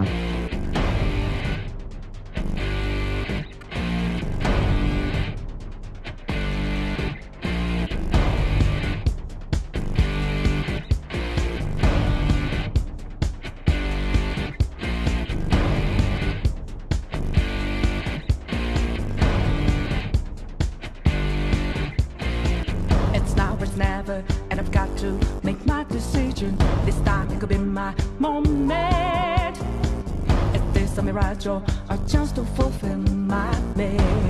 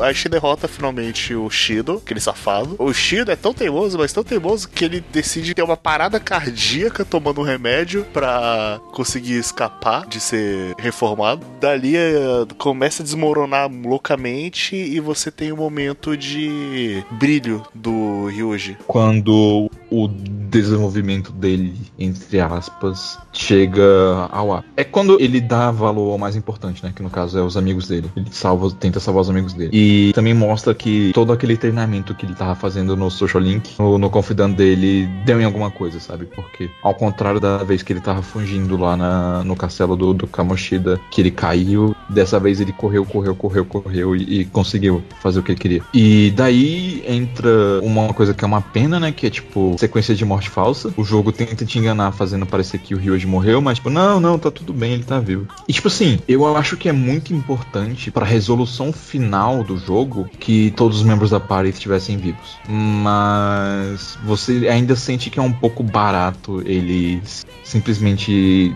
deixarem o Ryuji vivo, sabe? Tipo, se eles quisiam dar um momento de herói pra ele, não precisavam ter fingido que Ah, não, não precisava desse fake morreu. death, cara. Foi só clichê meio barato assim. Foi tipo. Foi um momento de drama forçado ali. Que eles queriam falar, não, vamos botar um drama aqui, mas não precisava, gente. É, eu acho que a intenção deles era reforçar um pouco o laço do Ryoji com o jogador pra fazer ele sentir pena ou tristeza pelo Ryoji por causa do, do papel dele meio como babaca da, da, da história do jogo durante grande parte, sabe? Mas eu me pergunto se alguém ficou triste, cara, porque quando aconteceu aquela cena eu falei, é, cara, certeza, ele, ele vai voltar a aparecer do nada e todo mundo fica lá, é, caralho, Ficou claro que, que era uma punchline pra ele voltar e todo mundo sentar porrada nele porque ele morreu. E daí acaba perdendo impacto, né? Então, tipo, eles não conseguiram executar bem essa ideia. E, consequentemente, não conseguiram realizar bem o desenvolvimento do Ryuji dentro da história do jogo, né? Talvez uma forma de executar isso bem se fosse, sei lá, ele passasse um dia, não tivesse visto o Ryuji, aí depois tivesse encontrado ele na puta que pariu todo fudido. Aí Uhum. ele ia ter um tempo hospitalizado, sem poder fazer só nada com ele. Sim, Aí, aí, sim. você ia sentir um peso e uma consequência. Uhum. Do jeito que foi, foi bem. É. Depois disso, o que acontece é que o Shido é eleito, ele vira o primeiro-ministro do Japão. E no dia em que ele é eleito, ele fala sobre todos os climas horríveis dele. E daí entra. O, o jogo puxa o tapete debaixo Aí de você no dia e ele mostra. chega e fala: Não renunciarei, eu sei o que eu fiz. E vai embora.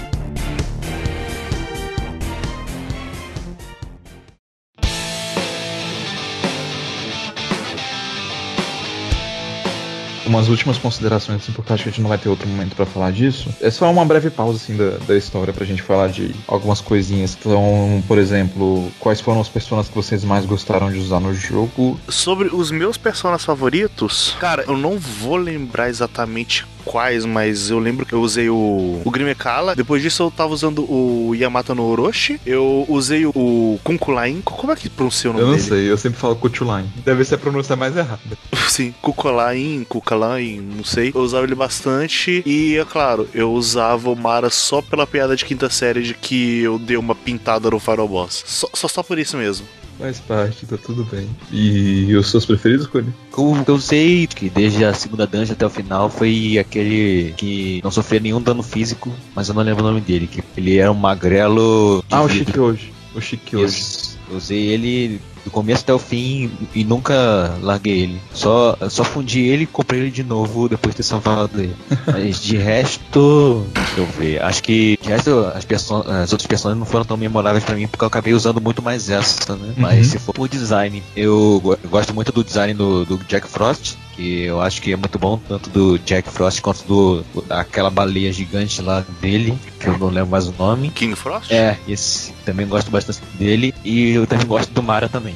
Piroca gigante. Só Cara, isso. Cara, eu adoro que eles sempre fazem piada com isso, uns trocadilhos muito quinta série. Minha versão quinta série sempre dá risada. Sim. Mas, tipo, eu gosto muito dos designs dos demônios do jogo, cara. Eu já gostava antes em Persona 3 e Persona 4, mas o design deles no Persona 5 tá muito legal. Ver os detalhes do, do Culture Line, por exemplo, é muito da hora, sabe? Os detalhes da Valkyrie também, que sempre foram é, de- demônios e personas que eu achei que tinham designs bem interessantes, assim. E ver eles em Persona 5 tá, tá ainda mais legal. Eu sempre gostei muito também dos personagens nórdicos, sabe? Tipo Thor, Odin. Eu sempre achei eles bem fodas, assim. Principalmente o Thor, cara. Eu gosto muito do design do Thor. Mas o- os meus personagens preferidos, eu já carrego eles desde o do Persona 4. E continua no Persona 5, que é no caso o Trumpeter, com seu Debilitate. E o Yoshitsune, que é o maior causador de dano físico e o maior causador de dano do jogo, basicamente. Então, essa combinação monstruosa de Trumpeter com Yoshitsune, ela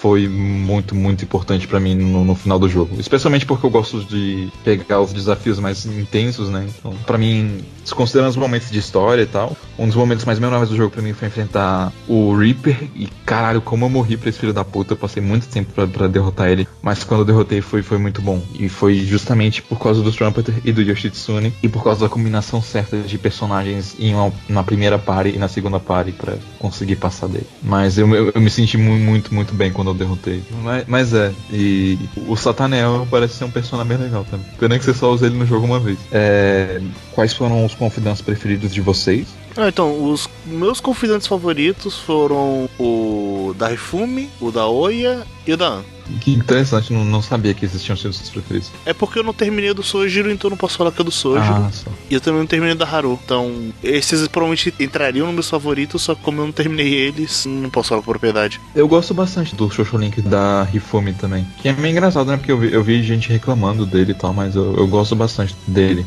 Reclamou do que dele? É, porque falam que a estrutura do Confidant dela é muito parecido com a estrutura do Confidant do Shinya, no qual a, a mãe dela é basicamente a vilã e tal, e ela meio que tá se enganando e coisas desse tipo. Mas eu, eu gostei muito do, do confidante dela, de mostrar como ela é uma pessoa segura e ao mesmo tempo insegura, e eu gosto das quirks dela. E eu gostei muito do, do final do, do, do confidante, principalmente, sabe? No qual ela joga limpo e fala sobre tudo que aconteceu, revela a verdade e decide começar de novo. E apesar de tudo, apesar de muita gente estar falando mal dela, apesar de muita gente não compreender ela, e de ela perceber que ela não era tão boa assim, ela vai seguir em frente, vai tentar de novo. Então eu gostei muito dessa resolução dela. Mas eu não entendo, tem gente que não gostou. Eu fico tipo, velho, porra.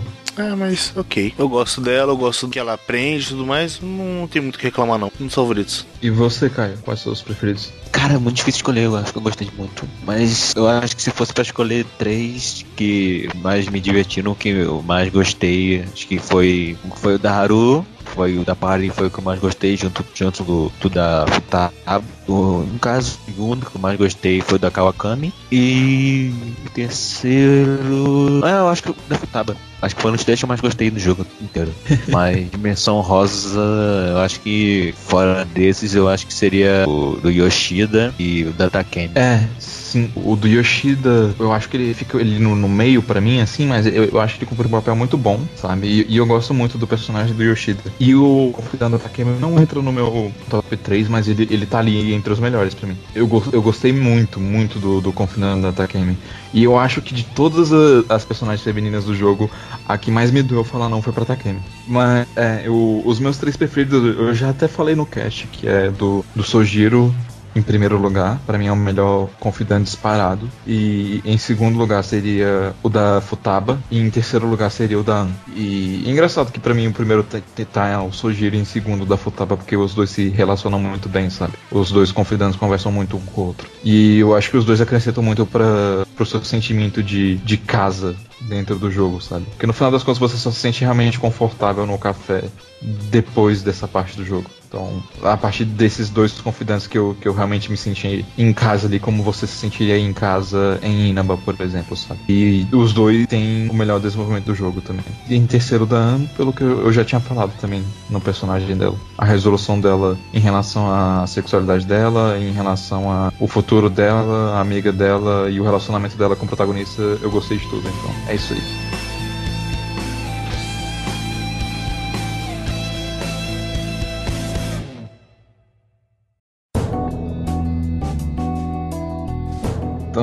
Vamos lá. O que basicamente acontece é que o Shiro é eleito e você descobre que existe um. Ele, ele não estava sozinho, você já tinha percebido que ele não tá sozinho, mas tem um grupo de políticos por trás dele. E por mais que ele confesse os crimes dele em rede nacional, existe um grupo de pessoas tentando proteger ele, tentando impedir que certas coisas venham à tona, que mais pessoas sejam enquadradas. Daí você tem a, a Sai agindo pra conseguir informações dessas pessoas e fazer o, Sh- o Shido confessar de vez, enquanto é revelado aí o verdadeiro vilão do jogo. E o verdadeiro vilão do jogo é a sociedade. Porque a sociedade se conforma em seguir o futuro adiante nas mãos de um líder forte. E mesmo o Shido falando e confessando todas as coisas horríveis que ele fez, as pessoas, por sentirem que elas precisam de um direcionamento, que elas precisam de, de um líder, elas ainda assim apoiam o Shido. Mesmo sabendo que ele era corrupto, mesmo sabendo que ele era um escroto, elas ainda querem ter ele como um líder. E isso reflete pra caralho coisas acontecendo recentemente. É basicamente isso. ele- Eles estão dando tudo na mão desse cara porque eles não têm força de vontade pra tentar fazer a diferença por si só. Eles estão tão conformados, estão enclausurados dentro dos próprios mundinhos que tá, não, tudo bem, guia a gente. Não, não importa quem você é. O ponto é que, beleza, acaba que eles percebem que as coisas não estão mudando. E pela história eles acabam descobrindo que isso é culpa dos mementos que tá prendendo a galera. Então eles precisam reformar a sociedade como um todo. E para reformar a sociedade, eles têm que ir pro mementos. É, chegar no fundo dos mementos, né? Que representa o coletivo. E eles precisam mudar o coletivo social. Então eles vão pro mementos para fazer sua missão final. Basicamente uma reforma social. E o que, que que vocês acham dessa primeira parte do, do Mementos? Dessa ida final ao Mementos? A dungeon do Mementos geral eu achei ela ok. Assim, é uma dungeon boa, ela não é muito longa, assim. É, porque ela, ela não chega a ter o problema do Tartarus de ser exaustiva, né? No, no Tartarus, em uma versão de Persona, durante boa parte do jogo, você era limitado e você não podia passar tanto tempo lá quanto você gostaria de passar. Em outra versão do jogo é você não tem limites e você vai passar o máximo de tempo lá possível até chegar no, no limite disponível pra você. Então, uma era relativamente curta e não fazia você sentir que estava aproveitando tão bem o seu tempo quanto você gostaria de estar. E a outra era você aproveitava o máximo de tempo possível dentro do jogo, mas ao mesmo tempo você passava muito tempo no Tartarus em si. Então era cansativo. No Mementos não, tipo, você vai acumular alguns trabalhos pra ir lá, mas você vai passar por tudo bem rapidinho, sabe? Tipo, eu acho que não teve nenhum momento assim que eu passei, tipo, sei lá, mais de uma hora em Memento. Bem tranquilo, foi o tempo certo só pra fazer uma coisinha lá e voltar. E é mesmo chegar no, no final, no destino final, sabe? É, Eu acho que não tem muito o que falar dela. Ela é a dungeon procedural que tem no jogo. Mas eu, eu, eu gosto de poder ir lá e fazer um Essa é grindzinho. procedural também? É procedural. Não, a gente tá falando da Mementos antes de chegar da dungeon É, em si. a, a última parte não é procedural, não. Antes de chegar na última parte é ok. É é uma parte procedural ok. Melhor que Tartarus. É tipo, é melhor que Tartarus porque em Persona 3 você só tem a Tartarus. Porque não tem 200 fucking andares também. E você vai lá de maneira mais pausada, você cria seu próprio ritmo, é mais tranquilo. Ela é tipo as Cálice Dungeons do Bloodborne. Dito isso, quando eu cheguei na última parte de Mementos, eu fiquei muito feliz com a estética do lugar, porque a estética me lembrou o Labirinto de Amala de Shin Megami Tensei Nocturne. Em contrapartida, por mais que eu tenha gostado das ideias de- do lugar e tenha achado ele um lugar interessante, eu achei que foi muito fácil. Mas também é, t- talvez a culpa seja minha, porque eu, eu tinha derrotado o Reaper antes, então. Eu não derrotei o Reaper antes, mas eu tava jogando no normal. Eu achei ela uma dificuldade ok com o resto do jogo. E a partir daquele ponto, os inimigos estavam dando muita XP, então minha experiência estava subindo doidada. Muita experiência, muita experiência. Mas eu acho que foi tipo uma, uma questão de expectativa minha errada mesmo, sabe? Porque no momento que o design da dungeon me lembrou o labirinto de Amala, eu lembrei das dungeons do Nocturne eu fiquei tipo, caralho, velho, é agora, é agora que o jogo começa. É agora que eu vou experimentar o Real Shin Megami Tensei Game. É, pois é. Mas, tipo, ele não chegou a fazer nada, tipo, tão drástico quanto o Labirinto de Amala, nem nada assim. Foi, foi bem, bem tranquilo, mas eu gostei bastante do design do lugar, dos personagens que tem lá, dos demônios que tem lá. E eu achei interessante a parte da prisão, no qual você vê aí os outros prisioneiros, pessoas ruins que se impõem no mundo e você vê o que aconteceu com as pessoas do, qual- do qual você tirou a, a vontade, os desejos delas. Você pega a consequência dos seus atos ali. Basicamente, aquela de você ter as consequências daquilo, você percebe o quanto o mundo é encarcerado e ele tá meio que seguindo no automático, quantas pessoas estão presas no mundo conformista. E você percebe mais do que nunca, tipo, o lado ruim de você fazer o seu trabalho como Phantom Thief. Que no caso, você tá. Você tá despindo as pessoas de algo que é, é importante. São pessoas ruins? São, mas de qualquer forma você tornou elas simplesmente mais um naquela massa, sabe? Você tornou elas em ninguém, você tirou toda a vontade delas, você enclausurou elas. Então, de forma alguma, o que você fez era certo, embora fosse necessário. E eu acho que nesse momento do jogo isso fica bastante claro. Você não fez exatamente o bem. As pessoas mereciam aquilo, elas mereciam ter sido reformadas, que elas eram tremendos filhos da puta, estavam causando mal para outras pessoas. Mas no fundo você não fez exatamente uma coisa boa. É, a reforma não é uma coisa boa pra elas. Mas bem, você explora essa dungeon pra. Você quer roubar esse tesouro maldito que tá deixando É, e você- clausurado. E você percebe que as pessoas começam a falar do Santo Grau. E o Santo Grau tá no final dos mementos. Mas daí você encontra o Santo Graal e você leva um pau, basicamente. É, enquanto você tem alguma capacidade de manipular o mundo cognitivo e liberar sua, sua persona, seu poder interior, o Santo Grau ele tem a capacidade de fazer isso com todo o coletivo social. Então, qualquer dano que você faz a ele é irrelevante, ele se recupera. Então, essa primeira boss battle do- do- dessa parte é impossível de ganhar. Você tem que sobreviver tempo suficiente pra prosseguir a história. E o que acontece é os Phantom Thieves são incapazes de derrotar o Santo Grau, então todos eles são meio que mortos. Não, antes disso eles teleportaram pro meio de Shibuya. E o mundo cognitivo tá Sim. se juntando com o mundo real, pelos desejos das pessoas. E o que tá acontecendo no consciente coletivo é que as lembranças dos Phantom Thieves estão sendo apagadas. da- Isso da eles estão deixando de existir. E, cara, eu achei aquela cena bem desesperadora. Bem desesperadora mesmo, bem intensa. Aí eles caem, eles desaparecem e você chega da versão Izanami feita certo.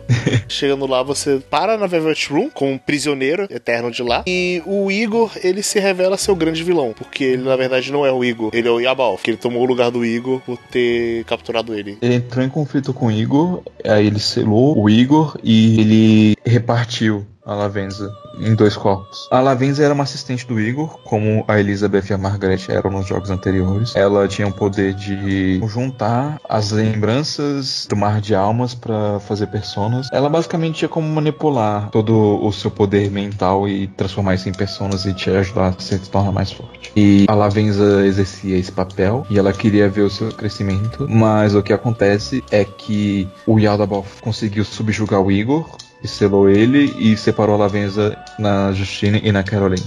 E o Yaldabaoth é a personificação do controle, porque como a gente estava falando sobre o conformismo da sociedade, esse conformismo da sociedade gera a necessidade de um líder, gera a necessidade de um guia, alguém que possa tomar as suas decisões por você, alguém que possa tirar o fardo dos seus ombros. E essa pessoa é Deus. E Yaldabaoth é basicamente um Deus, o Deus que a humanidade criou no seu consciente coletivo, o Deus que as pessoas queriam, o Deus controlador e subjugador que tiraria a liberdade delas para dar a elas o caminho que as pessoas achariam que Deus acharia que é certo. E isso nos leva ao potencial bad ending que você pode pegar. Ele faz a proposta pra você de, ah, quer saber? Eu posso voltar o mundo para o estado original dele e fazer os Fatal Thieves virarem populares de novo, tudo mais, e você segue a sua vida sem a sociedade ser realmente reformada, mas você vai ter o mérito de Fatal Thieves e o mundo vai estar ali do jeito que era pra ser. Você pode não quebrar o status quo e continuar sua vida. Você pode topar e você vai pegar o ending que a sociedade ainda tá presa,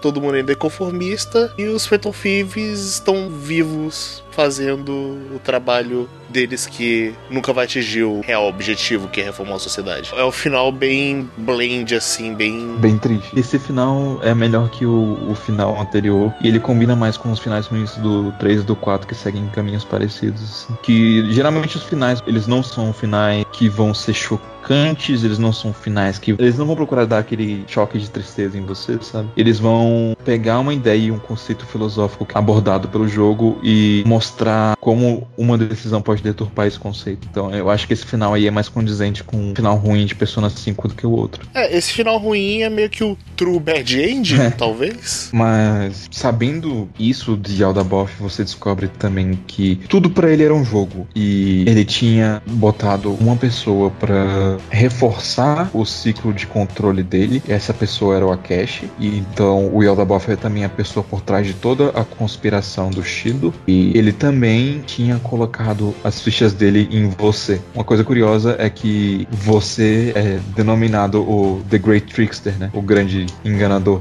O grande charlatão. Uhum. E a sua função é mostrar como a sociedade pode a todas essas coisas ruins. Como a sociedade pode se libertar. Ainda pode existir uma- alguma esperança para uma coisa boa. E você é, é, seria o vencedor desse jogo.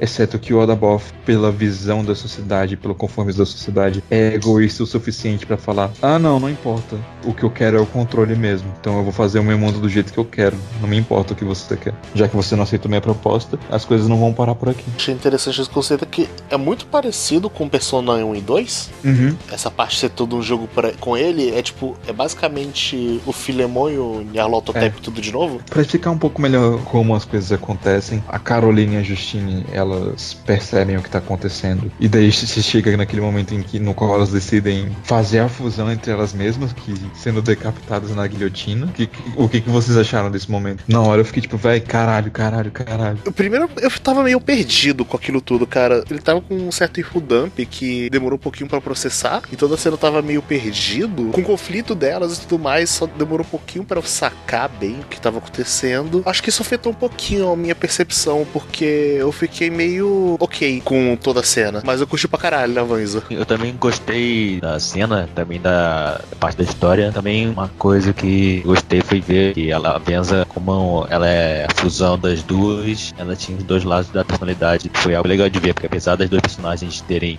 é, entre aspas, desaparecido, as duas ainda estavam lá como Ela é bem um equilíbrio entre as duas personagens mesmo. Eu não sei se vocês fizeram o Confidant completo da- das gêmeas, mas ele vai dando muitas dicas. Porque, tipo, o Confidant delas é basicamente, elas têm uma lista de fusões que o Joker tem que fazer pra se tornar mais forte, sabe? E aos poucos elas vão percebendo que a lista que elas receberam, na verdade, não tem a função de reabilitação de prisioneiro, mas na verdade ela tem a função de ajudar uma pessoa a crescer. Então, tipo, a pessoa que fez a lista, ela tinha a intenção de ajudar uma pessoa a crescer. E daí elas ficam questionando, sabe? Tipo, mas espera, a gente não tá aqui pra reabilitar ele. Na verdade, a gente tá aqui pra ajudar o crescimento dele. E aos poucos elas vão notando que a lista é familiar pra elas, a letra é familiar pra ela, tem mais alguma coisa ali. E quando você chega no Confidant no nível máximo delas, elas falam: "Então, a gente lembra quem fez essa lista, a gente sabe quem fez essa lista. Nós vamos estar aguardando você no momento certo, na hora certa, pra gente poder revelar tudo que tá acontecendo. Então, tipo, elas já jogam na sua cara que tem alguma coisa por trás de tudo. E eu acho que essa parte do Confident é pra lembrar da, justamente da cena do Filemon, né?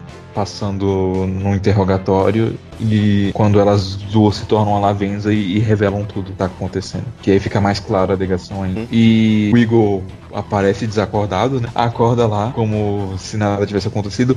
E puta que me pariu, vai tomar no cu dublagem em inglês. Eles não trouxeram o dublador antigo do Igor de volta pra dublar a voz verdadeira do Igor. Eles não fizeram que na versão japonesa que eles pegam a voz do dublador do Igor que morreu e colocam lá os diálogos que eles já tinham gravado no jogo. Eles contrataram um outro dublador que tem uma voz merda, merda demais pro Igor. Triste, então. Que bom que eu joguei em japonês. Pelo menos nessa parte, assim, no final. E aí, logo depois disso, você tem a parte que você vai conversar com cada um dos seus amigos e remotivar eles, né? A seguir em frente. Ah, você conversa cada um, remotiva pra seguir em frente, e depois disso todo mundo se junta e vamos pra dungeon final. Bater no Yadabob safado, espancar ele, reformar a sociedade. É isso aí, galera. E aí você chega na última dungeon, que na verdade é a continuação de Mementos. Então a, a última dungeon já começou. Mas a fase final da última dungeon, que é a Mementos incorporado no mundo real. Em questão de gameplay, de level design, não tem muito o que falar dessa parte final. É tipo caminho linear com mini bosses até você chegar no ponto final. Pra reforçar aqueles temas de caos contra a ordem, caso você não tenha percebido até agora. Persona 5 é, é o Persona mais Shin Megami Tensei que já teve. E nesse jogo o seu alinhamento é obviamente caos, enquanto o, o alinhamento de Adaboff é ordem. E ele é muito.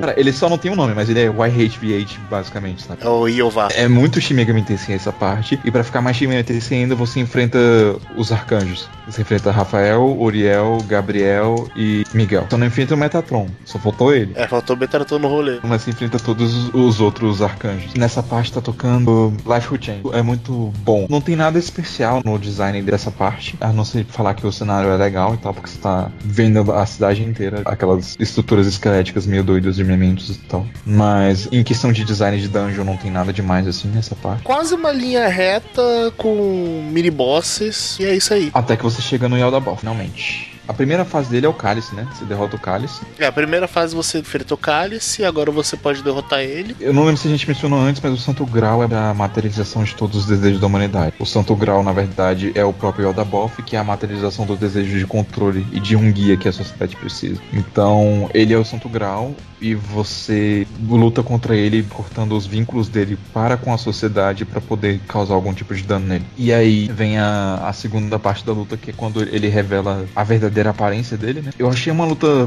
bem interessante tematicamente, embora eu gostaria que ela tivesse sido mais desafiadora para um último chefe. Eu achei ela longa, fácil e por algum motivo ela me lembra o final boss Lawful do Shin Megami Tensei 4. A ideia da boss fight é que, como aquele que controla os desejos da humanidade, o Yaldabaoth tem domínio sobre os sete pecados capitais. Então ele tem sete braços e habilidades diferentes que vão variar de acordo com cada desejo capital. Daí ele vai, te- ele vai afetar os membros da sua party com status, ele vai te atacar de determinadas formas e por aí vai. E você tem que ir basicamente destruindo cada braço dele e dando dano no principal dele até acabar essa primeira fase da luta. É uma ideia interessante, ela dá uma dinâmica muito legal pra boss fight, só que foi fácil. É, eu gosto daquelas dinâmicas, elas me deram trabalho. Eu não achei exatamente super fácil, mas no fim das contas eu não tive grandes problemas. Mas assim, apesar de ser fácil, é uma, é uma boss battle legal, sabe? As ideias dela são interessantes e você tá se divertindo no processo de descobrir como lutar contra aquele chefe. Então, mesmo sendo fácil, foi bom. E, de novo, talvez tivesse fácil porque eu tava meio OP já nesse, nesse ponto do jogo. Mas o, o que acontece aí é que você percebe que o Adaboff tem um controle muito grande sobre a humanidade ainda. E você precisa quebrar esse controle. Mas você não sabe se você tem poder pra isso. E daí entra aquele momento sempre, né, de persona de mostrar como a força dos laços que você cultivou durante o jogo inteiro podem mudar as coisas, né? Como elas podem te dar força. E no caso, em Persona 5, eu acho uma relação mais dualista, como eu disse, no qual, no qual não só as pessoas dão força pra você, mas você dá força pras pessoas. E as pessoas dão força para as pessoas que estão ao redor delas. E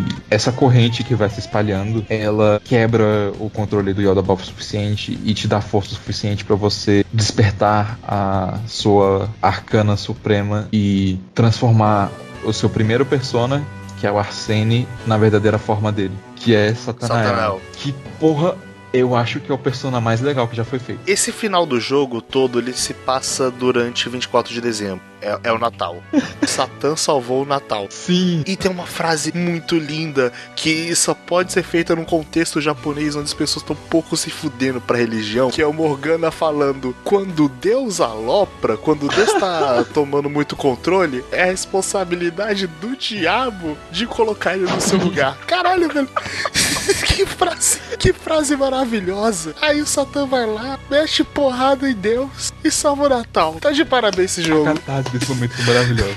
Eu falei que ele foi a melhor, mas eu digo melhor persona em relação a, a design, sabe? Eu gosto muito do design dele. Embora eu também gosto muito do design de outros, outros personas e tal. Mas os principais, ele foi meu design preferido. E, mas eu não acho que ele seja o melhor persona em relação à história e conjunto da obra, porque eu acho que o Messiah cumpre esse papel melhor. Mas ok. Mas a catarse desse momento, cara, você tá puto, velho. Você já entendeu o, o motivo do jogo. Você quer dar um soco na cara de Deus. Tipo, você já viu aquela tirinha, né, Time 86, que você, basicamente, o objetivo de todo I just wanna 86 punch God in the face. é just wanna punch God defense. Mas não, tipo, pensando assim, você não vai dar um soco na cara de Deus, você vai meter um tiro na cara dele e abrir um buraco na cabeça dele. E, cara, aquele último tiro é muito bom, velho. Então, eu, eu gostei muito de- dessa resolução final.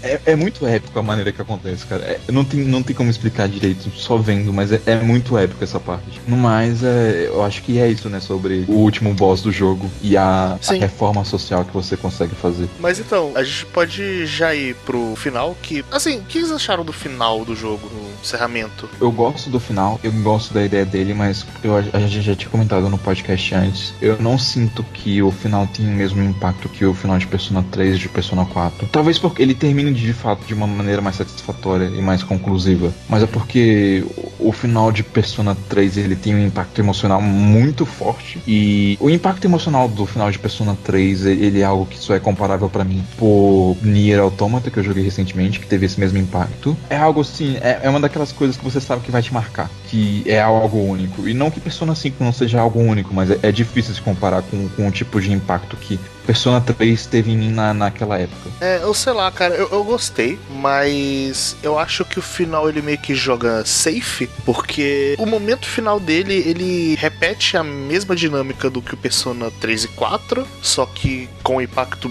bem menor do que o 3. E eu acho que o impacto pouquinho menos do que o 4, mas só um pouquinho, ou até um- no mesmo nível. Não Hum. sei exatamente como comparar em níveis. Eu acho que não, sabe por quê? Porque, tipo, Persona 4, quando eu tava no- nos créditos dele, na última vez que eu joguei, eu tava, tipo, lacrimejando, sabe? Bateu muito forte aquela sensação de, cara, eu vou sentir falta desses personagens, eu vou sentir muita falta desses personagens. Ah, isso eu também. Não ponto de, de lacrimejar, não. Mas não, o meu sentimento de apego, de sentir falta dos personagens do 4, foram um pouquinho menores do que o de- do 5. Mas é aí que tá, tipo, no 5 eu não senti isso, sabe? O final terminou, tipo, eu gostei das despedidas e tal, mas eu não sei, eu terminei Persona 5 sentindo um pouquinho que eu queria mais.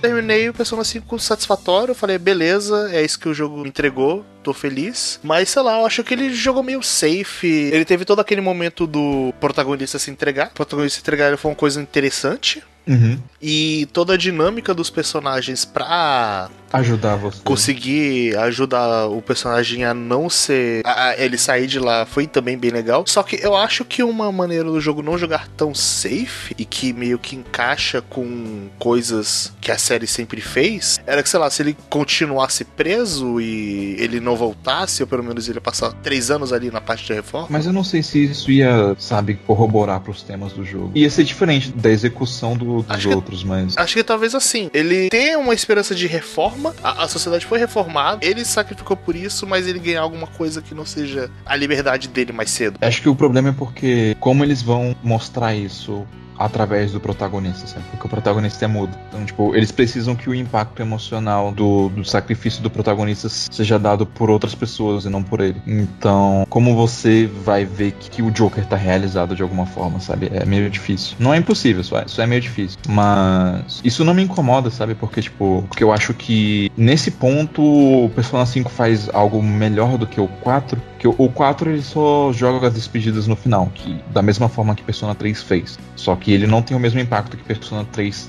tem dessas despedidas, porque elas têm um significado muito maior em Persona 3 por causa do, do que representa aquele final. Enquanto que no Persona 5 você tem justamente de novo, você se aproxima mais daquela dualidade de troca de experiência que tem no final de Persona 3, porque você vê que as pessoas estão tentando fazer algo por você também. Não foi só você que fez tudo aquilo por elas durante o jogo todo. Elas também estão tentando fazer algo por você agora. Elas estão tentando te salvar agora.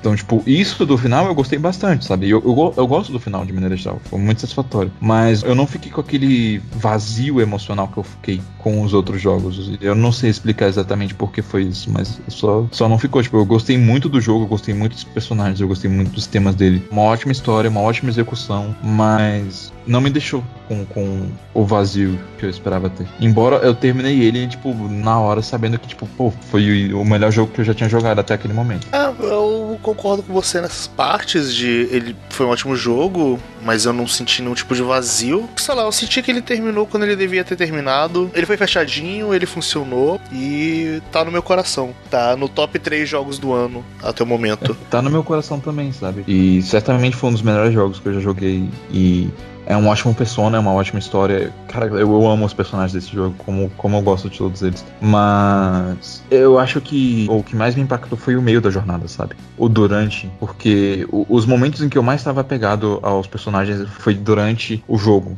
Ao contrário dos outros que foi no final que eu tava mais apegado. Eu diria que a dungeon do Kamoshida e a dungeon da Futaba são melhores do que esse final.